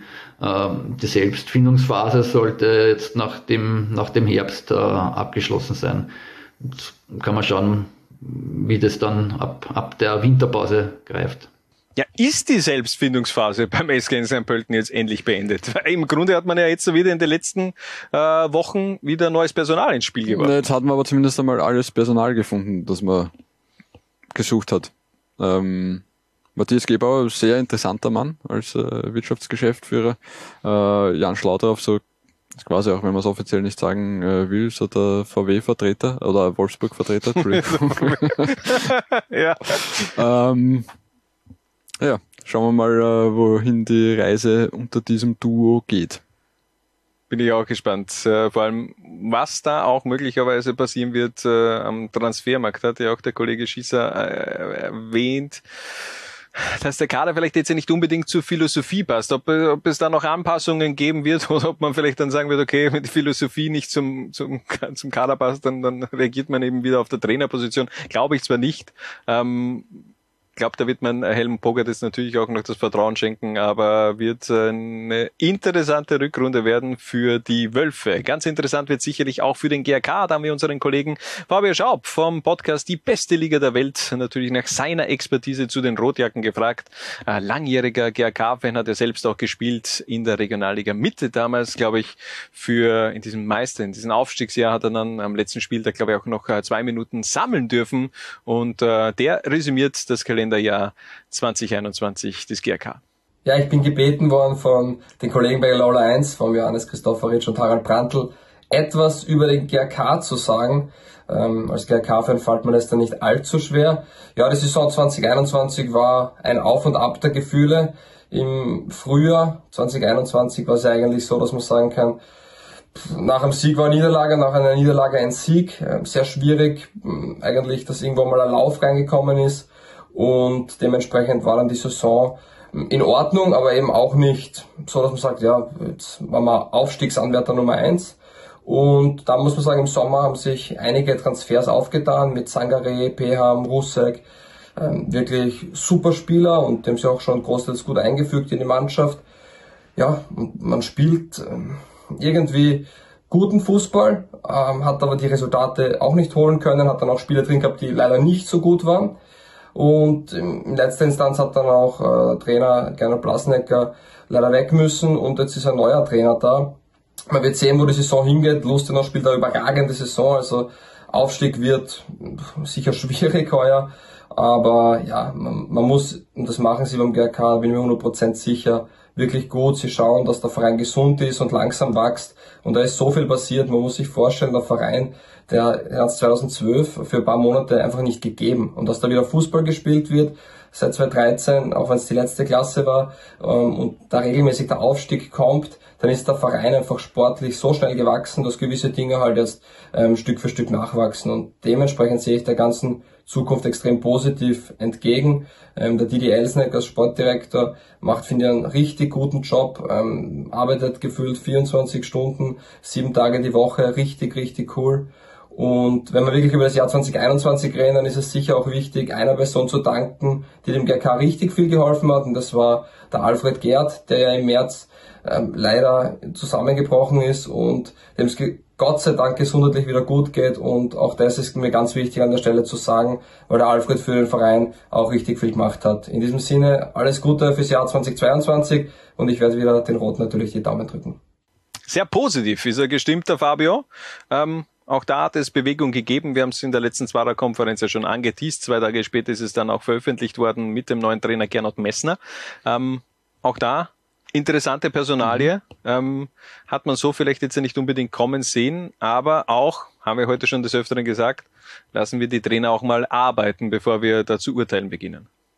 Genau, äh, bin gespannt, wie er sich tut. Einer vom letzten UEFA Pro Lizenzkurs, ähm, der sich äh, definitiv die Chance verdient hat war ja auch schon beim GRK in verschiedenen Talks mit dabei.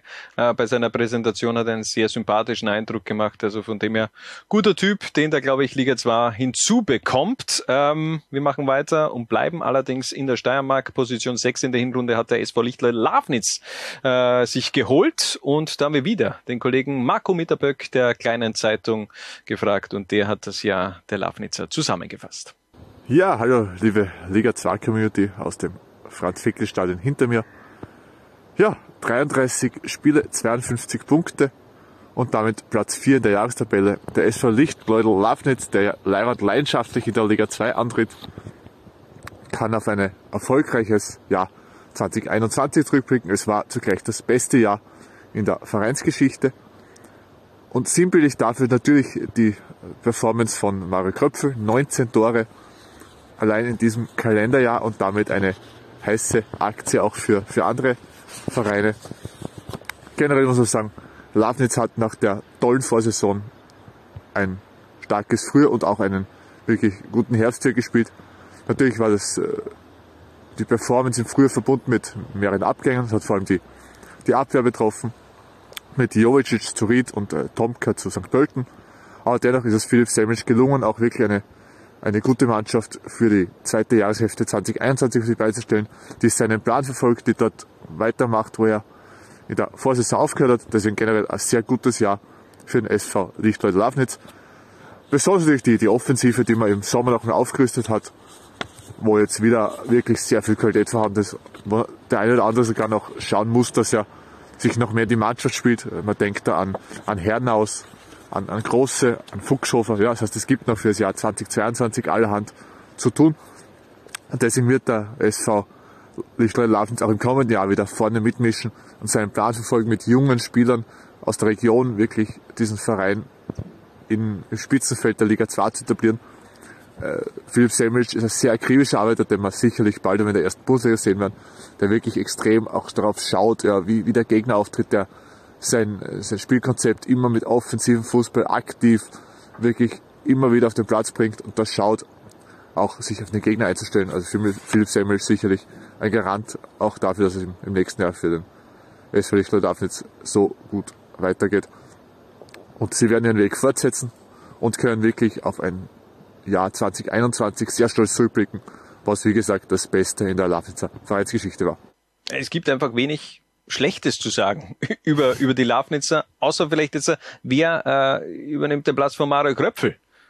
Da ist jetzt, äh, wie wir es auch schon angeteased haben, wird zu Hartberg wechseln. Jetzt ist es eben auch äh, äh dieser Tage offiziell geworden. Wer sollte in die Fußstapfen steigen, treten? Gute Frage, aber ich glaube, wir haben es eh letztens schon besprochen. Ich glaube, dass sich äh, diese Last des Tore schießens und äh, Tore Vorlegens auf mehrere Schultern verteilen wird. Auf jeden Fall ganz geiler Transfer, finde ich, von, von Mario Kröpfel, dass er jetzt wieder zurückwechselt in die Bundesliga. Ja. Äh, nach acht Jahren äh, Bundesliga-Abstinenz ist er also wieder ganz oben angekommen in der Bell-Etage des rot-weiß-roten Fußballs, wie man auch gerne sagt. Und ähm, dort wird ja auch Blau-Weiß-Linz hin. Die sind in der Hinrunde Fünfter geworden. Und äh, da haben wir wieder unseren Kollegen Raphael Watzinger der oberösterreichischen Nachrichten äh, gebeten, dass er das Jahr der Stahlstädter zusammenfasst. Das Jahr 2021 war für den FC Blau-Weiß-Linz natürlich ein absolutes Traumjahr. Wenn man sich die Jahrestabelle ansieht mit 70 geholten Punkten auf Platz 2 nur einen Punkt hinter Liefering, zweitbestes Team in diesem Zeitraum in der zweithöchsten Spielklasse. Das ist schon richtig beachtlich. Im Sommer natürlich das i-Tüpfelchen mit dem geholten Meistertitel und auch Platz 5 im Herbst, finde ich, kann sich sehen lassen. Man muss beachten, im Sommer, da hat es einen richtigen Umbruch gegeben. Zehn Spieler sind gekommen, zehn Spieler sind gegangen. Der Meistertrainer Ronny Brunmeier ging nach Frankfurt zu Oliver Glasner. Gerald Scheiblener hat das Ganze bravourös, sage ich mal, übernommen. Das Werk von Brunmeier, diesen Stil, für den Blau-Weiß steht, fortgesetzt und auch verfeinert.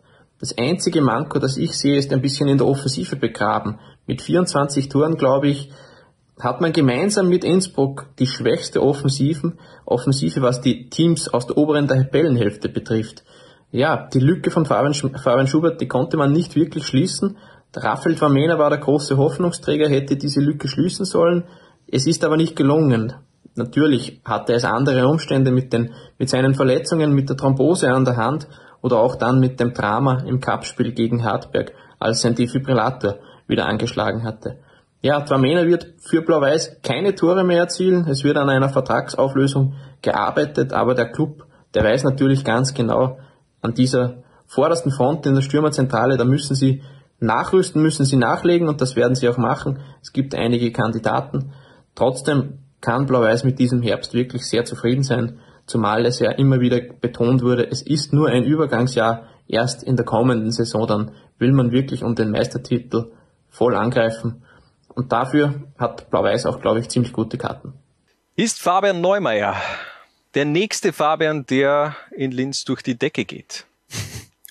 Ähm, also wenn er sich so schnell und so gut äh, an die Liga adaptiert wie Matthias Seidel, dann äh, wird er das ein oder andere Tor im Frühjahr beisteuern können. Und ich denke, dass da trauen sie ihm auch in Linz zu, weil sonst äh, wäre er ja nicht hier.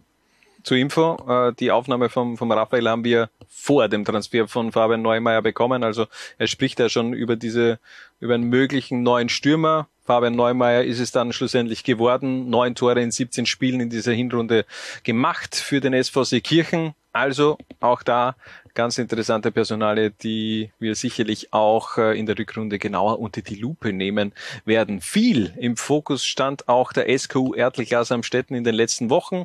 Sie sind mittlerweile Vierter, mit also als Tabellenvierter in den Jahresabschluss reingegangen und äh, überragende Saison eigentlich bislang gespielt. Wir haben nachgefragt bei Raimund Bauer von den niederösterreichischen Nachrichten.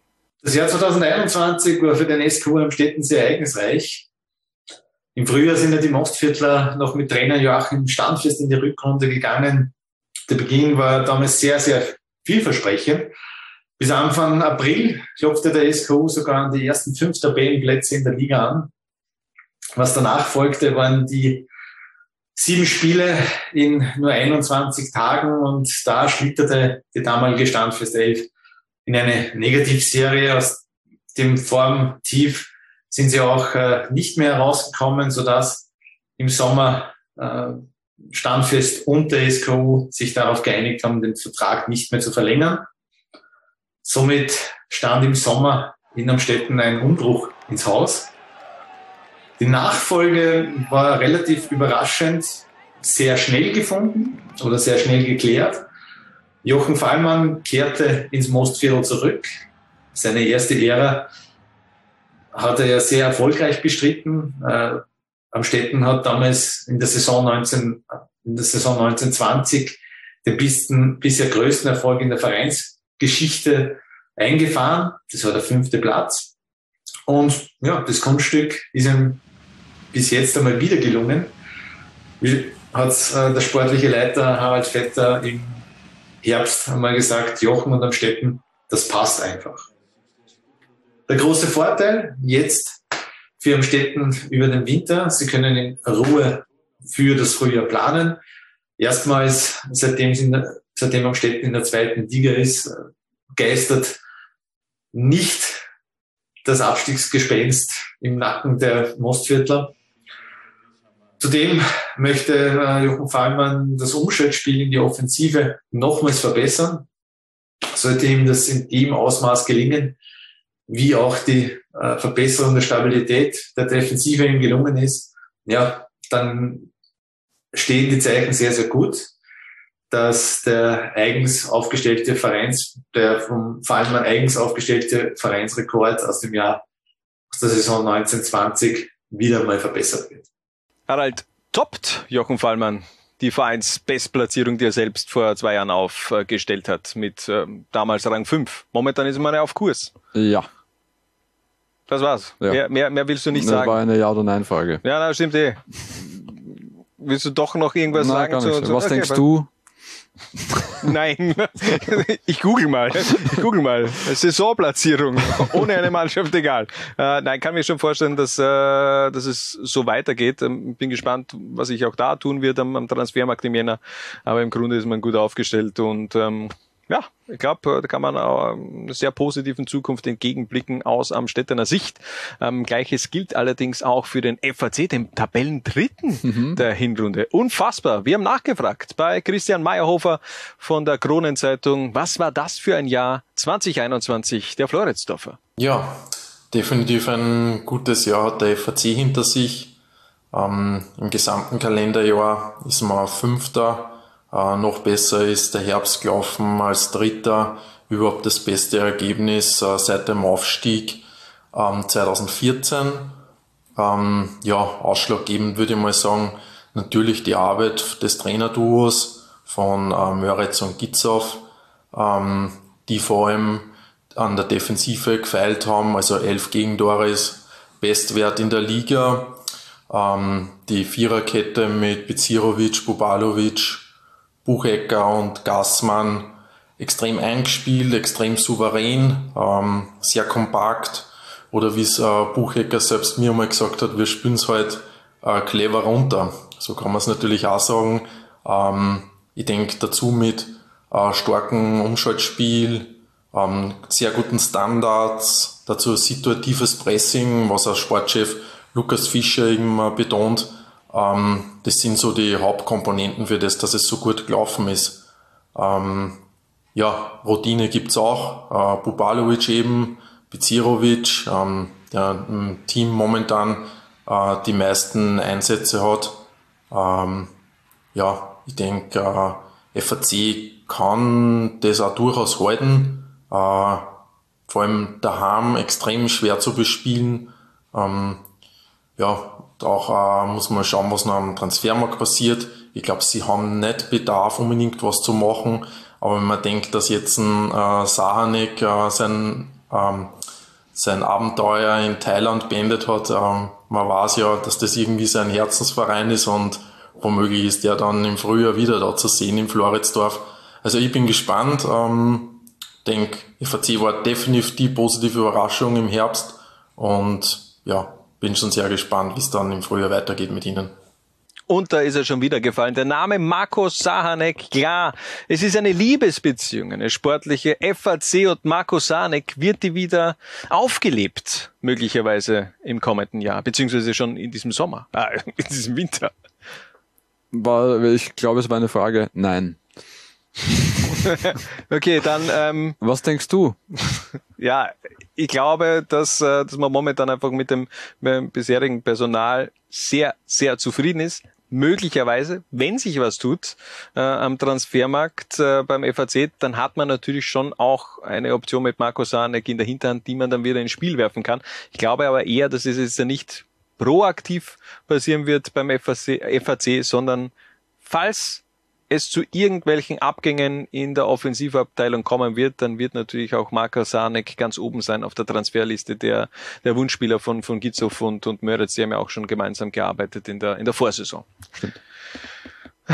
Diese Episode ist so unfassbar lange. Ähm, ich hoffe, es hört noch irgendwer zu. wir machen definitiv weiter. Ähm, wir sind beim FC Liefering angekommen, mhm. Tabellenplatz Nummer zwei, Platz zwei momentan. Und da haben wir beim Kollegen Philipp Kirchtag der Kronenzeitung nachgefragt und der hat das Jahr der Jungbullen so zusammengefasst. Der FC Liefering hat ein sehr erfolgreiches Jahr hinter sich, aber es begann etwas kurios. Im Winter 2021 ging Trainer Bo Svensson bekanntlicherweise von den Jungbullen in die deutsche Bundesliga nach Mainz. Auf ihn folgte dann Matthias Jeißle. Mit Jeißle belegten die Jungbullen am Ende der Saison den sehr guten zweiten Platz. Da man aber weiß, dass bei den Lieferingen sowieso die Entwicklung der Spieler im Vordergrund steht und die Tabellenposition jetzt nicht unbedingt ausschlaggebend ist, kann eben von einem sehr erfolgreichen Jahr sprechen. Denn Spieler wie Nikolas Seiwald oder Lukas Sucic haben letztes Jahr zum Großteil noch bei Liefering gespielt, sind mittlerweile beim großen Bruder Red Bull Salzburg nicht mal mehr aus der Stammelf wegzudenken. Auch Matthias Jeißle konnte sich bei den Jungbullen als Trainer sehr gut entwickeln und machte im Sommer dann ebenfalls den Sprung von den Jungbullen zu Salzburg. Bei den Lieferingern gab es dann vor der heurigen Saison einen ganz, ganz großen Umbruch. Als Trainer kam René Aufhauser und im Kader tat sich ebenfalls einiges. Viele Spieler kamen dazu, die noch nicht einmal Zweitliga-Erfahrung hatten. Daher war meine Meinung vor der Saison, dass sich die Lieferinger heuer ziemlich schwer tun werden und sich erstmal an die Liga akklimatisieren müssen. Aber der Herbst verlief dann viel besser als erwartet. Nicht nur die Position 2 in der Tabelle, sondern auch die Entwicklung der Spieler verlief im Herbst wirklich super. Denn ich, wenn ich zum Beispiel an einen Roku Simic denke, der im Sommer für 4 Millionen Euro gekommen ist, der, der Kroate hat im Herbst acht Tore erzielt und es ist nur eine Frage der Zeit, bis auch er bei Salzburg seine Zelte aufschlagen wird. Ein anderer, der im Herbst wirklich überzeugt hat, ist Nene Dorgele. Er machte in 16 Spielen 15 Scorerpunkte. Diese zwei oder auch, auch viele andere werden wahrscheinlich den Sprung nach oben schaffen. Die Lieferinger Mannschaft ist heuer richtig stark und deswegen traue ich mich auch zu sagen, dass sie auch in der Rückrunde eine sehr gute Rolle spielen werden Und wenn es gut läuft, ist auch der erste Meistertitel in der Vereinshistorie in der zweiten Liga für Liefering drinnen. Meister FC Liefering 2022. Prozentsatz an Wahrscheinlichkeit. Aha, keine Ja- oder Nein-Antwort. 45 Prozent. Wirklich so wenig nur? Ist das zu wenig? Ja, warte mal. Wie viel hättest du jetzt wär, 94? Also ich glaube es, ja okay, warte mal. Stimmt schon, 45 ist schon gut, aber wie würdest du die anderen Prozentsätze verteilen? Also, Das äh, war jetzt nicht die Frage. Ja, okay, aber mit der Ich finde 45 es übrigens passend, dass der Kollege Kirchtag ausgerechnet der jüngste Kollege Ach, ähm, aller war, ohne da jetzt passt natürlich irgendwie vielleicht auch. zu nahe treten zu wollen. Was natürlich auch. Was willst du da jetzt ansprechen? Äh, Vielleicht ist äh, Andi Ogres, nein. Ah, mhm. ja, wurscht. Aber da passt natürlich der Connex äh, zum FC Liefering von Philipp Kirchtag. Ähm, ja, bin gespannt. Meistertitel definitiv drin. Es ist natürlich trotzdem nicht das ganz große Ziel der, der Jungbullen. Da geht es eben um die Entwicklung der Spieler. Aber ein anderer Verein, der möchte endlich wieder in die Bundesliga, der Winterkönig Austria Lustenau. Und da haben wir nochmals beim Kollegen Johannes Emmerich nachgefragt. Und der hat ein Fazit gezogen über das turbulente Jahr 2021 der Lustenau. Herbstmeister und Winterkönig, damit war auf keinen Fall zu rechnen für Austria Lustenau vor dieser Saison, denn im Vorjahr, da war es ganz, ganz knapp und die Lustenauer, die wären fast Tabellenletzter geworden. Es war am letzten Spieltag, dann fünf Minuten vor Schluss, hat sich das noch entschieden. Sie sind am Ende dann auf dem viertletzten Platz gelandet, Punkte gleich mit dem letzten 30 Punkte, das hat man dieses Jahr sehr, sehr früh übertroffen. Und äh, warum das so gekommen ist, äh, es lohnt sich definitiv ein Blick, denn der Umbruch, der war gar nicht so groß wie in anderen Jahren. In Lustenau, da waren häufig äh, 10, 15 neue. Dieses Mal waren es, glaube ich, sieben und da sind sechs eigentlich regelmäßig zum Spielen gekommen. Und trotzdem war alles anders. Und das hat natürlich viel mit dem Trainerteam zu tun, mit Markus Mader, Martin Schneider, mit Matthias Nedler und Lukas Vidal. Alle vier haben da ihren Anteil, denn die haben für sehr gute Stimmung gesorgt. Und äh, die haben auch ihre Spieler ein bisschen anders angepackt als Alexander Kiene, der ganz genaue Vorgaben, der sehr fehlerzentriert war. Bei Marder, da steht vor allem die Eigenverantwortung, dieses Spielen lassen, dieses äh, sich selbst ein bisschen ausleben können im Vordergrund und das zahlt die Mannschaft aktuell voll zurück. Ähm, es sind, das kann man vielleicht sagen, es sind die richtigen gegangen. Nicht nur die richtigen kommen, sondern auch die richtigen gegangen. Die, die vielleicht nicht mehr so gute Stimmung gemacht haben, die keine großen Ziele mehr hatten. Und jetzt, alle, die da sind, sind sehr, sehr hungrig. Es sind, ist eine sehr, sehr junge Mannschaft auch. Und alle wollen jetzt ein absolut gemeinsames Ziel, auch wenn dann das Karriereziel natürlich ein ganz, ganz anderes ist bei einem Leihspieler oder auch bei einem Spieler, der dann fix aus der Lustenau gehört.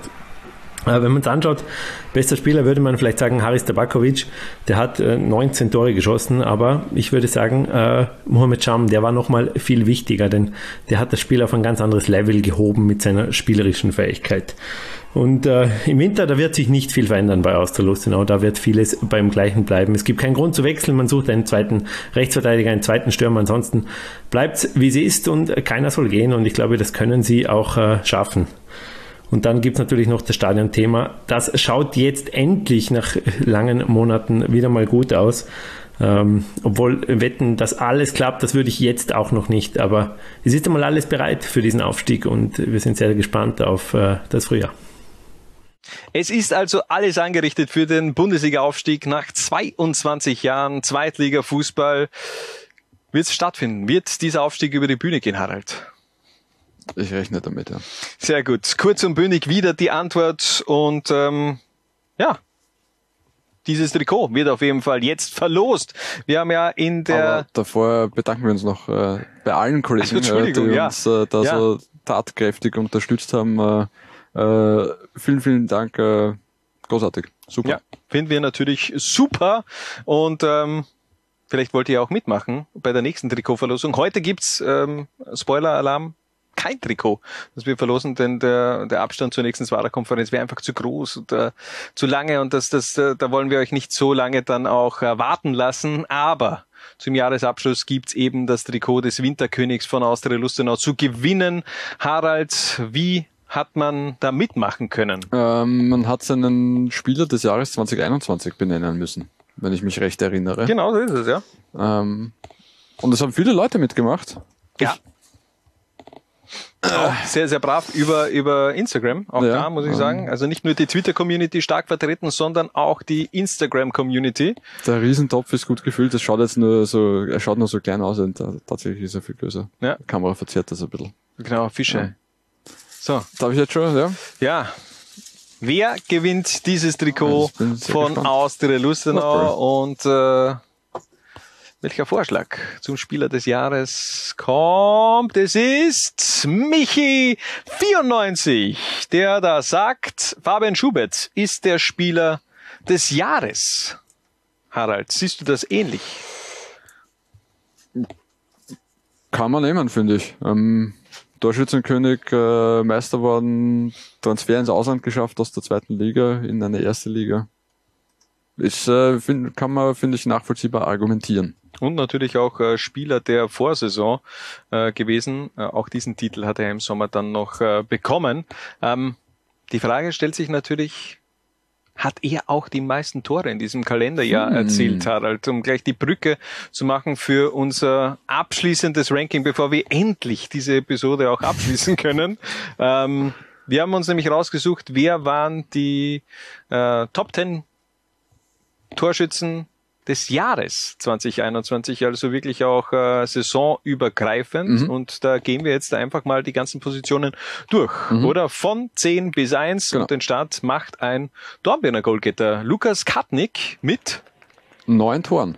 Ähm, es reicht tatsächlich äh, zu, den- zu den äh, zehn erfolgreichsten Torschützen in der zweiten Liga im gesamten Kalenderjahr zu zählen. Ähm, Ja, hat- hätte hat ich mal- so nicht am Schirm gehabt. Ich jetzt ich auch nicht, aber der hat ähm, zu, zu Jahresbeginn hat er gleich eine gute Phase gehabt, wo er, glaube ich, auch einen, Hattrick geschnürt hat. Bin mir nicht mehr sicher, gegen welchen Verein, aber da hat gut funktioniert gleich zu Beginn des Jahres und dann hat er eben so vereinzelt immer wieder getroffen, hat er auch äh, kritische Worte heute gegeben von Johannes Emmerich, ähm, der eher sagt, dass Lukas Katting jetzt ja kein Vollblutstürmer ist. Mal schauen, ob Dornbirn da eben auch im Winter dann noch äh, reagieren wird. Äh, wir machen weiter mit Position 8, denn die müssen sich zwei teilen, nämlich Dorkeles Nene und David Beham. Mhm. Ähm, und das zeigt, dass es äh, eigentlich abgesehen äh, von dem äh, Transfer zum GRK jetzt nicht äh, unbedingt das Jahr von David Biam war. Ja, ja äh, Ich meine, der hat ein Tor mehr gemacht als Lukas Katnick. Das äh, hätte ich, äh, bevor ich es mir rausgesucht habe, äh, so nicht geglaubt. definitiv überraschend. Ähm, trotzdem, ich würde ihn, äh, das Jahr an sich war natürlich schon ein, ein sehr entscheidendes in der Karriere von David Ja. Beham. Einerseits, du, sagst ja wirklich dann, ähm, okay, tschüss zum, zum Amateurfußball, also ähm, dieses ähm, Halbprofi sein, sondern gehst wirklich nochmal diesen, diesen Profiweg zum GRK. Ich glaube, es war schon die richtige Entscheidung aus seiner Perspektive aus und auch aus Perspektive der Grazer. Ich glaube, dass er sehr gut funktionieren wird. Ähm, hat diese Anlaufprobleme gehabt, aber glaubt mir, der macht schon noch seine, ähm, seine zehn Dirdeln, sage ich jetzt einfach mal in der Rückrunde, um einfach äh, ein bisschen Druck zu machen. Ein torgelesen Idee, auch da die Entwicklung, die hat einfach super funktioniert in den letzten Monaten. Ja, definitiv. Wirklich guter. Einer, äh, dessen Entwicklung auch sehr, sehr gut ähm, war, seitdem er beim SV Horn kickt, ist Denishan Koskun. Der hat in diesem Kalenderjahr nämlich elf Tore erzielt und ist damit äh, siebt erfolgreichster Torschütze in Liga 2. Ähm, da, da stelle ich mir immer die Frage, hat der Wacker Innsbruck keine Option, den wieder zurückzuholen? Nö, Im Sommer kommt er zurück. Vielleicht haben sie eine Option, ihn vorher zurückzuholen, aber ähm, der soll die Saison so in Horn äh, zu Ende bringen und dann ist er im Sommer eine wirklich große Verstärkung, denke ich, für den FC Wacker. Wäre es aber, glaube ich, auch schon im Winter. Aber egal. Jetzt ma- machen wir weiter mit äh, Platz 6 der Top 10 Jahrestorschützen in Liga 2. Und da ist einer, der mittlerweile nicht mehr in Liga 2 kickt, sondern eine Etage höher in der Admiral Bundesliga, nämlich Markus Pink. Zwölfmal hat er getroffen in der Rückrunde. Und äh, da muss ich mich auch echt nochmal entschuldigen, denn äh, als Markus Pink transferiert worden ist, habe ich mir eher gedacht, warum sprengst du dieses Duo Oliver Markutz und Dario Petzirep und habe da immer gesagt, äh, ich sehe da Markus Pink nicht als Stürmer bei den Klagenfurtern, sondern hätte eher eben dieses Sturmduo Petzirep und, und Markutz äh, forciert. Äh, Im Grunde hat er mich äh, eines Besseren belehrt und ähm, ja, ist in der Form seines Lebens, würde ich fast sagen. Ja, sensationell. Ähm, und ich meine, vor allem, ja, trifft er in der Bundesliga so weiter. Also ist, äh, er hat neun Tore geschossen in der Bundesliga und ist damit auf äh, Platz drei der Schützenliste aktuell. Ja, Wahnsinn. Also- und bei uns eben auf Platz 6 Das ist einer fürs Nationalteam. der Jahresdurchschnitt, ja. Wieso nicht? Ähm, machen wir weiter mit Position 4. Die müssen, den müssen sich wieder zwei Spieler teilen. Auch einer, der mittlerweile in der Bundesliga auf Torjagd gibt, mit Benjamin Cesko und Fabian Schubert. Das waren so die, die Goalgetter des, äh, des ersten Halbjahres in dieser Admiral zweiten Ligasaison. Genau. Haben beide ja nur eine Halbsaison gebraucht, um auf diese wirklich starke Marke zu kommen. 18 Tore. 18 Tore. Ähm, ja, bin gespannt, wie es auch bei, bei Schubert weitergeht dann in der Schweiz. Und ähm, seid gespannt auf die Zwarer-Konferenz. Spezial natürlich mit Fabian Schubert. Dieser Tage wird das dann auch äh, online gehen. Ähm, einer, der erst kürzlich den Schritt Richtung Bundesliga gewagt hat, ist bei uns auf Platz drei, nämlich Mario Kröpfel. 19 Tore hat er gemacht. Unfassbar. Äh, dieser, dieser Werdegang von Mario Kröpfel. Wir haben es heute ja schon äh, erwähnt, dass er natürlich eine große Lücke auch hinterlassen wird bei den Lavnitzern. Ähm, was ist jetzt drin für Mario Kröpfel in der Bundesliga bei, beim TSV Hartberg? Ich glaube schon, dass sich der ähm, einen Stammplatz sichern kann und äh, Hartberg weiterhelfen wird. Ich glaube es nämlich auch, denn einfach auch seine Standards sind einfach eine Waffe. Das ist jetzt nicht nur einer, der ähm, gut im Abschluss ist, mittlerweile auch sehr, sehr eiskalt im Abschluss ist, sondern eben auch einer, der für jegliche Standardsituation eine, eine, eine weitere Qualität ins Spiel bringt vom, vom TSV Hartberg und ich glaube, das würde auch gut matchen mit Kurt Jara, also Mario Kröpfel. Kurt Russ. Ah, was habe ich jetzt gesagt? Kurt, Kurt Jara. Kurt Jara. ja, okay. Ja, das wird nichts mehr. Kurt Russ, ja, das stimmt natürlich, hoppla. Kann mal passieren. Apropos, Natürlich. wenn wir, wenn wir schon in Tirol sind, dann Ja. können wir doch gleich auch in Innsbruck bleiben. Natürlich. Ähm, Platz zwei, Ronny Waldo, 21 Tore. Ähm, wir haben ihn schon ein paar Mal angezählt gehabt, dass es nicht so gut Mhm. funktioniert und dann hat er uns auch immer eines Besseren äh, belehrt und gezeigt, Alter, ich bin noch da, äh, egal, auch wenn ich jetzt schon 30 plus bin, ich mache meine Tore, ich gebe diesen Traum Bundesliga-Fußball nicht auf und ähm, oftmals auch die Lebensversicherung der Innsbrucker gewesen in diesem Jahr. Hm. Wie viel hat er jetzt? 109 100 Liga 2 Tore. Unfassbar. Also auch sein hundertstes Tor äh, Da gehen gegen sich die den- 150 aus heuer. Nicht ganz. Ah, nächstes Jahr meine ich. Nächstes Jahr. 2022. Ja. Ah, muss schon viel zusammenpassen. Zwei Jahre. Zwei Jahre, aber ich glaube, der Traum bleibt eben auch noch Bundesliga, von dem her äh, vielleicht äh, wagt er diesen Traum ja auch nochmal. Äh, auch mit ähm, Wacker Innsbruck. Mal schauen. Die Zukunft wird die Antworten mit sich bringen. Einer, der definitiv Bock hat auf Bundesliga-Fußball, egal wo, glaube ich. Aber der will in die erste Liga. Haris Tabakovic, klar, er ist unser Top-Goalgetter des Jahres 2021 in Liga 2. Und so ehrlich muss man sein, ich glaube, er ist auch ähm, der Spieler des Jahres. 30 Tore hat er gemacht. Also der hat schon, ähm, der hat schon genetzt, wie es jetzt nicht unbedingt gut gelaufen ist bei den Lustenauern, wo, wo man wirklich auch in einer Abwärts, in einem Abwärtstrend war, in einer Abwärtsspirale. Und ähm, ja, und jetzt äh, explodiert er eben förmlich in den letzten Monaten. Ja, extrem stark. Sensationelles äh, Jahr hinter sich. Äh, man kann nur den Hut ziehen. Bin gespannt, wie es wie es weitergeht. Ich auch, Harald. Aber ähm, wir haben es geschafft. Unfassbar, Wirklich, oder? Das, das das, äh, waren die Top 10 Jahrestorschützen äh, in Liga 2 und das war im Endeffekt auch äh, das Jahr 2021 der, der Zwarer-Konferenz. Vielen Dank an alle ähm, User, die so äh, coole Videos eingeschickt haben. Ja. Also, Ähm, ihr ihr seht, ihr habt den äh, Rahmen völlig gesprengt. Ähm, sensationell. Also es passt schon. Ich glaube, wir sind jetzt bei so dreieinhalb Stunden, könnte ich mir vorstellen. Es ist definitiv die Rekordepisode der Zwarer-Konferenz und äh, ich kann mich da nur anschließen. Nochmal ein ganz großes äh, Dankeschön an die gesamte äh, Liga 2-Community. Es macht einfach irrsinnig viel Spaß mit euch und das wird es natürlich auch im Jahr 2022. Also, Harald, hast du noch was zu sagen oder Ja, äh, danke natürlich auch an dich, Hannes. äh, Ja, an dich natürlich die auch. großartige Arbeit, die du um- da Willen, ja. leistest. Äh, Ja. äh, man darf ja nicht vergessen, dass für die sämtliche technische Umsetzung und so weiter, das äh, ist ja immer der Hannes äh, verantwortlich. Ich bin nur der, der hin und wieder Nein, redet äh, und äh, mach die, nein, nein, mach das nicht. Dein, dein Hirn ist, ist ganz wichtig. ab und zu Harald. Ideen liefert. Ja, das ist, äh, das ist, äh, wir sind ein, ein Team, wir sind ein Duo, Harald, und es gibt kein Ich in wir. Hashtag Comeback Stronger, Hashtag Stay Focused. Stay äh, Focused. Und äh, keine Ahnung, was, was, was, was, was, irgendein bescheuerter Hashtag. immer weiter. Hashtag immer weiter. Immer weiter, immer weiter. Hashtag Also, all together. all together. Hashtag, ja. Ähm, mein äh, Vorsatz für 2022, äh, mehr äh, sinnbefreite Hashtags zu verwenden. Ja, können wir auf jeden Fall. Hast du einen Neujahrsvorsatz? ähm, dünner zu werden. Ich habe jetzt ja doch in den letzten Jahren einiges an Kilo zugelegt, aber dieses Vorhaben habe ich schon seit vier Jahren, Mhm. seitdem meine Tochter auf der Welt ist und ich schaffe es einfach nicht. Ja, ob es da jetzt hilft, dass du künftig vielleicht äh, noch weniger Stiegen steigen musst. Dann. ja. Ja, stimmt natürlich. Ähm, aber dazu vielleicht äh, das äh, nächste Mal dann in der 46. Episode. Wann melden wir uns eigentlich wieder zurück? Wann, wann starten wir in das neue Jahr? Ich mache eigentlich keinen Urlaub. Ja. Ähm, also ich bin bereit, ähm, im ersten um äh, okay, passt. Ich bin da. ich werde hier sein. Entschuldigung. Ja. Ähm, Na, pff, ja, schauen wir mal. Äh, irgendwann im Jänner hätte ich gesagt, oder?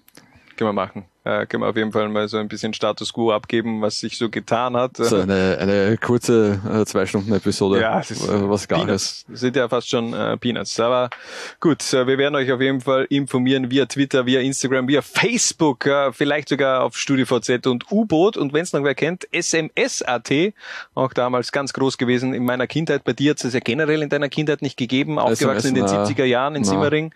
Da war eher noch äh, der, der Brief ganz, ganz äh, im Fokus. Genau. Äh, wir haben uns Briefe geschrieben und äh, äh, gehofft, dass das Vierteltelefon gerade nicht von einem der anderen drei Nachbarn besetzt war. Das, find kennst du wiederum gar nicht, oder? Kennst du das noch als äh, Was? Vierteltelefone? Nein. Es hat Okay. wirklich ein Vierteltelefon gegeben. Ja, da hast du dir einen Anschluss quasi mit äh, drei Nachbarn geteilt. Und Ja. wenn der andere Nachbar gerade telefoniert hat, warst du halt nicht erreichbar und hast nicht telefonieren können. Bin aufgewachsen in einem Gasthaus. Komplett eine konträre Welt zu einem Vierteltelefon, muss ich sagen. Aber, äh, aber egal. Nochmals, danke an euch da draußen. Danke an dich, Harald. Äh, Kommt gut rüber, Kraft tanken, impfen lassen und dann natürlich tragt es in die Welt hinaus. Viva La Liga 2. Ciao. Ciao. Was? Bitte? Jungs und Mädels. Ich schau auch Liga 2. Was? Bitte? Ich schau auch Liga 2. Was? Bitte? Ich schau auch Liga 2. Du auch? Nein, ich, ich hab gewusst, die Frage kommt von dir. Zwarer Konferenz, der Podcast zur zweiten Liga bei Low Lines.